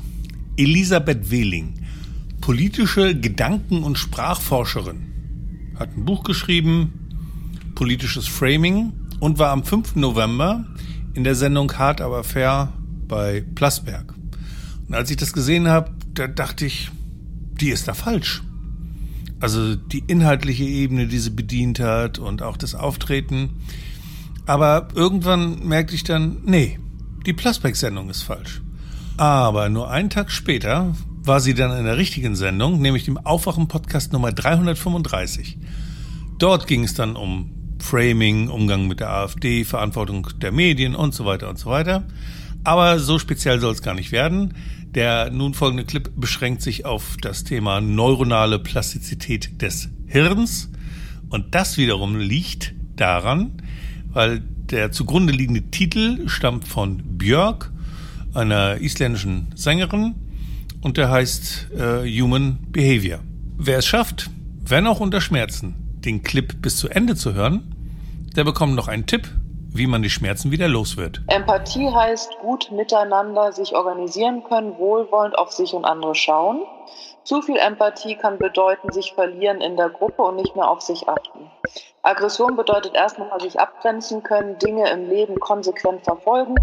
Zu viel Aggression bedeutet nicht mehr kooperationsfähig, nicht mehr empathiefähig zu sein. Wieso sage ich das vorweg? Weil ich sonst oft die Erfahrung mache, dass Menschen sagen, ach, sie sagen, alle Konservativen sind aggressiv. Weder Aggression noch Empathie ist per se gut oder schlecht. Das sind aber zwei unterschiedliche neuronale Prämissen, mit denen wir sozusagen auf die Welt kommen. Darüber hinaus ist ganz, ganz, ganz viel bedingt durch die Plastizität des Gehirns. Das heißt, die Plastizität des Gehirns heißt ja nur, dass sich unser Gehirn jeden Tag verändert. Jeden Tag lernen wir neue neuronale Verbindungen aufgrund unserer Erfahrung. Menschen, die viel Empathie lernen und erfahren, die lernen tatsächlich physisch, neuronal mehr Empathie zu können. Und Menschen, die viel Aggression und Angst erfahren, lernen neuronal, weil dieser Bereich dann viel relevanter wird für das Gehirn physisch, lernen sie eher im Bereich von Aggression, Abgrenzung und so weiter zu agieren.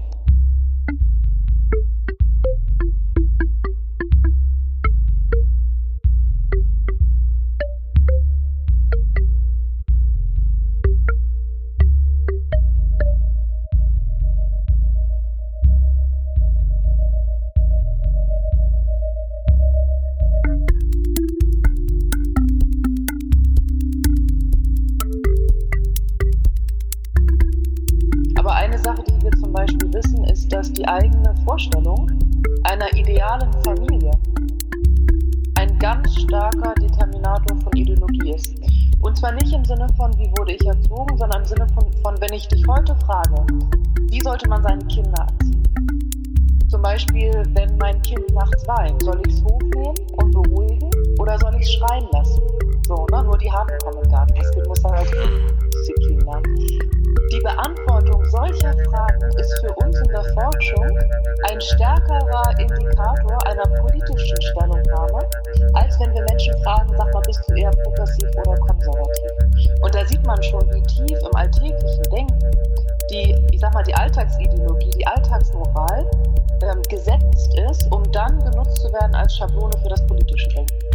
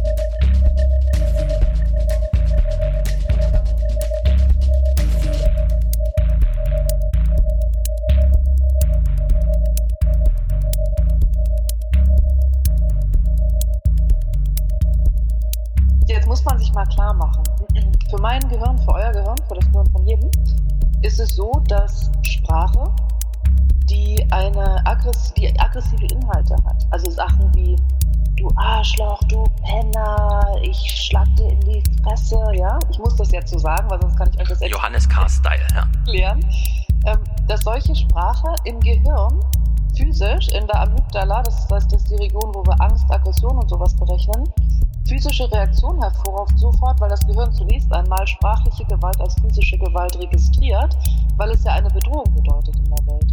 Ähnlich ist das, wenn ich mit, kennt ihr es, wenn man mit jemandem streitet und der Gast gestikuliert so ganz nah an einem dran?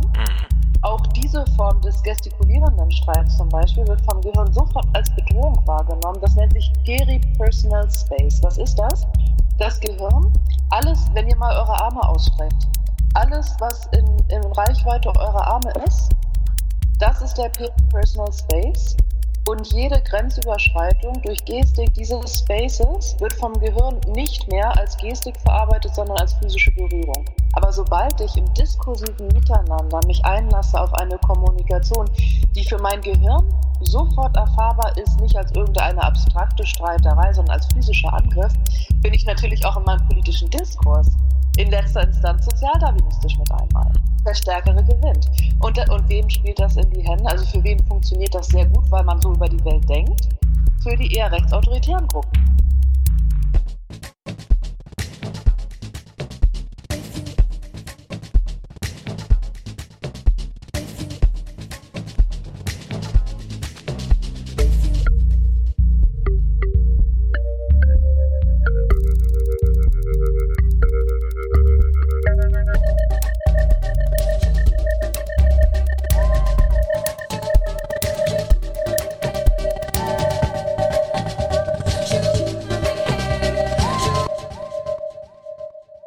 Erkenntnis ist, eine aggressive Sprache kann schmerzstillend wirken.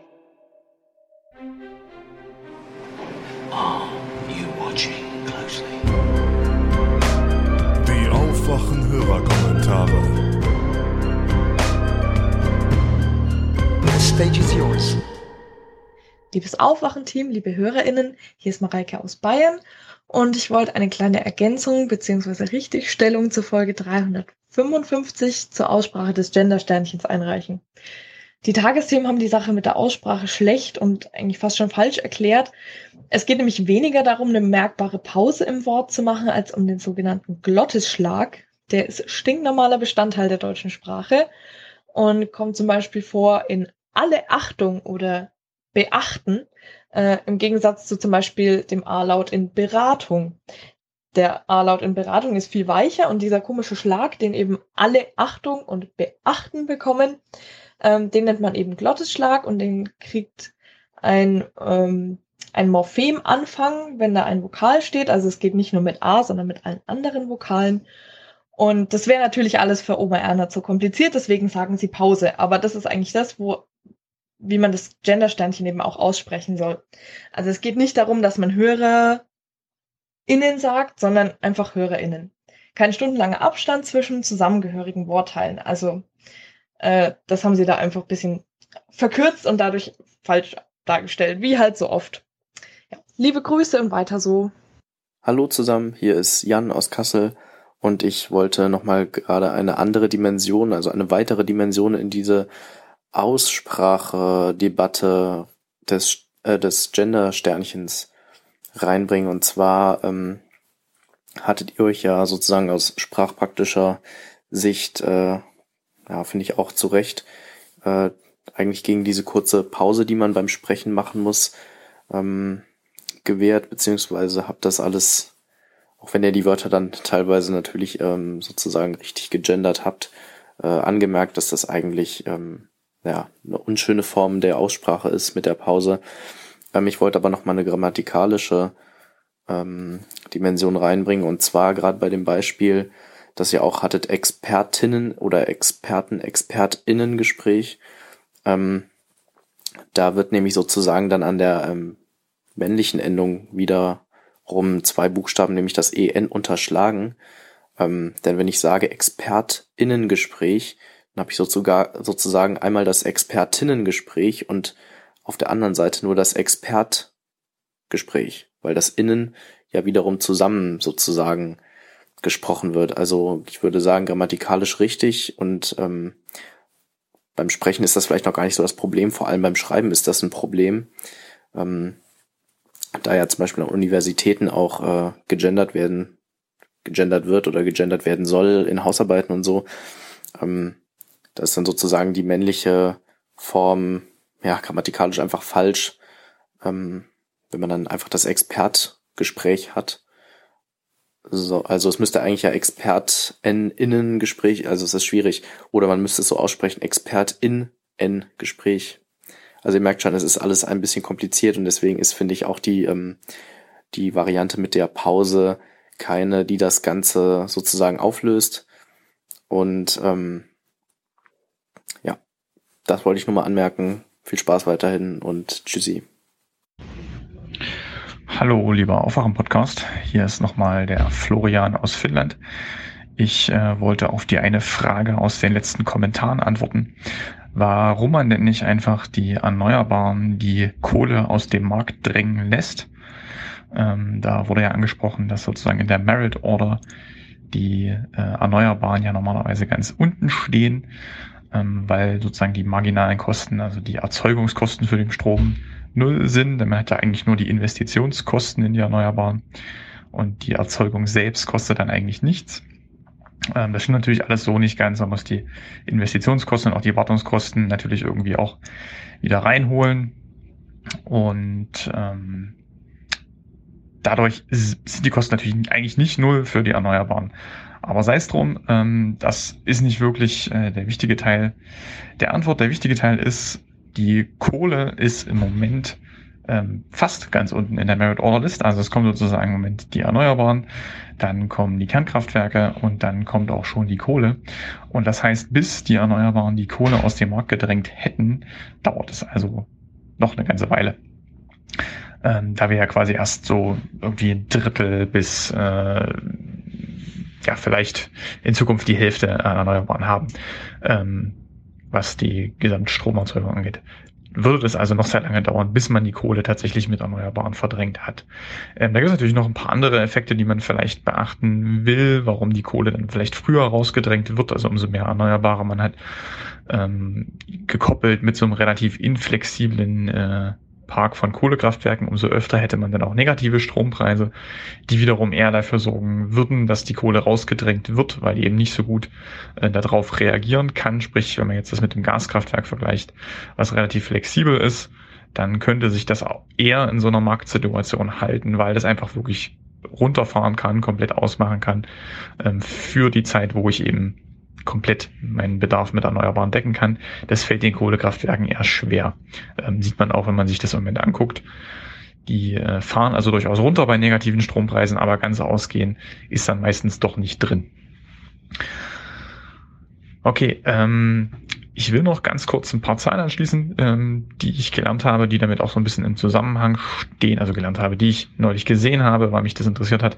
Und zwar, wie viel CO2 ähm, stoßen die einzelnen ähm, Energie- oder äh, Leistungserzeugungen ähm, eigentlich so aus, ähm, wenn man sich das über die gesamte Lebensdauer anguckt.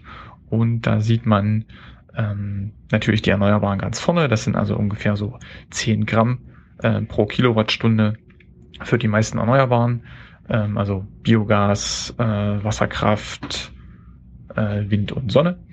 Ähm, dann kommt äh, tatsächlich die Kernkraft, die hat ungefähr sechsmal so viel, nämlich ungefähr so 60 bis äh, 70 Gramm äh, über den gesamten Lebenszyklus, also mit Endlager und Aufbau des Atomkraftwerks und äh, alles äh, hinzugerechnet, kommt man das ungefähr 66 Gramm pro Kilowattstunde, die da freigesetzt wird.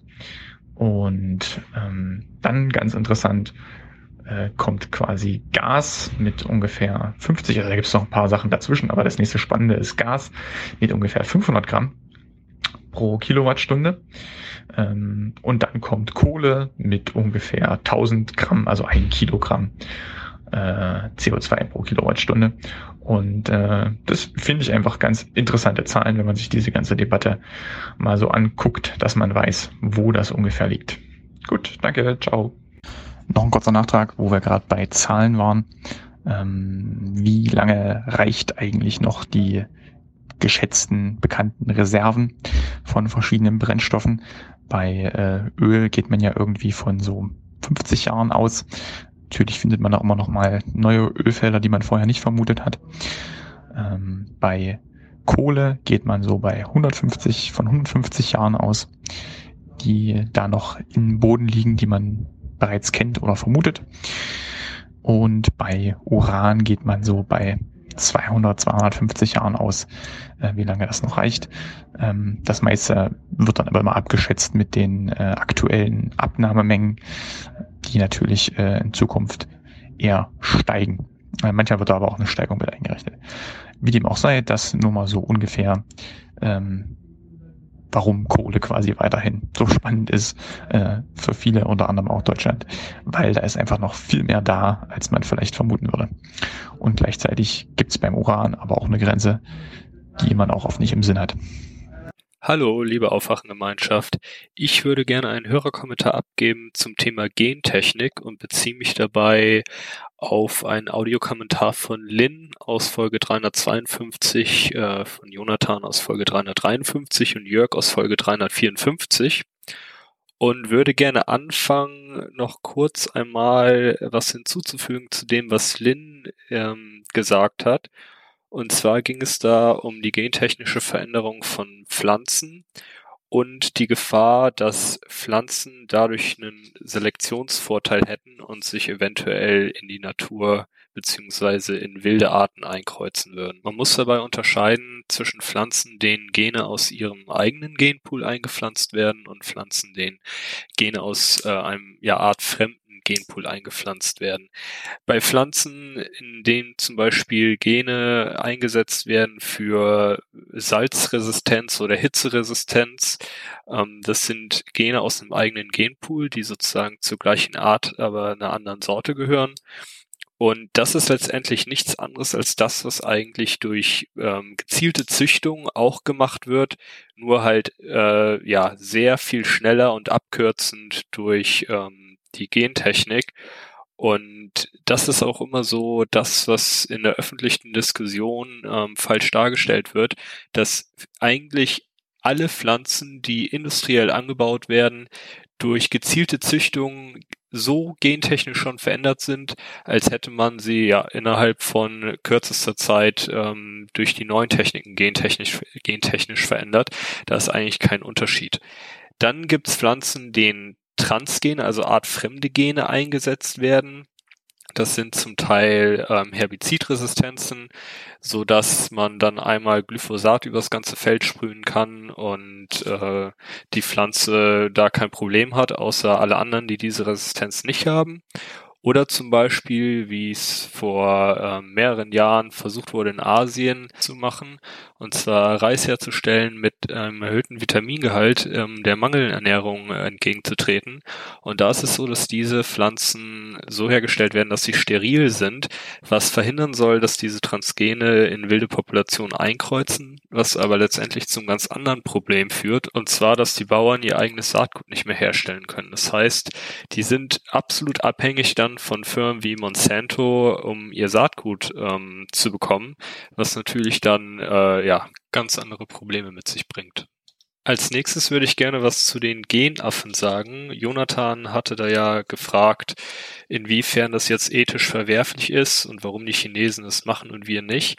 Also es ist nicht so, dass wir es nicht machen. Ich habe zum Beispiel in meiner Masterarbeit äh, Schweine geklont. Wir haben Schweinezellen genetisch verändert, äh, den Zellkern entnommen, in eine Eizelle äh, von einem Spenderschwein gepflanzt und das sozusagen in eine Leihmutter gepflanzt und letztendlich kommt da dann auch ein geklontes Schwein heraus mit den entsprechend veränderten Genen. Die ethische Frage bezieht sich hier nicht unbedingt auf die Methodik, sondern eher auf die Art.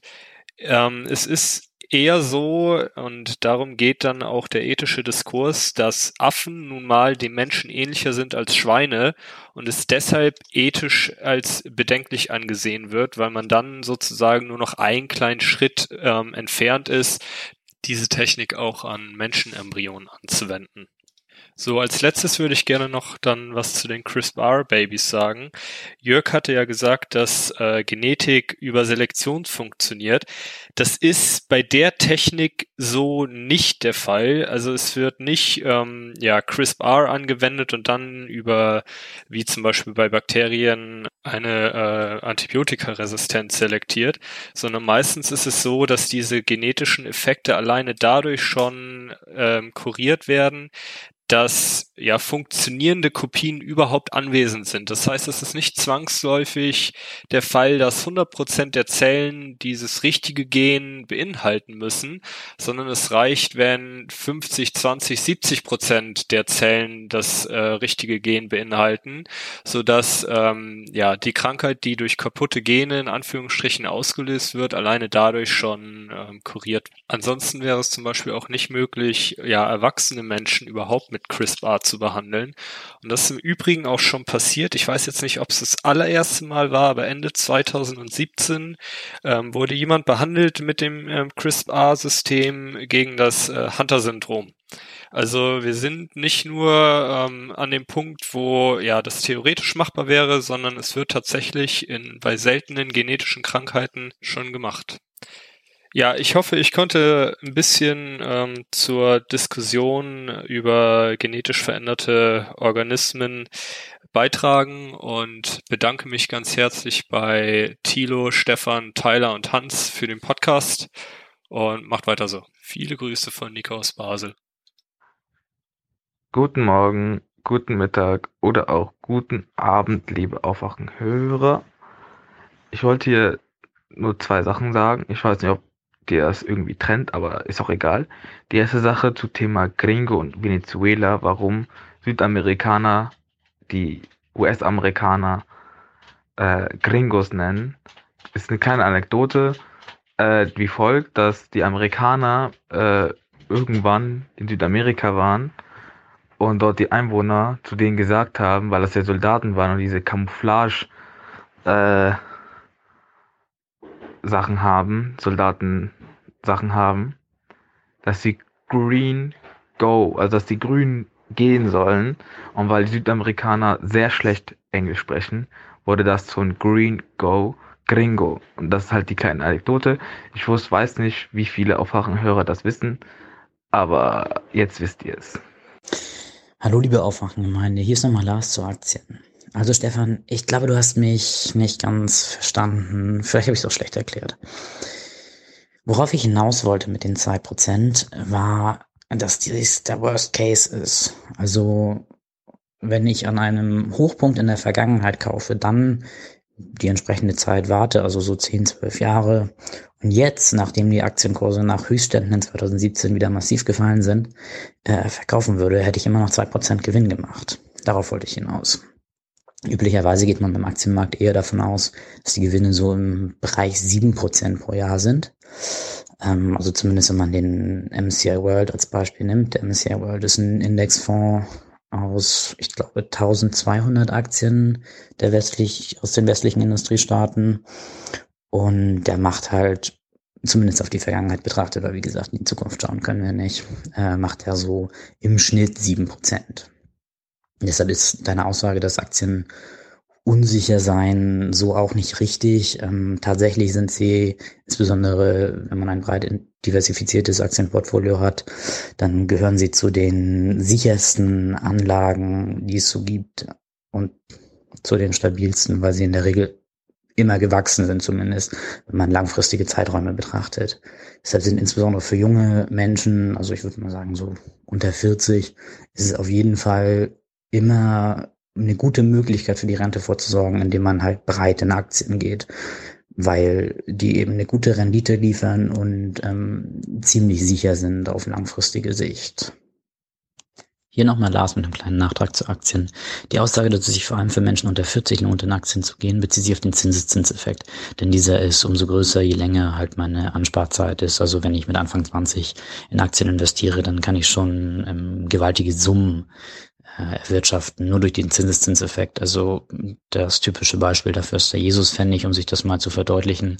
Könnt ihr mal googeln, was dieser Zinseszinseffekt so für Auswirkungen hat.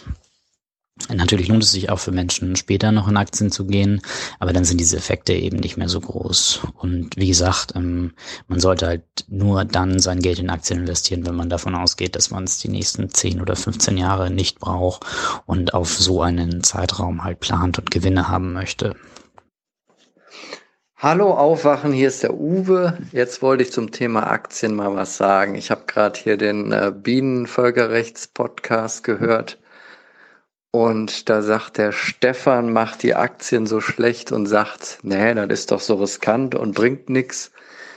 Ähm, Stefan, du meintest, ähm, in zehn Jahren hätte man nur zwei Prozent pro Jahr ähm, Rendite erwirtschaftet. Das stimmt nicht. Ich habe es mal nachgerechnet, genau von Februar bis Februar hätte man im DAX ungefähr zehn Prozent pro Jahr Rendite gemacht in den letzten zehn Jahren. Das liegt natürlich auch daran, dass da gerade die Krise war, dass da die Kurse unten waren. Vor 20 Jahren war die Internetblase, wenn man da investiert hatte, hätte, 1999, dann wäre man ähm, etwas niedriger gewesen, bei 6, nee, bei 4 Prozent pro Jahr, aber immerhin. Also selbst bei so einer schlechten Konstellation hätte man immer noch Rendite gemacht. Selbst wenn jetzt ab heute der DAX nochmal um 50 Prozent nach unten rauscht, dann hätte man immer noch 0,3 Prozent plus, also man wäre nicht im Minus. Also es ist ganz schwer, über lange Zeit ins Minus zu kommen am Aktienmarkt. Und ähm, ja, das stimmt einfach so nicht, wie du das gesagt hast. Ähm, noch dazu äh, sollte man nicht unbedingt nur in sein eigenes Land, in den DAX mit 30 Werten investieren. Besser ist es, äh, viel mehr zu diversifizieren, zum Beispiel mit dem MSCI World dann hast du die ganze Welt, schwerpunktmäßig natürlich USA, weil da die besten Unternehmen sind. Ähm, und da hättest du zum Beispiel in fünf Jahren 11 Prozent pro Jahr, in zehn Jahren sogar 12 Prozent pro Jahr gemacht.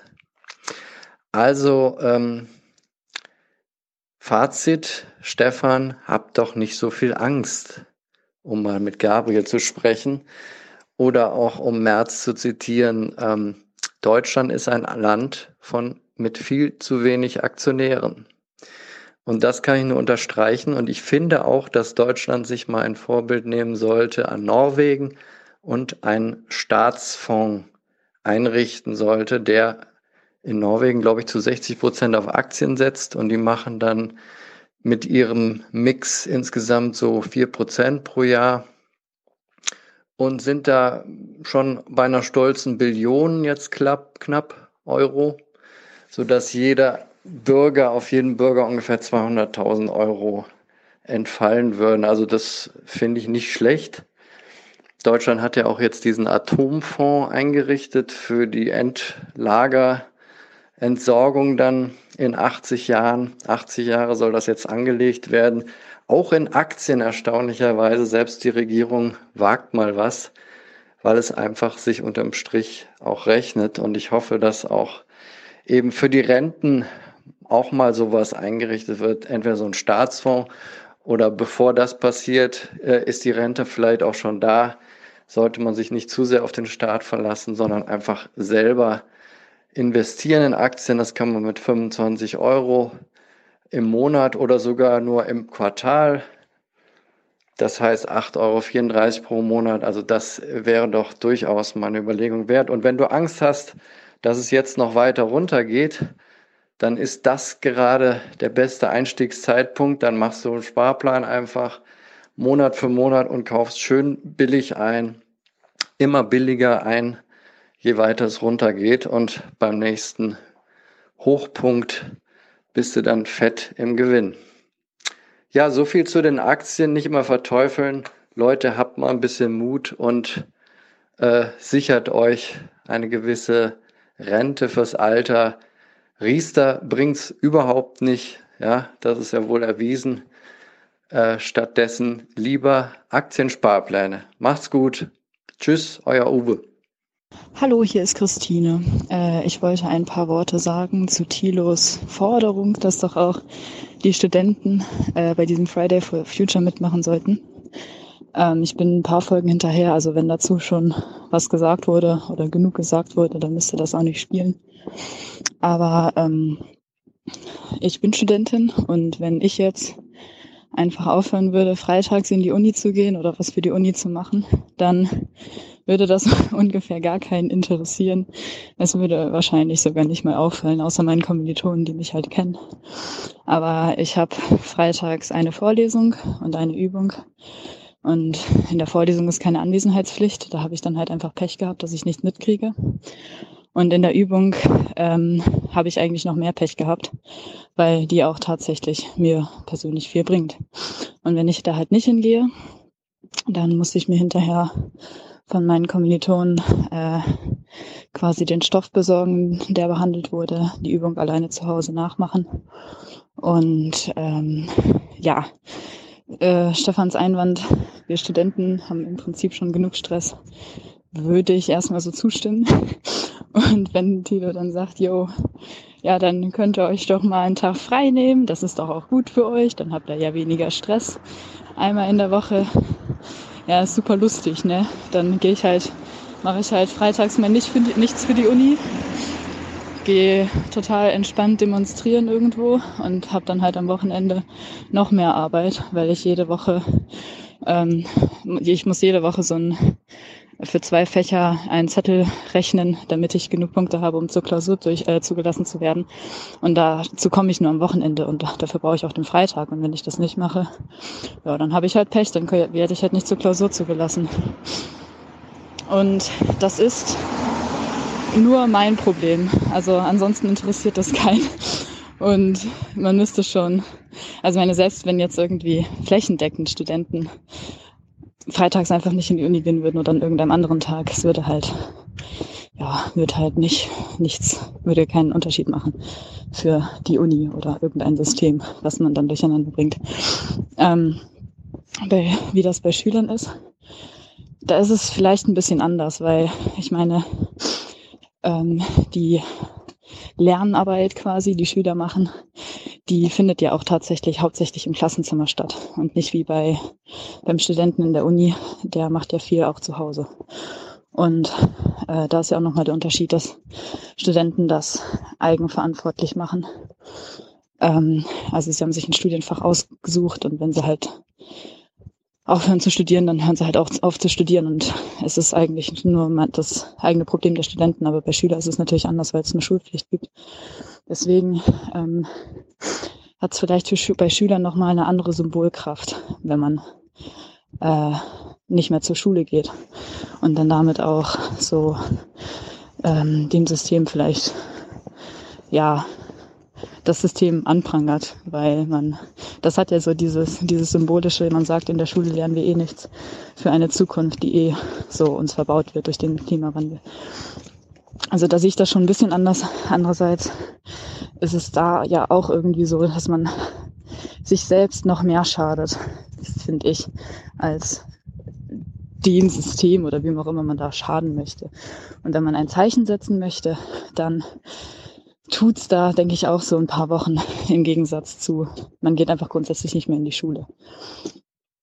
Ja. Hallo, hallo, liebe Aufwachengemeinde, lieber Stefan, lieber Thilo, lieber schon, lieber Tyler, hier ist Marek. Und ich wollte mal über Friday for Future reden und über Schulpflicht ähm, und meine Schülersicht auf die Dinge. Ich bin auf jeden Fall dafür, dass man, äh, wenn man möchte, zu Friday for Future geht, bin aber natürlich nicht dafür, dass man schwänzt, sondern dass man sich beurlauben lässt. Äh, Thomas meinte, ich habe ihn auf Twitter geschrieben, ähm, dass es nicht zugelassen wird, weil Druck gemacht wird seitens der Eltern, Ministerium und so weiter. Ähm, ich denke, wenn man das gut begründet, also, also meine Begründung wäre, beurlaubt wird man, wenn zwingende Gründe vorhanden sind, äh, zum Beispiel für kirchliche Veranstaltungen oder Sportveranstaltungen und wenn ich dann zum Lehrer gehe und sage, hallo, ich will mich gerne beurlauben lassen und zwar würde ich gerne so Friday for Future. Ähm, Im Schulgesetz steht, sie wollen mir demokratische Werte vermitteln. Demokratische Werte, was ist das? Das Grundgesetz vielleicht?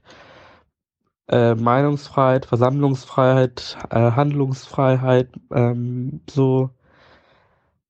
Ähm, und zwingende Gründe müssen vorhanden sein. Ich denke, das Klima ist, zwingende, ist ein zwingender Grund. Und äh, ja, ich denke, dass rein von der Logik her, rein von den Argumenten her durchgehen müsste. Thomas meinte äh, es wird nicht durchkommen wegen dem Druck. Könnte ich, kann ich nachvollziehen, ich stecke ja nicht drin. Ich bin ja wie gesagt nur ein Schüler. Ähm, und das mit den Entschuldigungen habe ich in meiner Schule irgendwie ein bisschen anders. Äh, ich kann auf der Entschuldigungskarte draufschreiben, was ich möchte.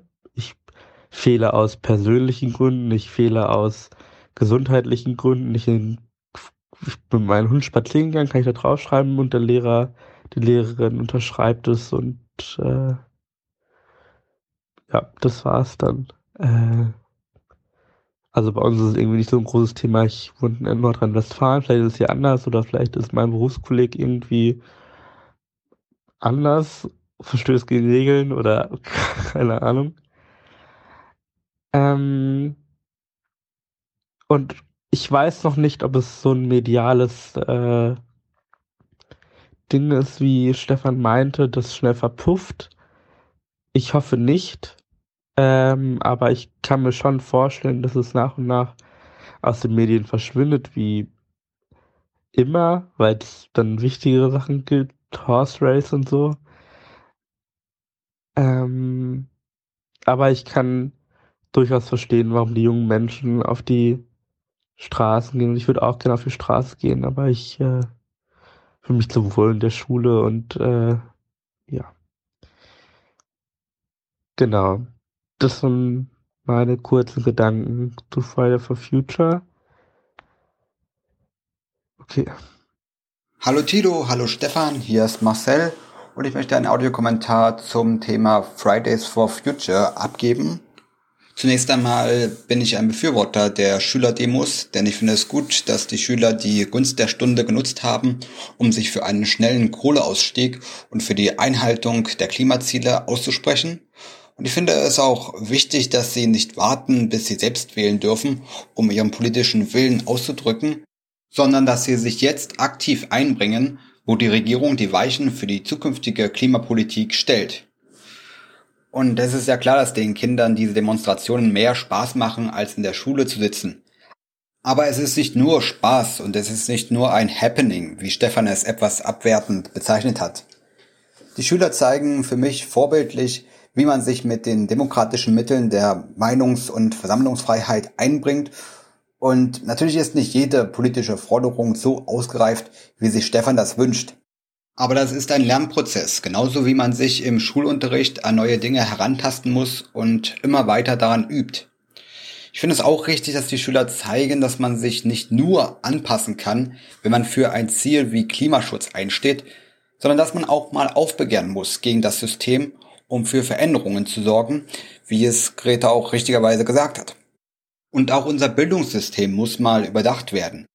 Denn es ist derzeit eher darauf ausgerichtet, den Schülern beizubringen, wie sie regelmäßige Leistungsnachweise bestehen können, anstatt ihnen wirklich wichtige Dinge für späteres Leben und ihren Alltag mit auf den Weg zu geben.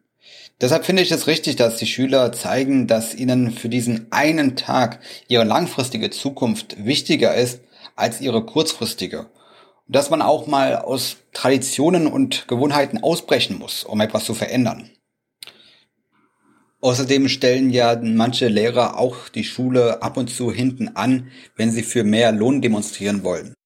Also ich hoffe sehr, dass die Fridays for Future fortgesetzt werden und äh, dass dazu beigetragen wird, dass ähm, hier eine klimafreundliche Politik in diesem Land gestaltet wird. Und das kann man nicht nur in Wahlen beeinflussen. Also bleibt munter. Ciao. Hallo, Aufwachen. Ich habe einen äh, Beitrag zu Greta und dem Freitagsstreik äh, mit den Schülern, wo ja diese heftige und doch auch äh, spannende Diskussion zwischen äh, besonders Thilo und Stefan entbrannt ist. Und da bin ich ganz klar auf Thilos Seite äh, Finde auch schön, dass er mich da nicht enttäuscht, äh, weil man ihn genauso einschätzen würde. Ähm, Stefans Argumentation finde ich aber nur äh, nicht nachvollziehbar ähm, und äh, teilweise auch ja lückenhaft. Äh, er sagt am Anfang schon, ja, den Lehrern ist es ja egal. Den Eltern ist es aber nicht egal. Also so von wegen die armen Eltern. Okay, äh, kann ich nachvollziehen, dass man als Eltern das nicht so geil findet. Jetzt muss man aber sagen, aus einer, aus einer politischen Sicht ist es deswegen weniger wirksam. Genau ist es eben nicht, weil wer darum geht es doch. Wir wollen keinen Eindruck auf die Kinder machen. Äh, wir wollen Eindruck auf die Eltern machen, weil die Eltern sind die, die die Welt regieren. Die Eltern im Sinne von die Erwachsenen sind die, die die Entscheidungen treffen bzw. nicht treffen im Sinne des Klimaschutzes. Es wäre also gut, wenn es Druck auf die Eltern ausüben würde, einen Eindruck auf die Eltern machen würde, die dann wiederum sich irgendwann nicht anders helfen können, als einen Eindruck auf ihre Politiker zu machen, die dann wiederum irgendwann nicht anders sich helfen können, als einen Eindruck auf die Wirtschaft zu machen. Das ist die Theorie. Ähm, dann sagt er, ja, aber es gibt doch die Schulpflicht. Ja, was ist denn die Schulpflicht bitte für ein Argument? Es handelt sich um einen Streik. Ja, und es mag sein, dass es kein Streikrecht äh, für Schüler während der Unterrichtszeit gibt, aber beim Streiken oder bei dem bei dem Demonstrieren geht es doch darum, gegen Konventionen zu gehen. Es geht darum, Regeln zu brechen und es geht um Aufmerksamkeit und die erhält man nicht, wenn man ähm, wenn man so am besten so macht, dass es keinen stört. Wenn die Piloten streiken und an Tagen streiken, wo eh kein Flugzeug fliegt, ja, äh, dann können sie lange streiken. So. Es geht darum, ein Nein zum Weiter so zu signalisieren und dazu ist es genau ein, ein wunderbares Werkzeug. Dann sagt Stefan, wenn Thilo Kinder hätte, dann würde das ganz anders sehen. Da mag er vielleicht recht haben, aber es geht an der Argumentation komplett vorbei. Denn Stefan spricht dabei einen Punkt an, ohne ihn zu verstehen. Das ist ja genau der Grund, warum nicht die Eltern vor der Schule stehen und demonstrieren für Klimawandel, sondern die Kinder weil die Kinder einen ganz anderen Blick auf die Welt haben, noch bevor sie dann in dieses Gesellschaftskorsett gezwungen werden. Die Kinder, ähm, wenn du erst erwachsen bist, ja, dann ist dir die Sicherheit plötzlich ultra wichtig, obwohl, obwohl sie schon lange quasi, obwohl du so sicher bist wie irgendwie noch nie. Und die Wirtschaft ist dir so wichtig, weil dein Arbeitsplatz ist dir ja so wichtig. Und das kann man ja eh manchmal auch nachvollziehen, besonders wenn man erwachsen ist und äh, ja in der Welt angekommen ist, sage ich mal so. Aber hier brauchen wir eine andere Perspektive. Wir brauchen hier Kinder, weil sie nicht dran denken, äh, was äh, ach so Schlimmes passiert, wenn zum Beispiel Deutschland Deutschland einfach mal früher aus der Kohle aussteigt. Ja, weil ich bin dafür überzeugt, dass Deutschland davon nicht zugrunde geht. Und es gibt auch manche andere Erwachsene, die davon nicht, äh, die davon überzeugt sind, dass das so ist. Aber besonders die Kinder sind davon überzeugt, weil sie sich überhaupt keine Gedanken um die, um, um E.ON und RWE oder wie sie alle heißen machen. Das heißt, das ist genau das Denken, was wir brauchen. Wir brauchen rücksichtsloses Denken, rücksichtsloses Klimadenken. Und das kriegen wir nicht von Erwachsenen, die die ganze Zeit sich um Politik, Sicherheit und Wirtschaft äh, scheren. Ja, also äh, ja, wir wollen zwar Klimaschutz, aber wir wollen nicht, dass es gegen unsere Wirtschaft geht, ja? Wie dieser eine Typ da, dieser O-Ton, der sagt, ja, das verkraften wir doch nicht. Ja, ein Kind würde das nicht so sagen, weil es auch nicht stimmt. Ja, man sagt ja manchmal, äh, Kinder und Narren sprechen äh, die Weisheiten aus oder wie man diesen Spruch, ich weiß nicht genau, aber sinngemäß. Und die Eltern, ja, die Eltern, die dann sagen, ja, aber äh, wir können das ja nicht machen. Ich will, ja gern Klimaschutz, aber nicht, wenn es gegen die Bildung äh, unserer Kinder geht. Ich meine, im Grunde, es muss jeder selbst entscheiden. Ich will da kein Moralapostel sein oder äh, ich finde, dass man kann sich durchaus auch dagegen entscheiden und ich finde das okay. Aber ähm, ich meine, die Erwachsenenperspektive ist hier vollkommen falsch. Die Kinder äh, die Kinder wissen nicht, was sie sich antun. Ja, wenn sie da, ja, was tun sie sich denn an? Sie verpassen zwei Schulstunden oder, oder jede Woche eine, zwei, drei, je nachdem, wie viel sie demonstrieren. Vielleicht verpassen sie sogar einen Unterrichtstag. Ähm, vielleicht kassieren sie eine schlechte Note, aber man muss doch auch mal fragen, was tun sich die Kinder an, wenn sie nicht demonstrieren? Weil im schlimmsten Fall tun sie sich damit an, dass äh, unsere Klimapolitik so weitergeht wie bisher, wo, wo die alle Vorzeichen, äh, alle äh, Vorzeichen für stehen, und dann geht unser Planet einfach vor die Hunde, ja. Im Nachhinein ist man dann schlauer, Stefan. Aber wer fragt dann, ja, was, was habt ihr euch damit angetan, dass ihr freitags in Geschichtsunterricht gegangen seid? Das sagt dann keiner mehr. Und wenn wir das 1,5 Ziel erreichen wollen, was ihr ja auch gesagt habt im Podcast, wie schwierig das ist und dass es fast unmöglich scheint, ändert nichts an der Tatsache, dass wir so gut wie möglich äh, dann doch versuchen sollten, das Ziel zu erreichen. Selbst wenn wir dann vielleicht bei zwei oder bei 2,5 äh, äh, Grad landen, heißt das nicht, dass man es nicht versuchen sollte.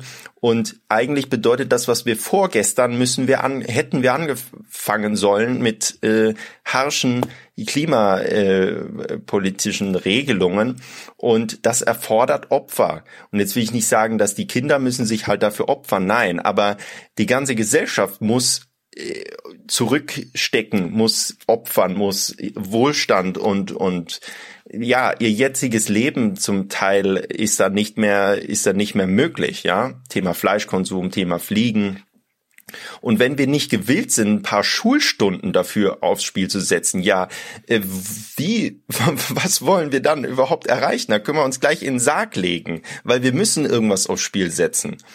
Und ja, im Grunde finde ich, äh, ohne Stefan zu nahe treten zu wollen, äh, teilweise dann diese Perspektive einfach äh, spießig, ja.